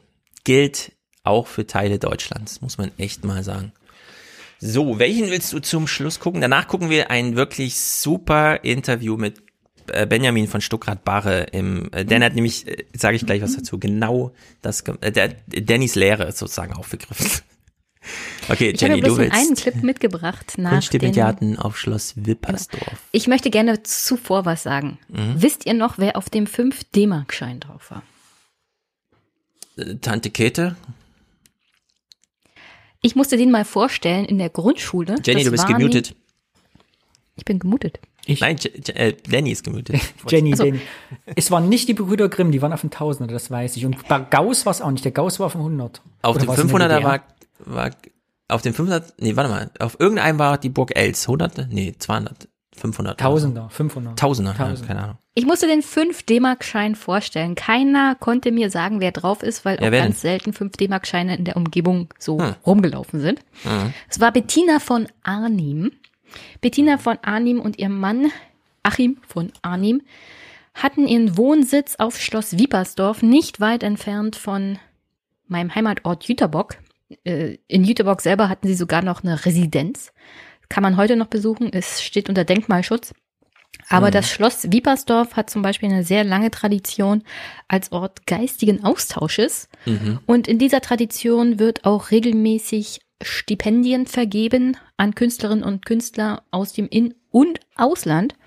Und das ist ein Ort der Kultur, Kunst, mit Veranstaltungen, Lesungen, Konzerten mhm. und zum Treffen. Und zu Corona-Zeiten könnte man sich fragen, was passiert eigentlich mit den Stipendien? Es sind gar nicht so wenige. Und das Schloss Siebersdorf ist auch ein Schaffungsort, wo dann die Stipendiaten ein Jahr verbringen können. Und deswegen fand ich diesen Beitrag, der im RBB kam, gar nicht so schlecht. Die reden mal darüber, wie das denn aktuell ist während Corona, ob das weitergeführt werden kann mit den Stipendien oder nicht. Mhm. 14 neue Stipendiaten wird die Künstlerstiftung Schloss Wiepersdorf im kommenden Jahr begrüßen. Wie das Kulturministerium mitteilte, kommen die Frauen und Männer unter anderem aus den USA, Russland und Westafrika. In diesem Jahr waren 650 Bewerbungen von Künstlern und Wissenschaftlern aus mehr als 60 Ländern eingegangen. Die 14 ausgewählten Stipendiaten können sich im kommenden Jahr je drei Monate lang im Schloss Wiepersdorf aufhalten. Das Land Brandenburg stellt dafür 90.000 Euro zur Verfügung. Die Kulturstiftung Schloss Wiepersdorf wurde 2019 gegründet. Zwei ehemalige Stipendiatinnen erhielten den Nobelpreis für Literatur. Das musste ein man Ort, noch dazu den man sagen. besuchen sollte, wenn Corona vorbei ist. Es gibt Aha. auch eine sehr schöne Skaterstrecke, wo man sehr toll Fahrrad fahren kann. Also in Tattoo ja. Flaming gibt's da sehr gut. Ah, sieht hübsch aus. Viel Natur dafür, dass man da so Kultur machen soll. Muss man nicht stattdessen ja, doch, in der Zivilisation sein? Du weißt doch in Brandenburg, das ehemalige Preußen mit Friedrich dem Großen an der Tradition hat man Schlösser halt auch ja, mit sehr viel schönen Garten. Solche solche Stipendien und äh, Residenzen. Ich würde am liebsten auch mal gerne eine machen in so mhm. ländlichen. Bewirb dich, bewirb dich, komm Ja. äh, sind immer ganz gut für Künstlerinnen und Künstler, glaube ich, weil erstens du bist so in der Natur so abgeschieden. Das heißt, du lenkst dich nicht so viel ab, also arbeitest. Und zweitens hast du durch die anderen Stipendiaten eine Kontrolle, arbeitest also auch, weil niemand der ja. zu sein. Also für Künstlerinnen und Künstler super, super Umfeld. Man kommt schlecht weg. Internet ist schlecht. Das Jetzt ist das Wichtigste, glaube ich. In Schloss Wiebersdorf ist das Internet toll. Ja, dann solltest du da nicht hin, denn du willst ja zum Arbeiten. so, Benjamin von Stuckrad-Barre, wir kennen ihn alle aus Funk und Fernsehen, oder? Ja. So ein bisschen irgendwie, man weiß ja, der schreibt so Bücher und so, ne? Und er ist dann halt dazu geschaltet. Und dieses Gespräch war so herrlich. Also wir gucken das in fünf Etappen, ist echt grandios.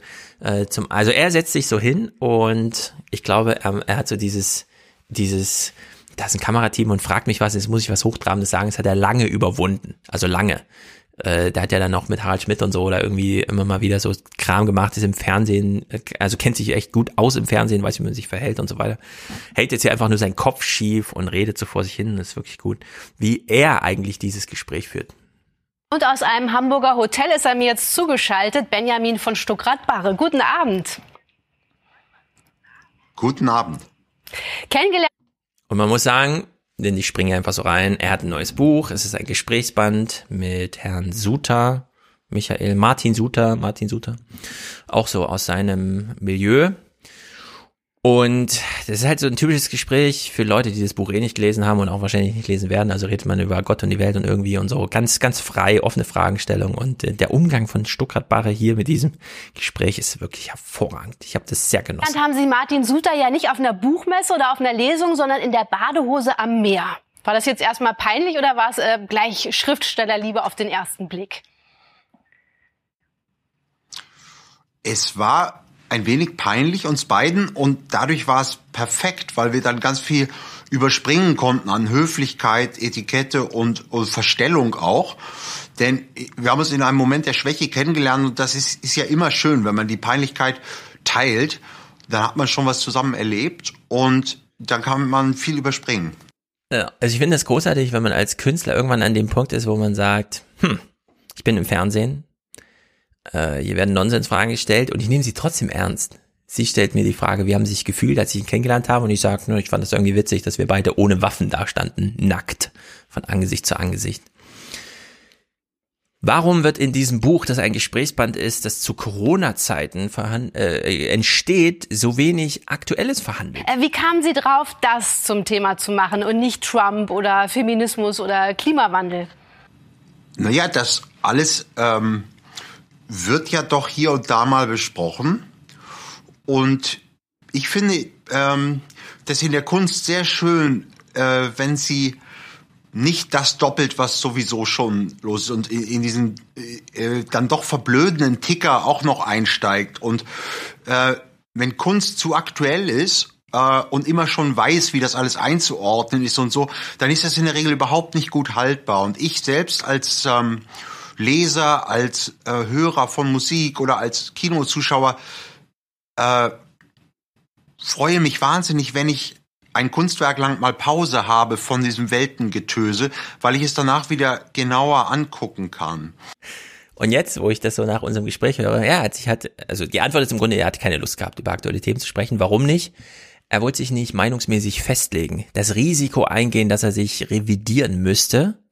Ja, im Sinne von, dann äh, erlebt man ja Unwägbarkeiten und Unsicherheiten, wollte er nicht. So, und dann weiß sie auch so langsam nicht mehr, was soll ich denn jetzt eigentlich noch fragen? Was ich bei Ihnen super finde, was extrem gut gelingt, das sind ja so Gespräche ein, über ein, Miteinander sprechen selbst. Also darüber, äh, mit wem man sich gut unterhält, mit wem man sich zu Tode langweilt oder auch mal übers Schweigen. Konnten Sie das denn zusammen? Also Martin kann das gut. Jetzt habe ich total den Faden verloren. Ja, wir haben tatsächlich das macht nichts. Ich, äh, egal. Schauen Sie, ich, aber wenn man das jetzt drin ließe, das wäre toll. Das wäre total der, mutig. Der ne? Faden, ne? Was ich super finde bei Ihren wunderbar. Nein, das ist wirklich, dann ist es ein echtes Gespräch. Und äh, der Unsinn ist immer die Pausen, die Fehler rauszunehmen. Und weil wir, wir haben jetzt gemeinsam gerade nicht gewusst, wie es weitergeht. Ja, und der toll. Ton im Ohr ist ein bisschen Willkommen seltsam. Ich kann sie nicht sehen. Nein, da wird's echt. Da, da wird, ja. ist es jetzt kurz wahr. Das, das ist stimmt. doch gut. Das, das passiert ja in dem Buch auch immer mal wieder. Da singen sie auch mal zusammen, da reiben sie auch mal zusammen. Es entzählt sich auch immer so gern ja. mal an so einer Panne lang, ja? War das geplant oder war, ist das so passiert? Ja. Ihr passiert eine Panne, sie weiß nicht mehr, wie es weitergeht, weil seine Antwort ich glaub, zu kurz das war ist. Auch gelogen. Er, das war, glaube ich, ja, es war gar, Ganz kurz, ich glaube ihr das nicht, dass sie einen Faden verloren hat. Ich glaube, die Wahrheit war diese. Sie hat mit einer längeren Antwort gerechnet. Und während er antwortet, wollte sie ihm eigentlich nur halb zuhören, um die nächste Frage eigentlich im richtig, Kopf, was, wie geht's weiter? Dann war die Antwort zu kurz, da war sie nicht fertig mit Denken. Und dann. Er hat ja lange Jenny, geschwiegen. Das ja, hat sich ja, völlig ja. aus dem Konzept Er hat lange geschwiegen. Und dann kommt sie zurück mit diesem, ah, jetzt fällt mir ein, was ich eigentlich fragen wollte, und fragt dann zur Panne. Hatten Sie mit Martin Suter oft Pannen im Gespräch? Während sie das selber gerade und er sie eigentlich auf den Trip bringen wollte, reflektieren sie doch kurz, was wir hier gerade gemeinsam erleben. Das ist doch toll. Wir stehen hier, wie ich mit dem Martin Sota, nackt am Strand, stehen wir uns gegenüber und wissen gerade beide nicht, wie weiter und so. Und das ist doch toll. Er freut sich darüber, weil er es genießen kann und sie denkt, scheiße, ich muss Sendung gestalten und sie kann es gar nicht genießen. Und damit clasht das Gespräch hier so wunderbar aufeinander. Und er kontert dann hier mit, Kunst ist, was wir Kunst nennen. Die Kunst hat ja absichtslos zu sein. Und das ist wie gemeinsam spielen. Und dann haben wir diesen Titel auch erst gefunden, gewusst, als alles fertig war und haben festgestellt, die Apokalypsen, über die wir uns natürlich auch unterhalten und die ja zahlreich sind und ich kann mich auch an gar keine Zeit ohne Apokalypse erinnern. Nur wir haben festgestellt, dass wir, gerade weil das so ist, offenbar das Bedürfnis hatten, alle paar Wochen das einmal alles nicht zu besprechen und die großen ewigen Fragen zu besprechen. Und da, da nähert man sich am besten über das Geplänkel. Das ist ja, zumindest meine Erfahrung. Und das finde ich auch in, in Drehbüchern, in Filmen ist das oft schrecklich, wenn es zu informativ und immer auf den Punkt ist. Da, wo man plötzlich, magst du einen Kaffee? Also, nee. Ach, du trinkst gar keinen Kaffee das alles reinnehmen, denn dann sind es echte Menschen, sonst sind es Abziehpuppen mit Sprechblasen, äh, die auch viel zu korrekt sprechen. Das ganze Ähm ist wichtig. Das, das ist, ist Denken, Kapitel. das ist der, der wahre Mensch. Eins meiner Lieblingskapitel ist der Versuch, mit Siri einen Talk zu machen. Das ist alles extrem verstolpert. Bla bla bla, wie dieses Gespräch. Das finde ich hier ziemlich gut, was er äh, beschreibt, denn ja, es ist, äh, das fand ich damals im Studium äh, wahnsinnig interessant. Es gibt hier sehr viel Literatur zur Frage, wenn du ein Student bist oder ein Schüler oder wie auch immer, welche Situation würdest du dann welcher bevorzugen? Und du hast zwei zur Auswahl. Einerseits, du musst vor die Klasse und die Lehrerschaft und einen großen Vortrag halten und so pipapo. Oder du musst auf die Gartenparty vom Lehrer. Und jetzt ist ja die Frage, ja gut, Gartenparty ungezwungen, keine Ahnung, da kann man machen, was man will, da gehe ich doch lieber dahin. Und dann stellt sich aber raus, nee, die Leute wollen lieber das Geregelte, auch wenn der Fokus auf sie liegt und sie müssen was leisten. Aber da wissen sie, das ist meine Aufgabe, das ist mein Erfolgskriterium, zack, so kann ich die Situation bewältigen. Bei einer Gartenparty gibt's das nicht. Und er hat sich sozusagen mit dem Suter diese Gartenparty-Situation rausgesucht. Wir reden jetzt mal absichtsvoll nicht über die Themen, bei denen völlig klar ist, wie man das gestaltet, das Gespräch. Sachverhalt, Meinungsabfrage, nochmal kurz Meinung miteinander spiegeln, zack, Resultat runterschreiben, sondern nee, man umschifft das einfach mal alles mal. Und da das hier so sympathisch vorstellt, bin ich auch fast geneigt, mal ein Nicht-Sachbuch zu lesen. Es fällt mir aber immer noch schwer irgendwie. Aber vielleicht bietet sich's an. Ansonsten haben wir ja schon Eier und Brüste hier vorgelegt bekommen. Ist vielleicht auch gut. Das Gespräch von dem äh, äh Stuttgart Bacher mit ihr endet jedenfalls, wie es die ganze Zeit schon war. Wie hat sich denn das Verhältnis zwischen Martin Suter und Ihnen so verändert im Laufe der Zeit? Ist es wirklich zu so einer Art Vaterersatz geworden, jetzt nach Harald Schmidt und Udo Lindenberg? das Feuilleton hat das schon behauptet. Für Sie? Ja, das ist, das ist rührend, da danke ich für die Anteilnahme.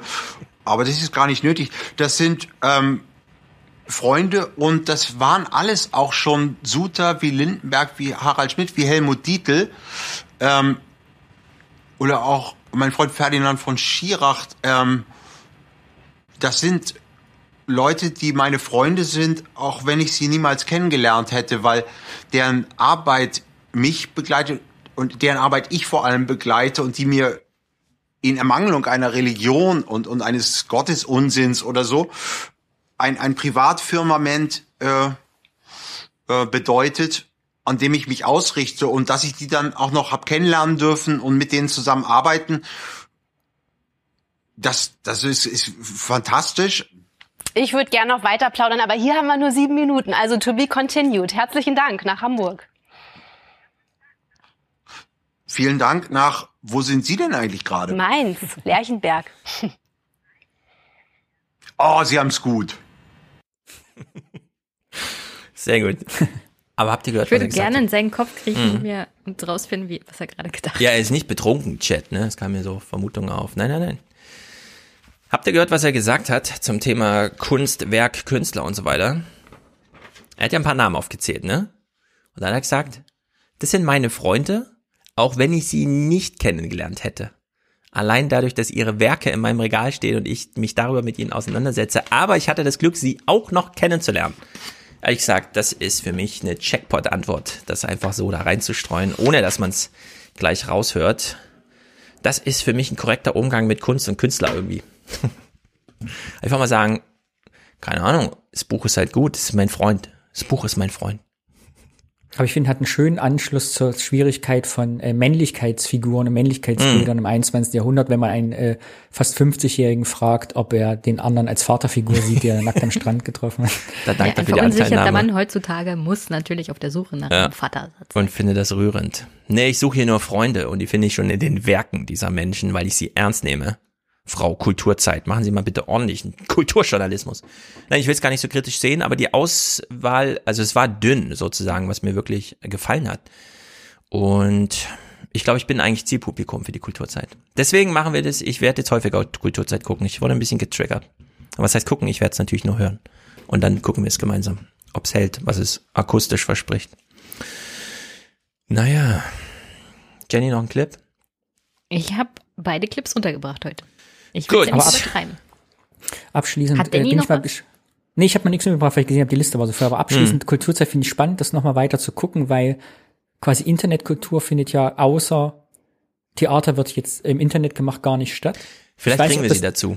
Ja. Ich weiß nicht, ob das dem geschuldet ist, dass Fernsehen immer so funktioniert, dass Internet immer nur abgefilmt wird vom Bildschirm, wenn man darüber berichtet. Ja, mal gucken, ob das immer so ist oder ob ja. da auch Netzkultur stattfindet. Ich erwähne Kulturzeit Twitter-Account mal in dem Tweet zu diesem Podcast morgen und ich weiß genau, die sind da auch getriggert, sowas dann sich anzugucken, weil sie wollen ja auch wissen, wenigstens eine Reaktion wollen sie ja mal sehen. Nicht nur die Leserbriefe der 80-Jährigen, die natürlich nie weiterhelfen. Naja. Ich gut. guck mal, ich guck mal, ob ich für die nächste Folge mit Danny dann mehr mitbringen kann vom RBB. Also es muss zwingend Kunst sein. Weg von dem Weltengetöse. Ich bringe die Kulturzeit von 1980 mit. Oder, ja, das ist natürlich sehr gut. Invertierte Nachrichten. Invertierte also Kulturberichterstattung. Stefan, weg ja. vom Weltengetöse. Dann sollte man eigentlich jeden einzelnen Beitrag vom RBB gucken, in dem es mhm. um das Wetter geht. Die haben eine ganz spezielle Art und Weise, den Wetterbericht zu machen. immer so mm. einen Besuch von vor Ort, vor Ort Berichte, wie zum Beispiel selbstgemachtes Bier, wo der Hopfen bei den hm. Ortsansässigen Personen einfach eingesammelt wird und der Brauer nimmt diese Hopfen ab und als Dank gibt's dann ein kostenloses Bier. Dann bring uns das doch einmal, aber erst wenn es wirklich aussagekräftig, also nicht beim nächsten Mal, sondern dann einfach, wenn du sagst, das muss ich jetzt, können wir das ja. einmal machen. Wetter. Weil wenn ein was in die Apps gewandert ist, wo man echt naja, nicht mehr der Beitrag mit den Elchen war auch Wetter. Das war der Beitrag Elche sind aber auch tolle Tiere. Elche sind wahnsinnig tolle und riesige Tiere. Gut. Folgenloses Podcast machen. Es war sehr schön mit euch. Vielen Dank. Äh, sehr gut. Schön, genau, das ist da folgenlos und politikfrei und einmal im Monat kann man hier sich mal richtig vom Weltengetöse verabschieden, wie der Stuttgart-Barer völlig zu Recht gesagt hat. Viele Clips bleiben jetzt hier ungespielt, ist aber auch nicht schlimm, denn wir haben ja auch viele gespielt. Nächste Woche ist Mick hier am Start. Nächste Woche stürzen wir uns mitten rein denn ich dachte mir von Anfang an, diese CDU-Wahl, hm, das wird nichts Interessantes. Da muss man die Folgewoche abwarten. Das machen wir hier also. Und nächste Woche ist auch Biden vereidigt. Und wir wissen alle noch nicht. Alle zittern gerade. Ja, wie wird der letzte Versuch, doch nochmal Notstand herbeizuführen, um die bestehende Regierung fortzuführen, herbeigeführt? Hoffentlich kommt es nicht dazu. Äh, wenn es klappt mit Biden am Mittwoch, dann liegen am Samstag schon 100.000 Executive Orders fertig unterschrieben auf dem Resolute Desk. Das wird also von 0 auf 100 gehen da. Sehr gespannt. Deswegen gehen wir nächste Woche all in Politik hier mit Mick. Ihr kennt Mick noch, mit dem haben wir schon zweimal gepodcastet. Er liest jede Zeitung morgens und guckt den ganzen Kram auch noch im Fernsehen. Also sehr gut. Ich wollte Sehr bloß gut. anbringen, dass Mick sich bei mir gemeldet hat. Wir hatten uns über den Parteitag, glaube ich, unterhalten. Und ich habe ihm gleich gesagt, melde dich bei Stefan. Yes. Wir müssen den Parteitag gemacht. im Fernsehpodcast auswerten. Bin sehr froh, dass du das gleich aufgegriffen hast, Stefan. Hm. Sehr gut, sehr gut, sehr gut. Danke, Danny, für deine äh, Teilnahme. Ich danke euch. Auf Wiedersehen. Wann gibt's das nächste Audiofil? Wir zeichnen nächste Woche Donnerstag auf. Ah, nächste Woche. Ich habe schon Entzugserscheinungen. Ja. ja. So, ja. Wir haben uns den Ostpodcast nachgelassen, oder? Ja, das mache ich auch fleißig. Das ist aber nicht das Gleiche. Das Hast du unseren Kranführerin-Podcast gehört, wo wir über aber Alexanders hallo. Oma sprechen, die Kranführerin in der DDR war? Ich muss Siehste? zugeben, ich habe noch keine einzige Folge ah, gehört. Ah, du verpasst was. Sie wollte unbedingt den Kran führen. Es ist im Podcatcher, ich habe es runtergeladen. Sehr gut. Bin Hör dir als erste Folge die Kranführerin-Folge an, ist die beste. Dann können wir ja Jenny jetzt eine Quizfrage stellen aus eurem Podcast. Jenny, rate mal. Wie viel, in, in der DDR gab es ja Impfpflicht. Wie viel Krankheiten hat das umfasst? Gegen wie viele Krankheiten musste man sich Impf Pflicht impfen lassen? Pi mal Daumen. Wie viele Krankheiten gibt's, die, gegen die man sich impfen lassen kann? Ja, musst du jetzt überlegen, das ist die Frage. ich denke mal alle. Ja. Oh, das war die perfekte Das ist, ist. Jenny, bitte hier nicht rumtricksen, nenne eine Zahl. Woher soll ich wissen? Na, schätz doch mal. Ich war auch überrascht. Ich war auch überrascht. Geh ruhig all in. Gegen wie viel Impf äh, Krankheiten hat man sich impfen Mein Impfpass müssen? war voll. Hm? Du willst echt nicht. 50 sein? Nein, 22. Mega, oder? Aber alles stimmt doch, oder? Habe ich bei Danny gelernt. Nee, es sind nicht alle Krankheiten. Es sind tatsächlich nur die 22, die man ausgewählt hat. Es gibt noch ein ja, paar die mehr. Die DDR hat am Ende dann wirklich einen Anschluss verloren. Also die DDR war sehr gut, was Impftechnik uns anging, mit den quasi den alten Infektionskrankheiten, aber mit den neuen, wie so HPV und so, ist die DDR dann wirklich einen Rückschritt geraten, weil sie dann technisch in den 80ern nicht mehr mithalten konnten, die modernen ja. Impfstoffe zu entwickeln. Ja. Ja, und damals war es ja ein bisschen schwieriger mit. an den Mann gebracht oder die Frau. Ja, auch nicht. An Ende 80, es war mhm. wirklich, wo die Impfungen wurden immer schlechter zu Ende DDR. Das wusste ich auch noch nicht. Äh, da hat jemand so eine, so eine, so äh, eine Arbeit drüber geschrieben, weil auch teilweise die Produkte, die Rohstoffe schlechter wurden und viele Impfungen auch schlecht geworden sind, weil teilweise die Qualität der Gummis, mit denen die oben zu sind, weißt du, wo man so durchsticht, mhm. so schlecht war, dass die porös geworden sind. Und mhm. man sagt wohl, die DDR hätte die Impfpflicht nicht mehr lange aufrechterhalten können. Also so im Prinzip technisch umsetzen können, weil da wirklich modernen Impfstoffe gefehlt haben. Ja, Wie immer kam die Wende zur rechten Zeit für uns. Genau, wenn man das mal vergleicht mit dem, was wir da heute haben, mit diesem RNA, das ist so krass. Aber gut, das ist dann oh. Thema später. aber, aber wir sind auch unterhaltsam. Wir bilden nicht nur mit langweiligen Impffakten. Genau. Nein, das ist ein sehr guter Podcast. Vor allem die Länge gefällt mir dann doch ganz gut. Ich komme jetzt langsam auf den Trip, das ist nicht allzu langes Gelaber, ist mir bei Wolfgang und Ola auch schon aufgefallen. Manchmal auf dem Punkt ist es auch gar nicht so schlecht irgendwie. Ja, das war mein Vorbild. Der Wolfgang ist mein Vorbild. Wir, unser ah, ja. Motto ist ja, wir wollen die Leute nicht langweilen, nicht mehr ah, vorne reden, einfach anfangen, machen, ja, nicht mehr genau. reden, was man machen will. Rein in den Podcast, einmal durchnudeln, dann wieder raus aus dem Podcast. Nicht genau. so wie wir jetzt, dass man sich hier wieder verstolpert am Ende, weil man so viele Podcasts empfiehlt. Ja, sehr gut. Gut, also herzlichen Dank an dich. Danny, wir sehen dich dann im nächsten Monat wieder. Sehr gerne. Die Tage sind bald Struktur. Länger. So langsam gibt's hier Struktur, genau. Jenny. Daumen hoch. Gehört ja auch zur Struktur. Oh, Horrorbilder. Ja. Zeig mal das andere Albtraumbild, damit die Hörerschaft schön nicht schlafen kann. Ich genau. weiß gar nicht, welches du meinst. Ich muss überlegen. Oh. Äh, März. Danny blendet sich hier schon mal um in ähm, euch, März und Seehofer. Das ist natürlich genau der Gruselausstieg, den man hier braucht. Also auch Dank an dich, Jenny. Und äh, danke, jetzt danke. kommt der Unterstützerdank, dann kommt Musik, dann kommt Fabians Audiokommentar. Schickt ruhig mehr Audiokommentare. Es muss nicht darf nachlassen, noch, nur weil wir selten Chat, darüber sprechen. Darf ich noch den, den Chat? Chat beglücken? Yes.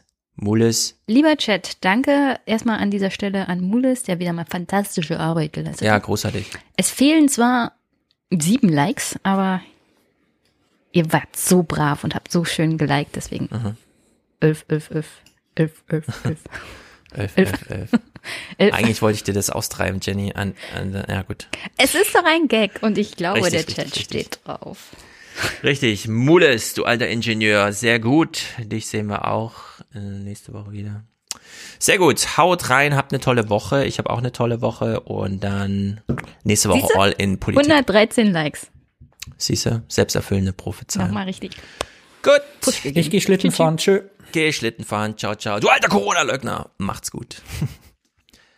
Und jetzt habe ich tatsächlich die Kunstlieferung an uns vergessen, hier noch in die Sendung. Aber ich habe ja Zugriff auf den Podcast, deswegen jetzt Stefans erstes Werk, Hörer Stefan. Alias Podcast Lyrik zur Folge vom 17.01.2021. Was Zivilisation in aktueller Krisenzeit hervorgebracht, ist eher nicht von großer Pracht.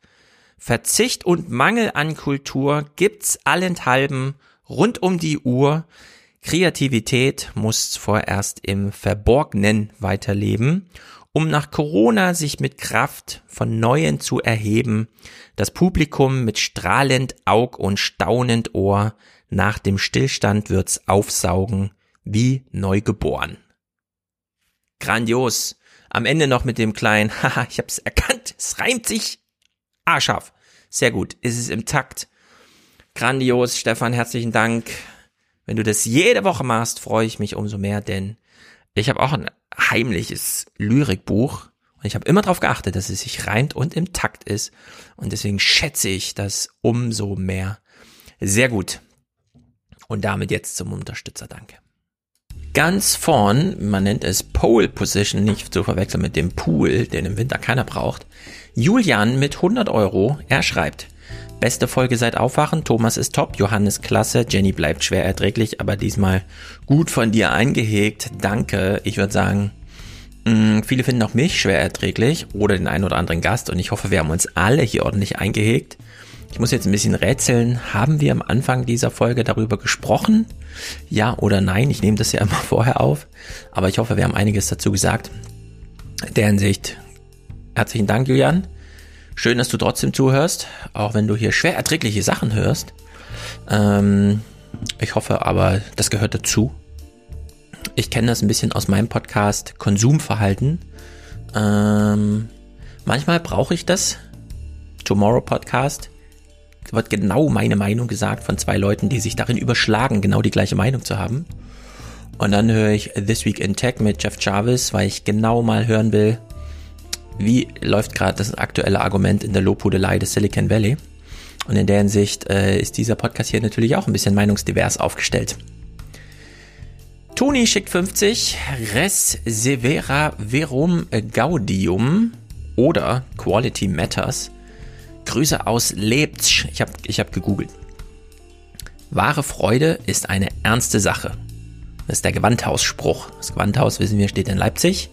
Sehr gut. Äh, dieses Jahr haben wir es natürlich vermisst. Keine neunte Sinfonie am 1. Januar. Naja, ich glaube, wir haben es alle überstanden und freuen uns aufs nächste Jahr. Man rettet sich von Jahr zu Jahr. Sehr gut, Toni, herzlichen Dank und Grüße nach Leipzig an der Stelle. Anne unterstützt den Fernsehpodcast, sagt vielen Dank. Ich sage auch vielen Dank. Stefan, Dresden, 42 Euro, damit auch noch Produzent, genau wie Anne mit 47,50 eben. Stefan grüßt aus Dresden, ich grüße nach Dresden. Das ist wohl hier so die, die ostdeutsche Phalanx, die parat steht. Herzlichen Dank, sehr treu auch, Stefan. Mutlu unterstützt hier mit 25 sehr gut. Er verweist auf den Ayers Podcast. Diesen Konto-Verwendungszweck kann man frei verwenden. Der wird nämlich nur für diesen Zweck überhaupt gefüllt. Deswegen ist Verwendungszweck ein bisschen, es muss nicht doppelt gedeutet werden, solange ein schöner Sinnspruch drin steht, wie zum Beispiel Tonis. Mirko hat einen Dauerauftrag, Specktech. Mm, Felix unterstützt monatlich, auch Specktech. Und Simon, Fernsehzuhören. Er hört hier im Fernsehen zu. Das ist mir jetzt wieder aufgefallen. Wir haben heute über Kunst gesprochen. Vielleicht habe ich es heute schon mal gesagt. Keine Ahnung. Der Gedanke schwirrt in meinem Kopf. Ich konsumiere ja alles, was wir hier im Podcast hören, auch zuallererst erstmal audiomäßig und sehe die Bilder dann erst, wenn ich die Clips bereitlege. Habe ich mir so gedacht, vielleicht hilft es. Es soll ja am Ende ein Audiopodcast sein. Man soll ja abseits des Bildschirms diese Podcast, ich finde allgemein Podcasts konsumieren und äh, vielleicht hilft da diese Produktionsweise, es überhaupt gar nicht erst optisch äh, aufzunehmen, sondern optisch nur sozusagen im Zwischenbrei hier zwischen Clips hören und Clips besprechen. Mario 11,11 Euro Aufwachen Podcast, sehr lustig. Christian bleibt kommentarfrei, wie ich das hier sehe, oder ich schaue kurz nach. Nein, er ist nicht kommentarfrei, sondern schrieb Grüße aus dem Ruhrgebiet. Herzlichen Dank, Hendrik. Grüßt aus Bielefeld sehr gut mit seinem Dauerauftrag, denn auch er ist ein Alien und möchte Kontakt zur Realität halten. Heute haben wir mal wieder wahrscheinlich Kontakt zur Realität gehalten. Sehr gut. Heiko, Grüße an dich. Roman ist hier dabei. Stefan, Danke für die Arbeit, sagt er. Ich sage danke für die Unterstützung. Christian sagt danke. Leo, Zeit für ein Duell oder Dauerauftrag. Er hat sich für einen Dauerauftrag entschieden. Roland, herzlichen Dank. Theodor ist umgezogen. Raphael hat einen Dauerauftrag. Jan, Lukas, Karl, sehr gut. Ein Dankeschön, sagt er. Ich sage auch Dankeschön. Sebastian will Fernsehen gucken. Mick, springen klingt die Münze mit großem Dank an den besten Podcast der Welt für Inspiration, Einordnung und vor allem Freude. Und wenn ich mich nicht täusche, könnte ich, wer weiß, nächste Woche Mick hier im Podcast. Biden vereidigt, März rausgeschmissen. Da wollen wir erst die Nachrichtenwoche abwarten. Tim, weniger, aber jetzt regelmäßig. Danke fürs Mitnehmen in die fernen Galaxien, aus denen die Welt hier so komisch aussieht. Genau. Robert unterstützt, genau wie Leon und Maria. Mehr ist gerade nicht drin, aber der jetzt mehr verdient. Jede Woche schreibt er das sehr gut. Stefan ist einer von 3000. Das ist ein Hashtag. Marius unterstützt. Florian unterstützt einen Familienpodcast sehr gut. Wer weiß, wer alles zuhört. N. Felix, Marc und Benjamin. Herzlichen Dank damit ist diese Woche hier abgeschlossen. Ich hoffe, wir waren politikfrei genug. Nächste Woche wird es wieder richtig politisch. Musik. Diesmal hat Matthias wieder mir geholfen auszuwählen. Ihr könnt ja selber mal, jetzt wo Matthias nicht jede Woche neu liefert, äh, bediene ich mich ja aus dem Stehsatz recht häufig. Und das ist ja die sehr, sehr, sehr lange, äh, über Jahre gewachsene Soundcloud-Sammlung von Matthias. Also falls ihr äh, zwischendurch mal einen kleinen Kicker braucht, Scrollt selber mal durch. Ansonsten nächste Woche wählen wir auch wieder was aus. Jetzt wird genugt. Dann kamen sie auf die Idee, von der Bühne in Bayreuth oder den Bühnen in Deutschland das Ganze auf den Königsplatz und dann auf die Straßen zu übertragen.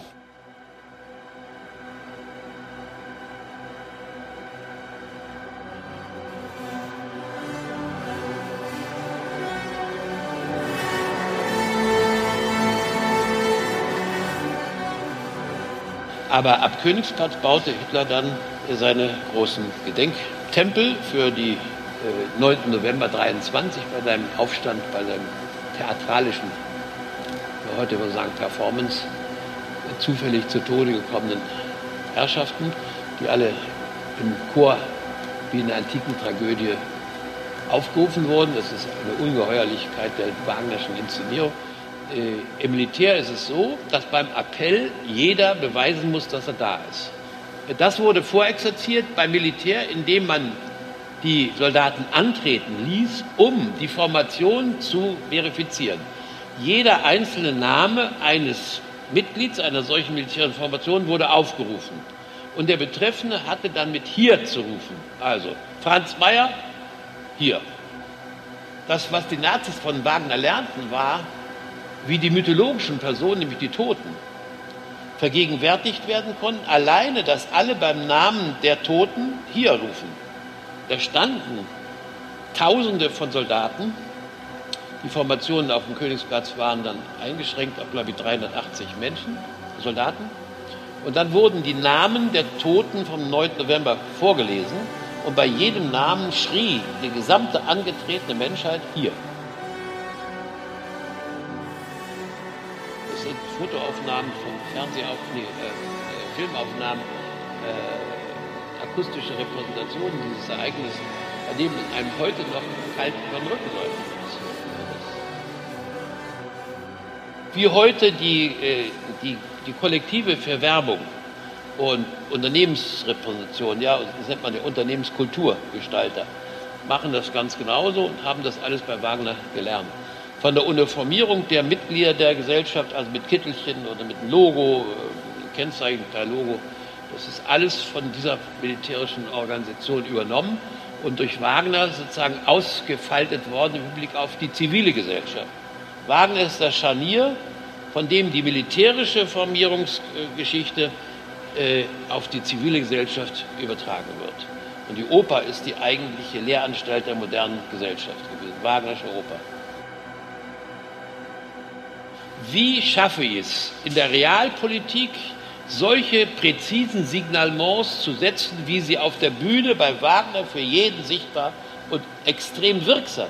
Die Leute hängen da ja als Publikum, formieren sich als Publikum zur neuen Macht der Bestätigung und sind begeistert und sind ergriffen und äh, bilden eine eigene gesellschaftliche äh, Kraft. Die Wagnerianer, angeführt durch die Bayreuther Blätter, das war die Parole, Kampfblatt dieser neuen Kraft, hieß Bayreuther Blätter. Wagner hat sie alle bestückt mit Wagner äh, Förderungsverein, äh, Wagner Behuldigungsverein. In jeder Kleinstadt gab es einen solchen Verein der Wagner Behuldigung. Im zehnten Band seiner gesammelten Werke können Sie nachlesen, was das ideologisch bedeutet. Es sind alle ideologischen Schriften zusammengefasst. Das H-Klein wird dann beschrieben, was das Schicksal des 20. Jahrhunderts war. Inklusive der Formulierung wie uns Deutschen erst wäre, verlieren wir nur alle falsche Scham die Aufgabe zugeteilt, endlich mit diesen Juden aufzuräumen.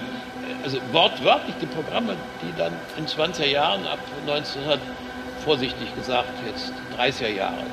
Ähm, also vor Hitler war die ganze Hitlerei schon da. Das ist entscheidend. Wagner ist der entscheidende äh, Produzent dieser Ideologie.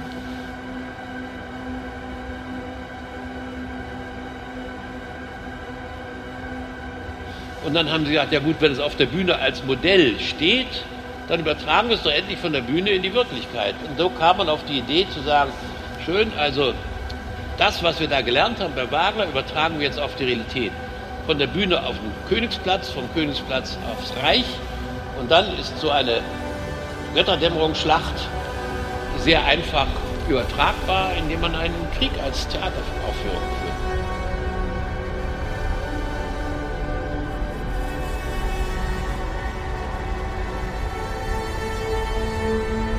Sobald einer darauf besteht, dass das, was hier gezeichnet, gemalt, geschrieben steht, das wird jetzt exekutiert, äh, in die Wirklichkeit haben sie Fundamentalismus, Faschismus, Totalitarismus. Und das ist mit Wagner der Ursprung für das ganze 20. Jahrhundert.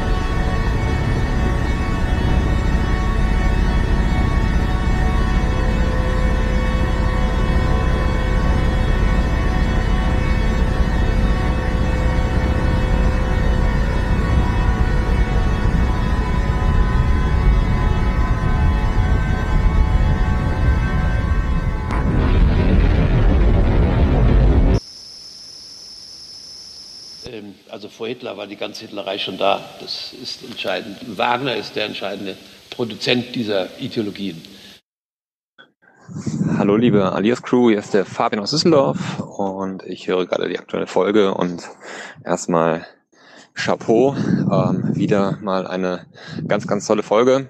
Ähm, ihr habt ähm, über den ganzen Podcast hinweg über Politik gesprochen, auch über die SPD dann in Sachsen gesprochen, über Bodo Ramelow und auch über die Art und Weise, wie das Haribo-Werk geschlossen wurde, beziehungsweise welche Motive es wohl dafür geben könnte. Also ähm, erstmal noch ein kleiner Einwurf zu dem, was Jenny geäußert hatte hinsichtlich der Repräsentanz oder der gefühlten Repräsentanz oder der, des gefühlten Abholens der Menschen durch die Politik.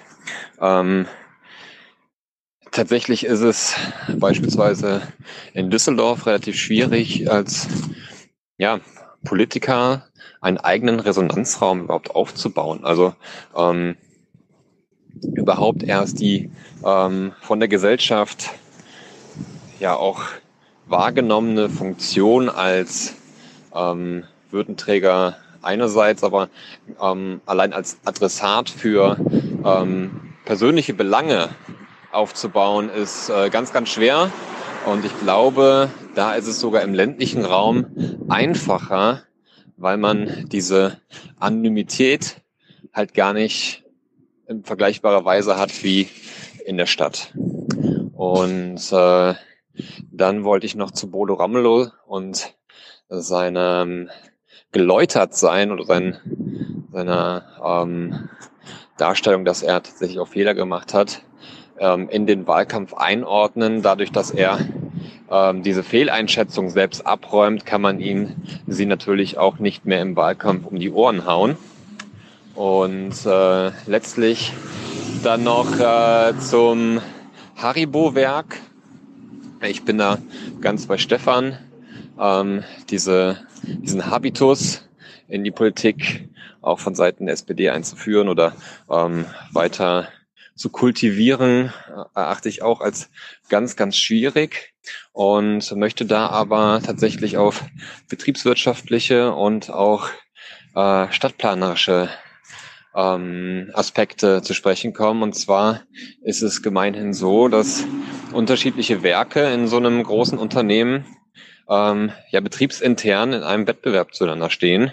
Nämlich wenn es beispielsweise darum geht, die nächste Produktionslinie mit den entsprechenden Maschinen in einem modernen Gebäude beispielsweise ähm, dann äh, zukünftig auf dem Betriebsgelände vorhalten zu können. Und wenn da einfach dann aufgrund der städtebaulichen Situation ähm, ja das Ende der Fahnenstange so gesehen erreicht ist und vielleicht auch ähm, die politischen Mehrheiten in der Kommune nicht derart gegeben sind, als dass man für den entsprechenden Betrieb auch wirklich wirtschaftlich gesehen, ähm, ja,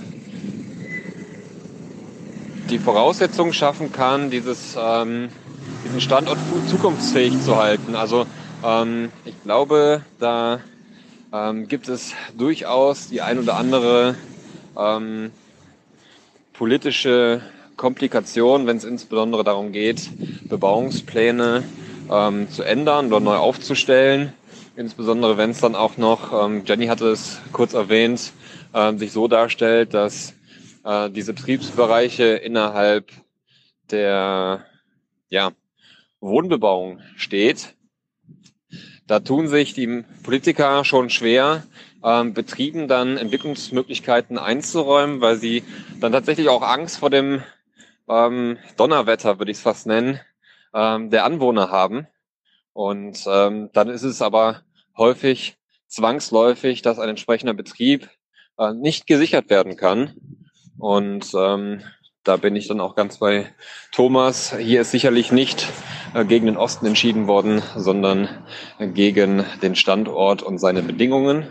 Und vielleicht hätte man äh, hier ähm, ja so eine Art Zwischenlösung derart finden müssen, dass man den Betrieb innerhalb des Gemeindegebiets oder ähm, in einer umliegenden Gemeinde einfach umgesiedelt hätte. Weil ob ähm, der Betrieb sich dann irgendwie an anderer Stelle neu ansiedelt und entsprechend äh, neue Arbeitskräfte finden muss oder ob man vielleicht auf Bestehendes aufbauen kann, aber dennoch ähm, aufgrund neuer räumlicher Gegebenheiten relativ innovativ vorgehen könnte. Ich glaube schon, dass man mit solchen Angeboten auch ähm, Kapitalisten, so würde ich sie mal nennen, überzeugen kann. Ähm, weiß aber auch nicht, ob das hier versucht worden ist. Nur äh, glaube ich, dass es hier nicht nur Schwarz und Weiß gibt. Gut, ich höre mir das jetzt zu Ende an.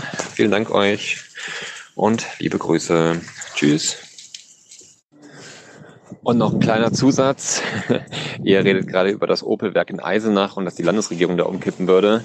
Die Planungshoheit liegt bei der Gemeinde und ähm, auf der übergeordneten Ebene im Nordrhein-Westfalen ist das der Regierungsbezirk ähm, weiß jetzt nicht, was das Äquivalent äh, in Thüringen ist, ähm, muss den Planungen hinsichtlich den Zielen der Raumordnung lediglich entsprochen werden oder halt äh, die Genehmigung verweigert werden. Aber grundsätzlich hat die Kommune hier das Heft des Handels in der Hand und ist auch durchaus in der Lage, ähm, eine Waldrodung äh, zuzulassen, wenn der entsprechende Ausgleich erfolgt.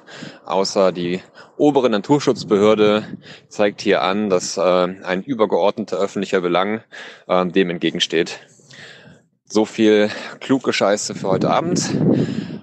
Euch auf jeden Fall allen auch noch ein frohes neues Jahr, obwohl wir schon den halben Januar fast rum haben. Tschüss!